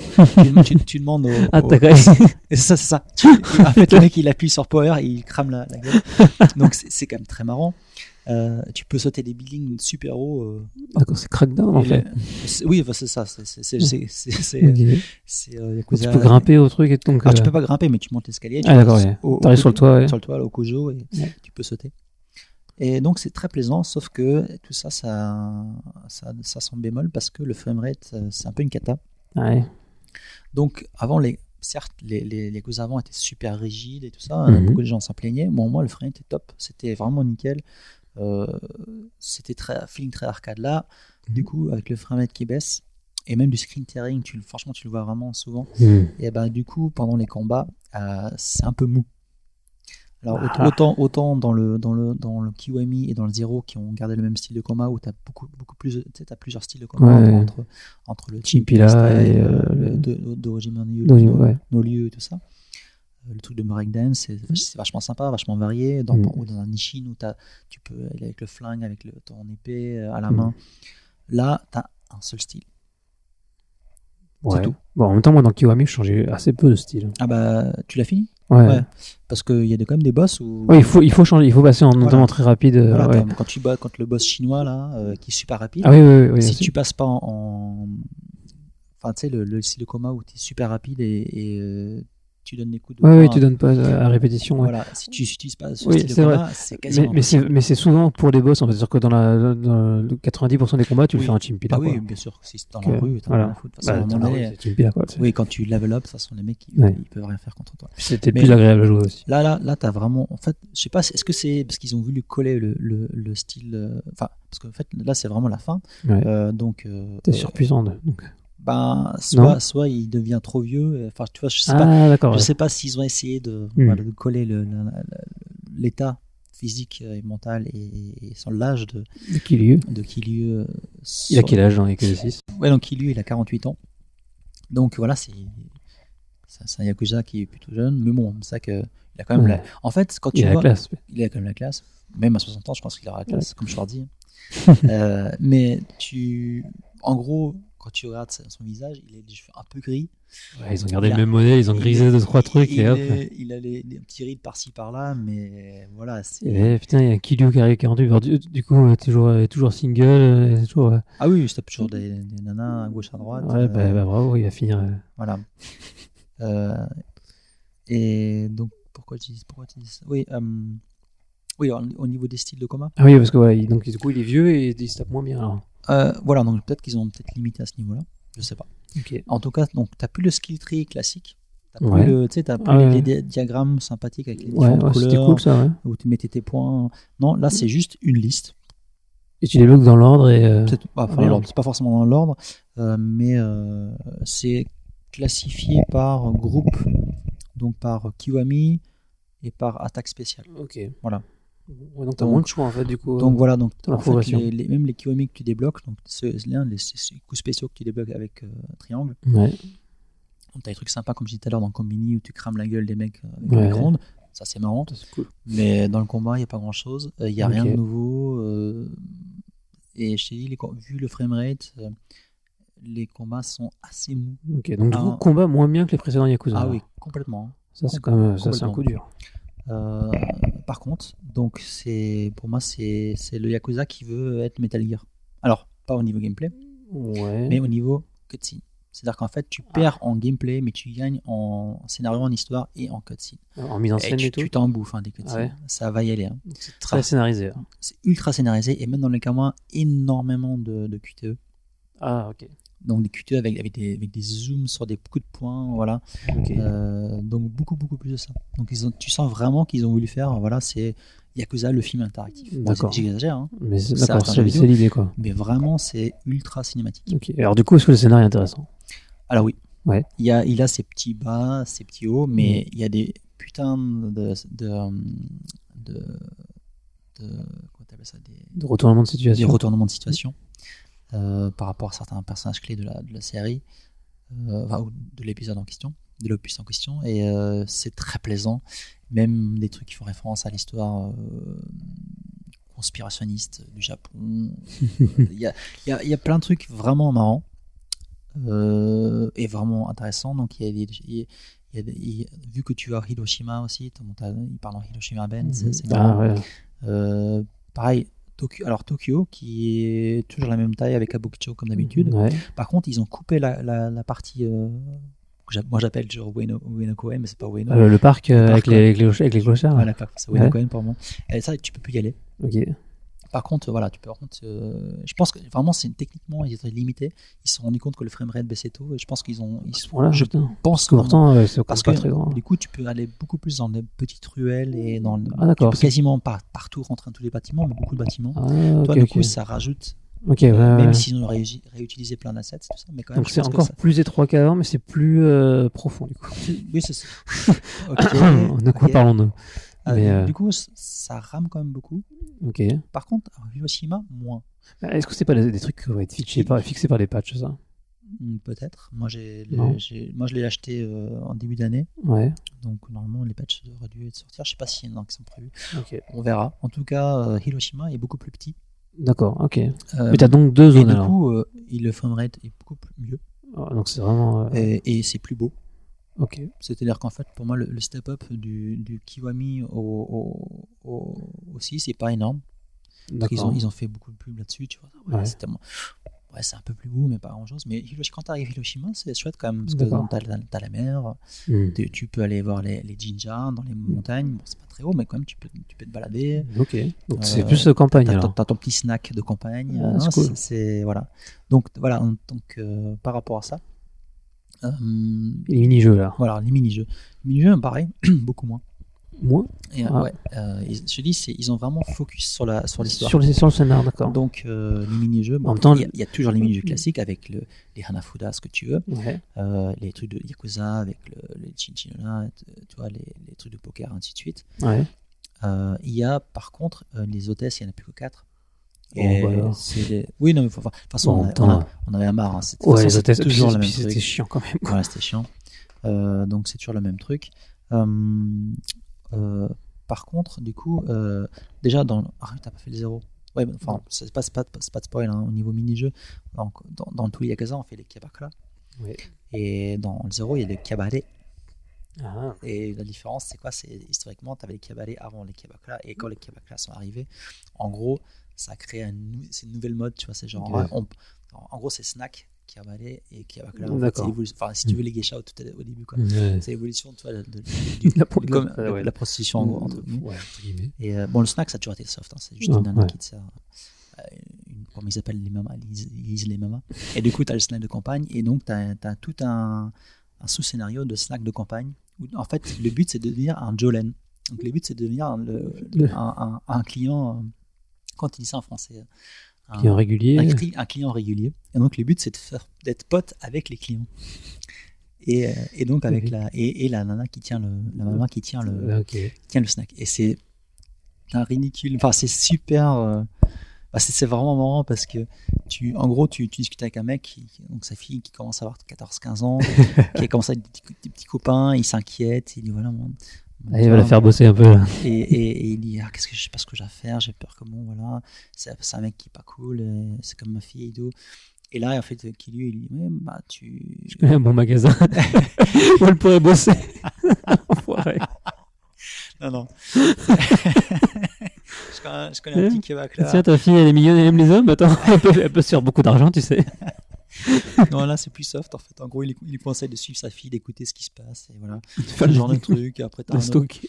t'as un, t'as un- t'as un autre mec. Qu'est-ce que c'est? Oui, là, il, est- il était ancien boxeur. Enfin, voilà. C'est c'est que des trucs comme ça. Mais c'est- donc les quêtes annexes sont toujours intéressantes. Comme, Enfin, euh, c'est un peu con, mais c'est marrant. quoi, ouais, parce ouais, que- mais c'est ça, il y a beaucoup d'humour dans les Et tu fais du kaba, tu fais de, du, du, euh, du, euh, du karaoké dans le snack avec, avec des, des vieilles chansons, des vieux NK et tout. c'est, c'est vraiment. Oui, parce qu'en fait, il y a un, des- un des Jolen, donc un des clients réguliers, qui, qui est fan de karaoké et qui fait des, des concours. D'accord. Voilà, tu- tu- Voilà, tu- c'est un tu- bon prétexte. ce genre de truc, quoi. Tu vois, ça c'est marrant. Donc, tu as ce jeu mini-jeu. T'as- Après, tu as le mini-jeu spécifiquement qui est Hiroshima où tu crées ton, ton équipe de baseball. Ah oui, il y avait ce truc-là aussi. Donc bon, le jeu lui-même est un peu chiant parce que c'est que de la stat. euh, Ouais. c'est que du. c'est du management en fait. Ouais, c'est management. euh, c'est un- Il y a que management. Quoi. C'est ça, mais euh, vraiment ultra simpliste. Ok. Mais bon, euh, tu faut quand même que t'as- en fait, faut, faut que tu fasses des mini-quêtes en dehors pour Ouais. Recruter. recruter les mecs Ouais. avant de commencer la quête, la, la sous-quête principale Ah, euh, de ce. De, de ce Tu crées vraiment ton équipe de Voilà, baseball une fois et que tu, tu. une fois que tu as créé ta équipe de baseball, c'est une fois que tu l'as créé, qui, qui dure quand même pas mal de temps parce que tu chercher tous les mecs Ouais. qui ont même en leur sous-quête. Et voilà, donc, tu- donc ça c'est une quête assez longue. Euh, et c'est marrant parce que tu recrutes même des mecs à, à Tokyo. En- Pour jouer aussi. Tu vas au batting center en fait, et un Ah mec qui oui. donne des challenges, et si tu arrives à le battre, il, il rentre dans ton équipe. Ah oui, Il bah dit- oui. Et il, il- il- Et quoi, il déménage- à Hiroshima pour. non, mais c'est ça. À la fin, il dit Oui, en fait, ton club, il est où? Il va, c'est Hiroshima Tigers, je sais pas quoi. Il dit Quoi, Hiroshima? Il dit- Et après, ouais, un, un homme, c'est. Voilà. Ah, ça respecte sa promesse. Ah, c'est beau. Et beau. après, il- beau, il déménage pour toi, le type. quoi.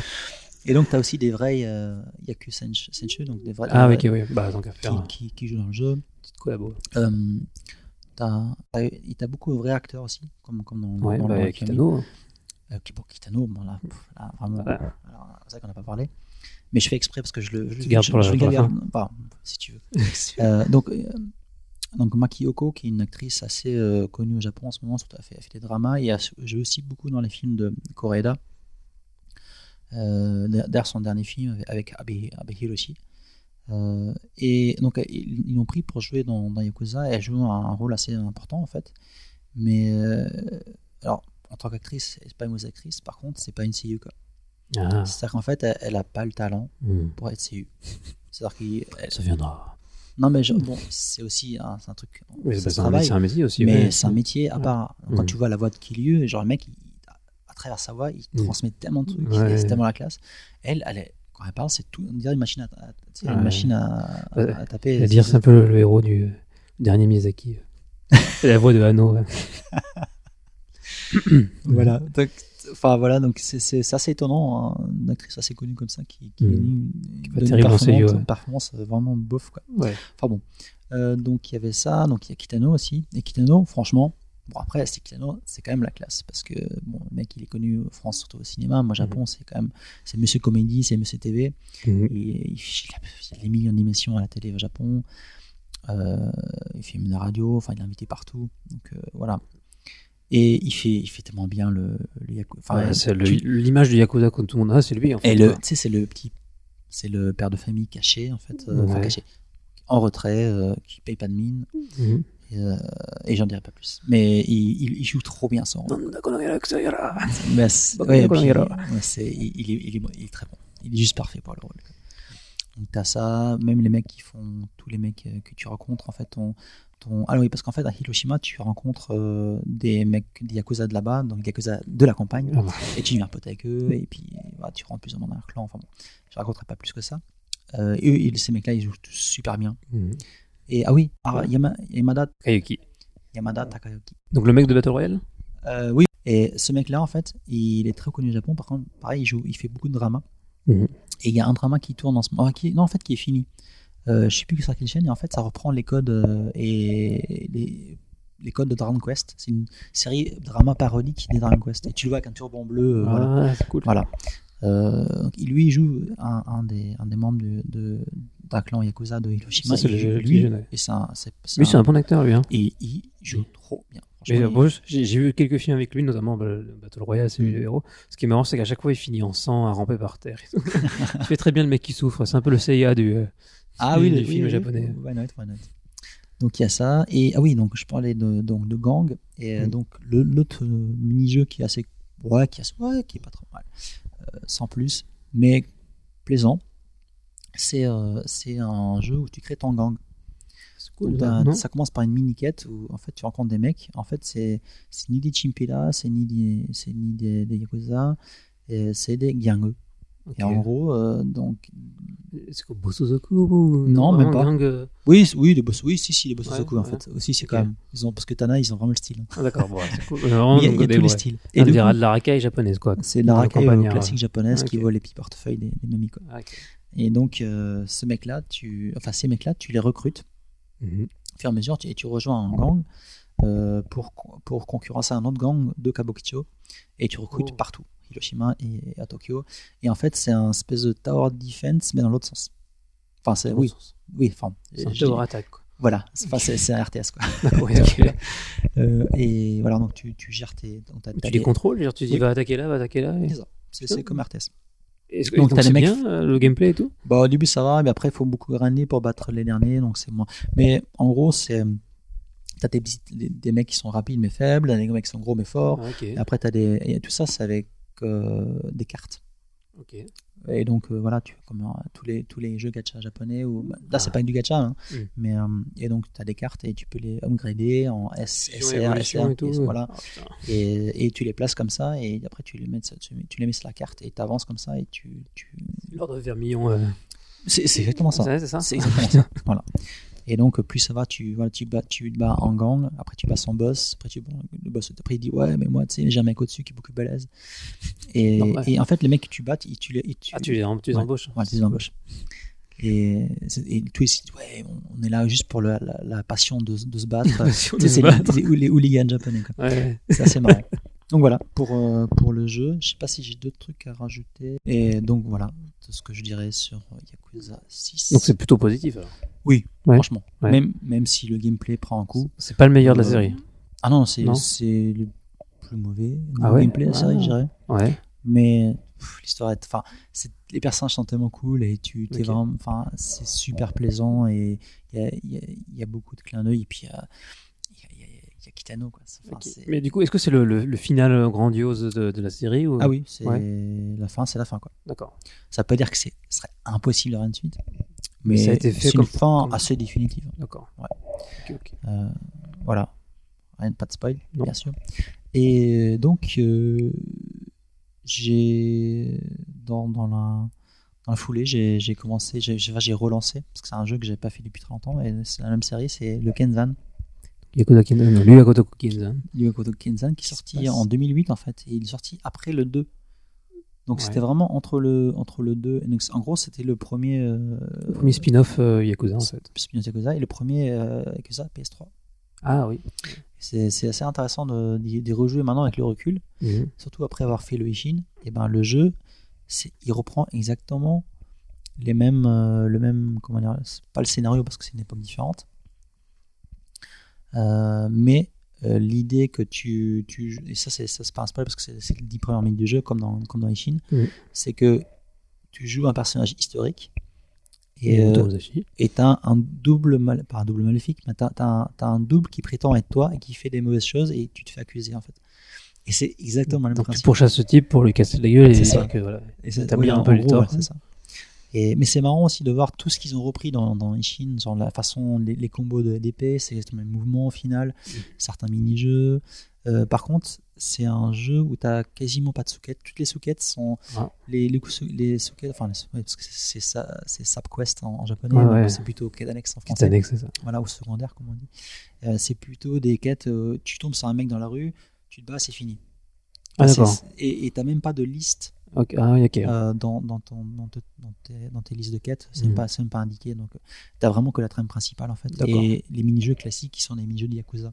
D'accord. Donc, il y a vraiment pas grand chose.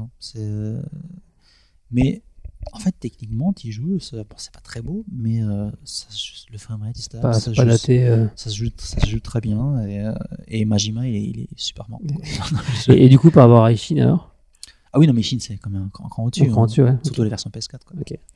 Mais voilà, c'est- c'est c'est assez marrant de- d'y jouer avec, avec le recul. Quoi. Et c'est un jeu qui a pas de trophée. C'est cool ça. Ça, c'est un bon positif. Non, mais genre, c'est marrant, donc c'est très vieux. c'est très chaud.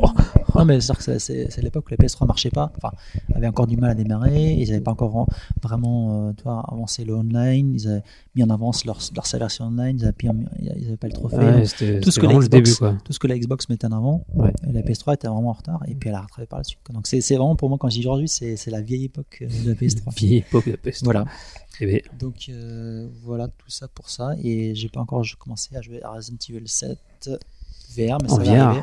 Et ça sera pour le prochain podcast. ok. Voilà. Donc je vais passer euh, la- le micro à Mathieu. Mathieu, euh, alors qu'est-ce que tu joues à quoi? Alors, euh, récemment, j'ai joué euh, à Nioh. Donc le jeu de pisse. D'ailleurs, je voulais, je voulais le mettre. euh, Tu sais, j'ai écrit le test pour Game Hop. Je voulais Ouais. mettre euh, la- le jeu de mots, je l'ai pas mis. Alors, que- Euh, donc ça veut dire jaune. Euh, dire jaune. Ça veut, Jaune. Dire, ça veut dire pisse, pardon. Euh, et donc la pisse est jaune. Et ça, en fait, je me rappelle, il y avait un, il y a quelques années, quand la New 3DS était sortie, il y avait un japonais qui avait tweeté euh, des écrans, deux écrans à côté, donc la, la, la Lite Ah oui, et la oui, New oui. 3DS. Enfin, la, C'était la. Vita. C'était la Vita. Non, non, non, Non, c'était la 3DS. la 3DS. La 3DS. Euh, la, la- donc la, la 3DS et la New 3DS, ils comparaient les deux écrans. Et l'écran euh, l'écran de la New 3DS était légèrement jaunâtre. Ah. Et donc, c'était. Il, il est- donc il, il disait c'est la New. c'est La La- 3DS. la Neo 3DS. 3DS. donc la, la 3DS jaune pisse. Donc, Eh ben, non, c'est pas un jeu de piste. hein. Euh, tu peux le voir dans, la- dans les tests un peu à droite à gauche. euh, il a reçu de très bonnes notes. Euh, alors, ce n'est pas un Dark Souls. Alors ça, je- je- j'y tiens. J'y tiens. tristesse dans le regard. là. J'insiste. bah, ils, font, ils, font, ils communiquent un peu là-dessus parce que c'est dur. Est-ce que c'est vraiment dur? Alors non, il n'y a pas, il y a que, il y a pas parce que c'est dur. En fait, le jeu emprunte plein de mécaniques de, de, de- de gameplay, mais à plein de jeux différents. Par exemple, pour te battre, tu as trois gardes, haute, moyenne, basse. Euh, et selon euh, ta garde, tu as des combinaisons de touches qui changent, comme un beat'em all. Donc euh, les combinaisons de touches, c'est tiré d'un beat'em all comme Bayonetta par exemple, et il faut les débloquer au fur et à mesure. en achetant avec des skills de samouraï, tu débloques les combinaisons de touches pour l'épée. Euh, t'as cinq armes différentes. hein. T'as l'épée, euh, la lance, le marteau, une espèce de chaîne un peu bizarre et la double épée. Euh, et tu peux te promener avec deux armes, donc changer de style rapidement euh, de- de- entre deux styles. Euh, et je me suis perdu. J'ai réussi à me perdre. Yo, c'est super. Et ça emprunte de, de- des gameplays à Oui, de voilà. Euh, donc, ça emprunte euh, à Bayonetta pour le côté beat'em all, euh, mais la difficulté vient d'un Dark Souls. Euh, et dans Dark Souls, ils prennent aussi plusieurs trucs. C'est-à-dire que euh, pour leveler, euh, tu as des feux de camp. Sauf que c'est pas des feux de camp, c'est des sanctuaires. Donc, tu pries un sanctuaire et euh, les morceaux de pierre, parce que c'est pas des âmes, c'est des morceaux de pierre euh, d'Amrita, qui est un peu l'objet, l'artefact principal du jeu, euh, te permettent d'évoluer ton niveau. Si tu meurs, tu reviens au dernier endroit où tu as prié. Tu as des raccourcis que tu peux débloquer pour aller plus vite au boss. Ça, c'est Dark Souls aussi. Mais c'est tout, quoi. C'est les seules mécaniques que tu as dans Et Dark Souls. L'ambiance un peu, non quand même. Alors c'est japonais. Non, l'ambiance, c'est du. Ouais. euh, ah, j'arrive jamais à le prononcer ce nom. Omnimusha. Tu, tu- tu- Onimusha. Omni- Onimusha. Voilà, Onimusha. Omni, voilà. Ah, mais ça paraît plus sombre qu'Onimusha quand même, non? Bah. C'est du yokai, euh, du yokai japonais sombre. bah, Onimusha, c'est assez sombre finalement. C'est sombre, oui. Ouais, Moi j'ai plus trop souvenir là. Bah, Ouais. il y a- Apparemment, il y a- il y a Jean Reno. Mais c'est vrai que enfin, moi j'ai fait, que la démo et dans la démo tu arrivais donc au port de la plage, tu descends ton bateau et tu commences à te battre sur la plage et c'est la nuit et t'as la, je crois que tu as la lune, hein, si je dis pas de conneries. Oui, t'as- oui. Mais en tout cas c'est sombre quoi, il fait pas jour. Non, non, il, il Et- fait tout le temps nuit où il pleut dans le jeu. D'accord. C'est- pas que la démo, c'est tout le temps. il- bah, jusqu'à là où je suis arrivé, j'ai dû faire les trois quarts du jeu. Ouais, Souls. Ah, Est-ce que le level design est conçu comme dans, Alors dans Dark non, Souls? alors c'est impossible qu'il soit dé- conçu comme un Dark Souls parce que autant dans Dark Souls c'est un monde entier avec un hub et tu te promènes comme tu veux, Et c'est tout connecté quoi, ça qui est c'est cool. tout connecté. Euh, dans euh, Nioh, c'est des missions. C'est des missions. Ça me Donc tu as, la carte du Japon, ça commence à Kyushu, t'as Kyushu, et tu as des points où tu vas et tu cliques dessus et ça t'amène dans la mission, tu as un objectif.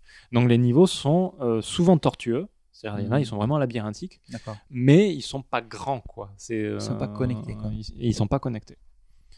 Euh, jusqu'à présent, je crois que le, le- le donjon le plus long que j'ai fait, il avait 5 ou 6 sanctuaires. Hmm. C'est pas beaucoup, 5 ou 6 feux de camp. euh, euh, Et donc, tu- ouais, donc, en gros, tu voyages sur la map euh, du Japon. Quoi. Voilà, donc euh, tu commences à c'est et puis C'est après, c'est- euh, c'est- c'est sympa ça. Et ça se passe pendant la, ba- la bataille de, de 1600 là. C'est euh, Kigahara. Voilà.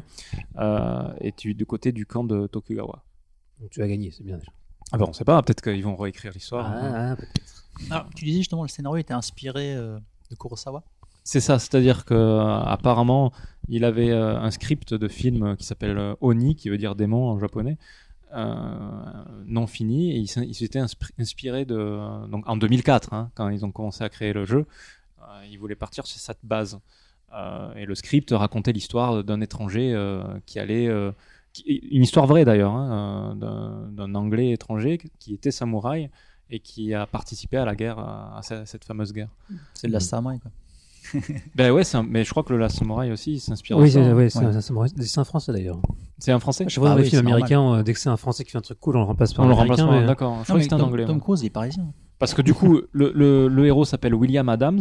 Ouais. Il me semble que ce mec a vraiment le- existé. Euh, Je veux dire, le français, c'est pour le samouraï. Ah, pour la Samurai. Voilà, pour Nio, d'accord. j'ai aucune idée. Donc William Adams, et je crois qu'il a vraiment existé ce mec-là. En fait. D'accord. Mais euh, oui, il me semble que j'ai lu des trucs comme ça. ouais. Euh, donc tu joues ce mec-là, ça commence dans une prison à à Londres, je vous dis pas pourquoi, vous verrez, et euh, tu arrives rapidement au Japon en fait. Rapidement, lui, il a fait Bah, plusieurs, nage, mois, plusieurs de bateau. quand même. Oui, plusieurs mois de bateau, mais bon, pour toi, euh, Ouais. simple spectateur. euh, Fast travel. Mais attends, du coup, c'est un gaijin qui débarque au Japon et le type il manie le katana comme, un- comme un dieu quoi. mais tu vois, c'est pas ça qui m'a impressionné. Moi, Moi, ce qui m'a impressionné, c'est qu'il comprend les japonais. Ah, il parle Alors japonais Alors les japonais, ils sont, euh, wow, wow, wow, tiens, japonais, tout ça, Ouais. et lui, il répond en anglais. Ah, Et, et ça se euh, passe et- quoi. et ça se passe. Ils se comprennent. euh, voilà. euh. Ah, il répond- Attends, parce que c'est fou, parce que quand j'ai j'ai fait la démo, ça m'a pas. Parce que déjà, il il a pas une gueule, il a pas une gueule de, de- d'occi- d'occidental, non si? Euh, William, si, quand même, il a la tête de Geralt. euh, Il fait pas très japonais, Geralt. hein. C'est Oh, mais il a une coupe de cheveux samouraï, je veux dire. Ouais, Oui, ça, en fait. il a les cheveux blancs avec une. Ouais, voilà, Ouais, ouais, c'est Geralt, quoi. Ouais. C'est Geralt. c'est- Non, mais c'est c'est Geralt, c'est une Geralt, c'est samouraï. C'est ça, c'est un, un peu ça. C'est un polonais en fait, c'est pas un C'est voilà. Mais euh, Ah, c'est pas à Londres, en fait. À Varsovie. Ouais. voilà. Et en fait, quand tu commences le jeu, t'as pas trop le style samouraï. hein. T'as pas les Ah. trois les trois poses, etc. Tu Ah, te bats vraiment un peu à la barbare. Mais il Et, se bat au euh, katana quand et- même. et- non, tu, tu te bats avec ce que tu trouves sur les Ah, gardes. ok. donc Ah, c'est des épées quoi. Et puis après, dans, après, il justifie le fait que tu as fait un entraînement pour- en sachant que tu allais au Japon, tu t'es entraîné pour manier les armes, etc.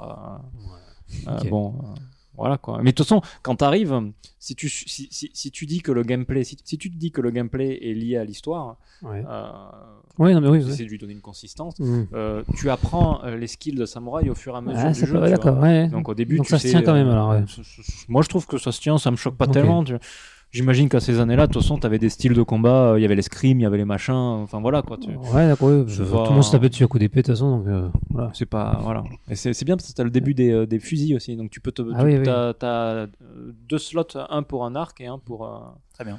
pour euh, un ok. flibustier, je sais pas si ça, si ça se dit comme ça. Enfin, tu sais, c'est les, les, mousquets. où tu, euh, où tu mets le feu et t'as, t'as la petite. euh, oui, mais c'est des mousquets, ça. c'est Où des tu, mousquets, où ça tu- où s'appelle tu mets la, la poudre dans le C'est ça, canon, ouais. tu bourres le truc et tu ça, allumes la c'est mèche. ça, C'est des mousquets, ça. D'accord. C'est le mosquet. Tu, Mousse. Et ça fait super tu, mal. brûles, hein. tu brûles les mosquées. dans- Te, te battre avec l'arc, euh, une, une, une flèche dans la tête ou. euh, Ça, le- dans, le genou, dans flèche dans le genou. les démos, tu pouvais déjà tirer avec l'arc et tout. Ouais, c'est cool. vraiment bien foutu. Donc euh, voilà, on a du Bayonetta, on a du Dark Souls, on a du Bushi- Bushido Blade pour les, les trois poses et le fait que ben, un coup peut te tuer, euh, un coup bien placé. Mhm. euh, Bon, après, quand tu commences à leveler, que tu es au-dessus du niveau, tu, euh, tu défonces tout. tu, tu, tu défonces pas tout, euh, surtout les boss qui eux te défoncent quel que soit ton niveau. Mais donc, t'as de l'expérience, D'accord. t'as des niveaux et tu fais du level up. C'est ça. Et je pense que par rapport à un Dark Souls, le level up est vach- vachement plus important. D'accord. Euh, et tu as l'équipement qui est assez important. Ta défense, euh, alors tu peux monter ta défense par les caractéristiques, il faut monter ton esprit. Euh, mais, euh, mais l'équipement euh, joue beaucoup, surtout que tu as du craft dans le jeu. C'est-à-dire que Ah, c'est l'équipement. c'est la nouvelle, la nouvelle mode maintenant. C'est Zelda, Ouais, c'est du craft. Le craft, ça fait un moment que c'est. Non, mais genre, là, ouais, mais là. Et du coup, tu as des objets qui tombent au hasard quand tu tues les, les- les- les monstres. Tu as une caractéristique de chance, et selon ta caractéristique Ah. de chance est plus ou moins élevée, tu as plus ou moins de chances d'avoir des objets rares ou des objets euh, épiques, comme, Mhm. comme dans un Diablo, comme dans un MMORPG. Euh, et tu as des sets d'armure, c'est-à-dire que bah, si tu as l'armure complète, tu as des bonus euh, supplémentaires, si tu que deux pièces, tu as juste ce bonus-là. Enfin, donc t'as- il est vraiment. Et, et mine de rien, cet aspect Diablo, moi je, je dis Diablo, mais il y en a d'autres, hein, Mhm. euh, ça Diablo ça marche Diablo c'est un jeu voilà c'est du hack and slash. Tu restes Ouais. appuyé sur ta souris tu butes tout le monde. Pourquoi les gens y jouent? Parce qu'il y a cette addiction à l'équipement. Ouais, et je trouve Mhm. qu'il est bien retranscrit dans Nioh. C'est-à-dire t'as envie de dire- revenir pour pour, pour euh, t'améliorer ton, ton en, équipement en gros, c'est du loot, du loot, du loot. c'est ça. Ok. alors c'est c'est pas ils je trouve qu'ils ont bien dosé le skill nécessaire et le l'expérience équipement nécessaire. C'est bien dosé. C'est à dire que si t'es en dessous du niveau t'y arriveras pas je pense pas quel que soit ton skill alors que dans un Dark Souls tu peux mais si t'es au même niveau euh, et que un, eff- un équipement un peu faible tu peux quand même réussir à Du coup, c'est à pas un jeu à, speed, à speedrun, quoi. Euh, bah, vu que c'est des missions Parce que si euh, tu, non, mais si tu, genre, imagine, tu vas là, ton speedrun, c'est faire tous les boss du jeu. Euh, si tu te fais défon- défoncer, si t'as un level trop bas et tu te fais défoncer, pour le speedrun, c'est compliqué. Je pense que c'est compliqué. hein. Peut-être que, enfin, peut-être que c'est possible de le finir sans être levelé. hein. Est-ce que des- les boss ont aussi des petites faiblesses comme ça que tu peux exploiter ou? Bah, ils- ah, alors voilà, le, le- le problème des boss que j'ai rencontrés jusqu'à présent, c'est qu'ils font mal quand ils te touchent, mais par contre, ils ont des patterns super simples. D'accord. Comparé à un Dark Souls où des fois c'est un peu compliqué. Là, il y, a- il y a juste un boss où j'ai eu du mal à lire ses patterns, mais euh, tous les boss, à partir du moment où tu as compris les patterns. euh, euh, mais par contre, c'est plus dur dans le sens où dans Dark Souls, des fois, tu peux ne pas te faire choper. Il y a qu'un boss dans Dark Souls que j'ai jamais réussi à, à pas me faire toucher, c'est le, le boss caché de Dark Souls 3, euh, le seigneur des, de- de- des éclairs là, ou je sais pas quoi Ah oui, oui. avec son dragon là. Lui, lui, euh, voilà. Euh, dans Nioh, dans Nioh, je sais pas. Dans Nioh, euh, j'ai l'impression que c'est plus dur de pas se faire toucher. quoi. Euh, voilà. Et donc tous ces éléments combinés, ça fait un jeu vraiment addictif. Euh, t'as les missions principales et après, quand t'as fini les missions principales, tu peux faire des missions secondaires et des objectifs alternatifs qui sont là en fait pour te permettre de trouver d'autres équipements et augmenter des niveaux sans tourner en rond pour le grinder quoi. Je trouve que c'est un bon moyen de tu peux grinder. revenir au premier niveau autant de fois que tu veux avec un niveau élevé et relooter à mort. C'est ça, c'est ça. Sauf que l'équipement que tu Il est trop bas donc il sera trop bas. Donc, Ouais. euh, euh, et après, tu as des missions de Twilight, c'est-à-dire euh, crépuscule en, en Mhm. français, euh, qui sont les, les mêmes missions que les main, mais en plus dur, où tu as des monstres de bourrin dedans. C'est plus du endgame, ça, en fait. Ouais, c'est très, très japonais ça comme truc. Mais au final, il est bien complet. Je pense, en ligne droite, il faut une trentaine d'heures pour le finir. Cool. T'as combien Euh, dans le jeu là? Je sais pas, j'ai pas regardé, je dois avoir une trentaine d'heures, mais moi, je, Ah, moi, je fais tout à fond, quoi. Je fais les, les missions. Mais t'es pas, tu l'as fini ou t'es pas loin de la fin ou... Non, non, j'en suis aux trois quarts. D'accord. Je pense qu'il y a 16 missions et euh, je dois être à la dixième, un truc comme Ok, ça. ok. Euh, D'un point de vue d- décor, ennemis, etc., est-ce que ça se renouvelle pas mal ou... Les ennemis, je trouve, je trouve le bestiaire assez varié. Ouais, les décors. J'ai lu le, de- de- de- de- des avis différents hein, dans la presse, hein, mais moi je trouve qu'ils sont assez variés. Les décors, par contre, c'est un peu redondant. hein, Ouais. Alors, c'est parce que le jeu est moche en fait. D'accord. parce ouais, que euh, les trois missions, tu as une mission dans une plage, une mission euh, dans une grotte, Ouais. euh, Hmm. style euh, catacombe de Dark Souls, donc c'est vraiment. euh, ça fait limite, t'as l'impression d'être dans un RPG euh, occidental. Et euh, la troisième mission, c'est un temple, un jinja, euh, un sanctuaire, pardon. Euh, donc, mais la palette des couleurs de ces trois C'est toujours la même. c'est toujours la même. Ah. Alors qu'il y y aurait de quoi faire Ah oui, au Japon, euh, oui. des choses bien différentes. Quoi. Mm. Euh, donc tu visites des lieux différents, mais tu as l'impression d'être dans le le même, le même caca. Quoi. Et- Est-ce que l'élément historique a une, a une vraie, a une vraie enfin, est-ce qu'il s'en sert vraiment dans Voilà, le Est-ce que le scénario est bien? Bah oui, parce qu'au final, euh, toi tu vas au Japon pour euh, trouver un, un mec euh, qui a enlevé quelque chose qui t'est précieux. euh, et tu te retrouves euh, euh, à rencontrer Hattori Hanzo qui va t'aider, mais euh, à condition que toi tu l'aides. Et Ah, donc tu participes beaucoup euh, euh, Ah, au Sengoku Jidai en fait. Si tu, par- ça. tu, participes à- tu participes à C'est Sekigahara ou... Sauf, sauf que euh, dans le jeu, en fait, tu as la composante yokai qui est vachement. euh, Ah. C'est-à-dire que tous les généraux d'armée qui sont super ouf, ils ont un esprit avec eux qui les accompagne. D'ailleurs, toi-même, tu as un esprit et au début du jeu, tu dois le choisir. Ah oui, c'est Yokai Watch en fait. C'est c'est ça. Euh, au début du jeu, tu dois choisir entre deux styles d'armes, le principal et le secondaire. Euh, donc tu choisis entre deux armes. Mhm. Et puis après, tu choisis ton gardien. Et le gardien, tu peux en changer au fur et à mesure du jeu. Il t'a- il t'a- il t'apporte euh, des caractéristiques passives. Passives. Et euh, ils te permettent aussi, euh, et ça c'est vachement important parce qu'il y a beaucoup de boss que j'ai pas réussi à finir sans ça. Euh, euh, quand tu appuies sur triangle et rond en même temps, tu déclenches une technique spéciale. Tu as une jauge qui diminue au fur et à mesure et qui diminue encore plus quand tu te fais toucher. Et pendant ce temps-là, tu es invincible. Et tu fais plus mal. Et donc euh, c'est vachement bien quand le boss il lui reste un quart de vie et que tu sens que tu maîtrises pas trop son pattern et que si tu touches tu meurs, tu déclenches ça et tu lui bourrines la tronche. Ah, euh, En fait, c'est comme, c'est comme dans les, dans les shoot'em up. Quand le truc invincible, enfin, ah, les bombes, quand les tu bombes, balances les bombes, ouais, c'est un, peu le- la même utilisation que j'en fais moi. Tu ça, tu balances la bombe et Mhm. tu, tu traverses toutes les boules, toutes les balles. C'est ça. Mais du coup, bon, ben, euh, ça fait que le jeu pour moi c'est plus un beat'em all. euh, Donc c'est très arcade. Parce que moi, très arcade. ouais. Moi, ce que j'avais senti à la démo, c'est que c'est ultra arcade. euh, et hum, et la, la barre de stamina est super. En fait, en gros, tu tu t'épuises, tu donnes un coup et ta barre de stamina elle est à zéro. Ah, mais alors là, t'as un secret. Euh, donc, elle s'épuise moins vite que dans, moins vite que dans la démo. Et les armes ne s'usent plus non plus. Ça, c'est bien. Ah, ils ont- ils l'ont viré ça. Ils l'ont viré. Est-ce que dans Zelda ils vont le virer J'aimerais bien. Euh, par contre, euh, il y a un truc dans la démo que t'as peut-être pas vu parce que c'était mal expliqué dans la démo, mais t'as un timing où quand tu donnes un coup, t'as euh, une lumière bleue qui t'entoure et au moment où elle est le plus éclairée, et c'était dans la démo aussi, il faut appuyer R1. Et si t'appuies sur R1, ça pouf, ça te remet toute ta barre. Euh, donc en fait, ça devient limite un jeu de timing euh, euh, dans tes combos. Il faut pas, et moi j'oublie encore parce que j'ai toujours mes réflexes de Dark Souls. Bah oui. Euh, il faut pas oublier quand t'as fini un combo, euh, d'appuyer R1. Mais le problème, c'est que quand tu appuies sur R1, ça te retarde d'une demi-seconde pour fuir euh, une roulade en arrière, par exemple, pour, euh, pour pas te prendre un coup. Et donc, il faut bien jauger euh, le moment où tu vas te remettre ta barre. En fait, c'est un euh, rhythm game, quoi. Tu fais. c'est Ah, c'est un- peu rhythm game. Et il faut savoir que la gestion de, de l'endurance est vachement plus importante que dans un Dark Souls. Parce que euh, quand elle est vidée, t'es essoufflé. Et, euh, et, euh, et pendant ce moment, le mec, il peut te faire un coup critique. Euh, comme dans Dark Souls, quand tu prends quelqu'un par derrière, euh, t'as une petite animation. Là, c'est pareil, t'as une animation. Et toi, tu peux le faire à l'ennemi aussi. Donc, le but du jeu, des fois, c'est pas tant de faire des dégâts à l'ennemi, surtout contre des gros démons euh, que quand tu les touches, de toute façon, tu leur fais rien. mais que d'épuiser leur endurance pour qu'ils soient fatigués. Et là, tu leur fais un coup critique. Ah, très tactique. Donc, c'est, t'as une petite composante tactique comme ça qui est vachement intéressante aussi. ouais. Donc toi, pour toi, ce serait quoi le, le, le- vraiment le gros plus du jeu par rapport à un Dark Souls ou par rapport euh, à d'autres jeux du ou, un, ou, un, ou un Ninja Gaiden par exemple? Alors moi j'ai pas fait j'ai pas fait euh, les Ninja Gaiden à part euh, je sais juste qu'en fait c'est des jeux très difficiles. Bah ouais, Euh, mais c'est très c'est très hack and slash quoi. Enfin c'est voilà. là ouais c'est un peu du hack and slash dans un sens aussi, mais je pense que c'est un mix entre les deux. C'est vraiment il faut faire quand même attention comme dans Dark Souls, euh, du moins au début quand t'es nul quoi, enfin quand t'es, t'es bas level. Euh, c'était quoi ta question? Bah euh, en gros c'est quoi l'argument de vente? Enfin c'est quelqu'un qui, qui, qui veut acheter le jeu mais qui hésite pour le convaincre, tu dis voilà tu prends le jeu parce que ça c'est cool. C'est quoi le, truc qui ressort? Mais moi je trouve qu'en fait euh, tous ces toutes ces mé- mécaniques de, de gameplay ont été associées euh, positives. hein. de chaque jeu ils ont pris le meilleur, ils l'ont associé, ils ont créé des synergies Et c'est pas un euh, Frankenstein, un intéressante. truc Ouais, non, c'est, c'est, ça, ça, ça marche bien, c'est bien foutu. Euh, l'univers japonais, tu le ressens, le- l'univers des yokai et tout ça. En plus, euh, dans les menus, pour chaque yokai que tu rencontres, chaque personnage historique, tu as un, un texte qui en parle. Donc c'est intéressant à lire. Les missions sont vraiment agréables parce qu'au final, elles sont pas très longues non plus, quoi.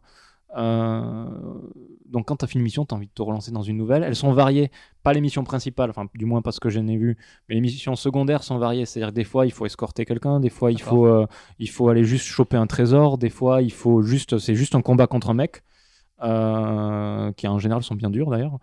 Des fois c'est une mission normale avec des sanctuaires, tout ça. Enfin, c'est assez varié en général. Des fois tu accompagné de quelqu'un qui va t'aider. Euh. Est-ce que tu as, tu as du online? Est-ce que t'as- T'as du online comme Ah. du Dark Souls à peu près. hein. C'est-à-dire que les tâches euh, où- là où les gens sont morts, comme dans Dark Souls, tu peux les invoquer euh, pour les tuer cette fois. Pas pour voir comment elles sont mortes, mais cette fois, c'est l'IA qui prend en main le personnage et tu dois le tuer. Si tu le tues, tu peux piocher une euh, au hasard euh, une des pièces d'équipement du gars. Donc, euh, Mhm. Et tu vois les couleurs. C'est-à-dire que quand tu es sur la tâche, tu vois son équipement apparaître. Tu vois pas le nom des trucs, mais tu vois les couleurs. Donc si tu Ah, vois. ça, euh, c'était dans, la- dans la démo sur la plage, t'as plein de morts. Voilà. Tu pouvais faire ça. donc, si tu vois du violet, tu dis Ah, c'est une équipement rare, j'espère que je vais tomber sur ça, je vais essayer de le tuer. Mhm. T'as ça, et sinon. Oui, tu- effectivement, ouais. Tu, donc tu, tu, tu lances la tâche, enfin tu lances la tâche, Ouais. en l'occurrence, et donc le mec, il a, enfin le, le ghost apparaît, apparaît et tu, te et dois te battre. ouais. Voilà, c'est ça. Euh, autre truc rigolo, euh, tu fais des offrandes au temple pour inviter les gens, un peu comme la cloche dans Bloodborne. Ah. Tu fais une offrande et ça te met en La ouvert. clochette, la clochette. Voilà, la, la clochette. Ça te met en ouvert euh, pour le multi et après quelqu'un peut chercher ta partie et Ah, te cool. rejoindre s'il la trouve. Euh, tu cherches les parties d'une mission avant de rentrer dans le jeu. C'est-à-dire quand tu sélectionnes la mission, tu dis je veux pas y aller en tant que joueur, je veux y aller en tant qu'aidant. Ok. Euh, les sanctuaires, ce qui est rigolo, c'est que tu as des petits kodama, ces petits esprits de, de la forêt. Au début, il y en a qu'un. Et tu dois les trouver dans le niveau. Et plus tu en trouves dans le niveau, plus tu as des bonus euh, euh, que tu peux acheter avec de l'argent, parce que tu as aussi du vrai argent dans le jeu. tu achètes les bonus. Ou alors, ça te permet d'avoir plus de vie. Parce que c'est comme dans Dark Souls, comme les fioles. Euh, je crois que tu en as trois de base, et plus tu trouves de koda- kodama, plus tu pourras avoir de, de fioles euh, pour faire le niveau. Euh, non, il est vraiment riche en fait. Il est très riche, euh, il, est, il est généreux comme jeu, il est intéressant. Euh, vers la fin, tu as un pic de difficulté. Moi, je l'ai pas vu, mais j'ai entendu beaucoup de gens qui, qui en ont parlé. Euh, Bon, quand tu fais du Souls, les, ça devrait les- aller, les- non euh, les deux dernières missions, il paraît que c'est de la difficulté, mais inu- inutile. quoi. C'est genre, tu as une relevée. euh, mais je, le Le mec, le mec, à la fin, il s'est dit Oh putain, le jeu il est trop simple. Ah, mais- super bien. les gens qui m'ont parlé de ça, ils ont fait le jeu en ligne droite. Donc je pense que si tu fais les submissions peinard euh, et que tu t'équipes, euh, ça doit pas être si dur que ça. Euh, et voilà. Donc, euh, très bien. très bon jeu, au Euh, Cool. Donc, euh, est-ce que c'est un candidat au GOTY Non, parce que mon GOTY euh, 2017, je sais déjà ce que c'est, c'est Persona 5. 2016. 2016 Mais non, il sort en avril, monsieur. Oui, en Ouais. anglais. Eh oui, oui, mais moi, ABC, euh, je profite. hein. Oui, attends, euh, est-ce que- est-ce que c'est un, vrai gros bon jeu euh, Est-ce que c'est un gros bon, un bon gros triple A japonais qui, qui défonce Je pense que c'est un bon jeu, ouais. Ouais. Je pense que c'est un très bon jeu. Il a peut-être quelques faiblesses, mais euh, euh, dans l'ensemble, euh, c'est un des meilleurs jeux de l'année, je pense. ouais. Cool. Donc, candidat potentiel. Mais il y a, Jap- il y a au Gauthier- Zelda- ouais. japonais. hein. Mais il y a Zelda, donc. euh, Oui, oui, effectivement. Donc, mais voilà. c'est un candidat. Il y a Dragon candidat. Même si tu, sortira pas.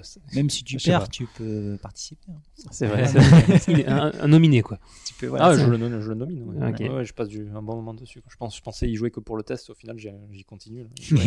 très bien, très bien. Donc, euh, voilà, voilà. Bah, en, en attendant, en attendant Nier et Nier et, euh, et, euh, et Zelda. quoi. Voilà. Bon, très bien. Bah, merci Mathieu pour ce- ces retours sur euh, Nioh. Euh, et ben, euh, voilà, un podcast très long parce que là, on a dépassé les 3 heures. Pas mal, pas mal, Voilà. pas mal. Peut-être le Enfin, plus long Je pense que le montage sera un peu moins, mais, mais je pense un, un bon podcast très long. euh, moi, c'est bien. Pour commencer l'année, c'est très très bien. Voilà. Et donc, on va faire un petit Otsukai-sama et puis on revoit euh, le mois prochain, le Mois premier prochain. lundi du mois prochain. Bon. Otsukai-sama. Otsukai-sama.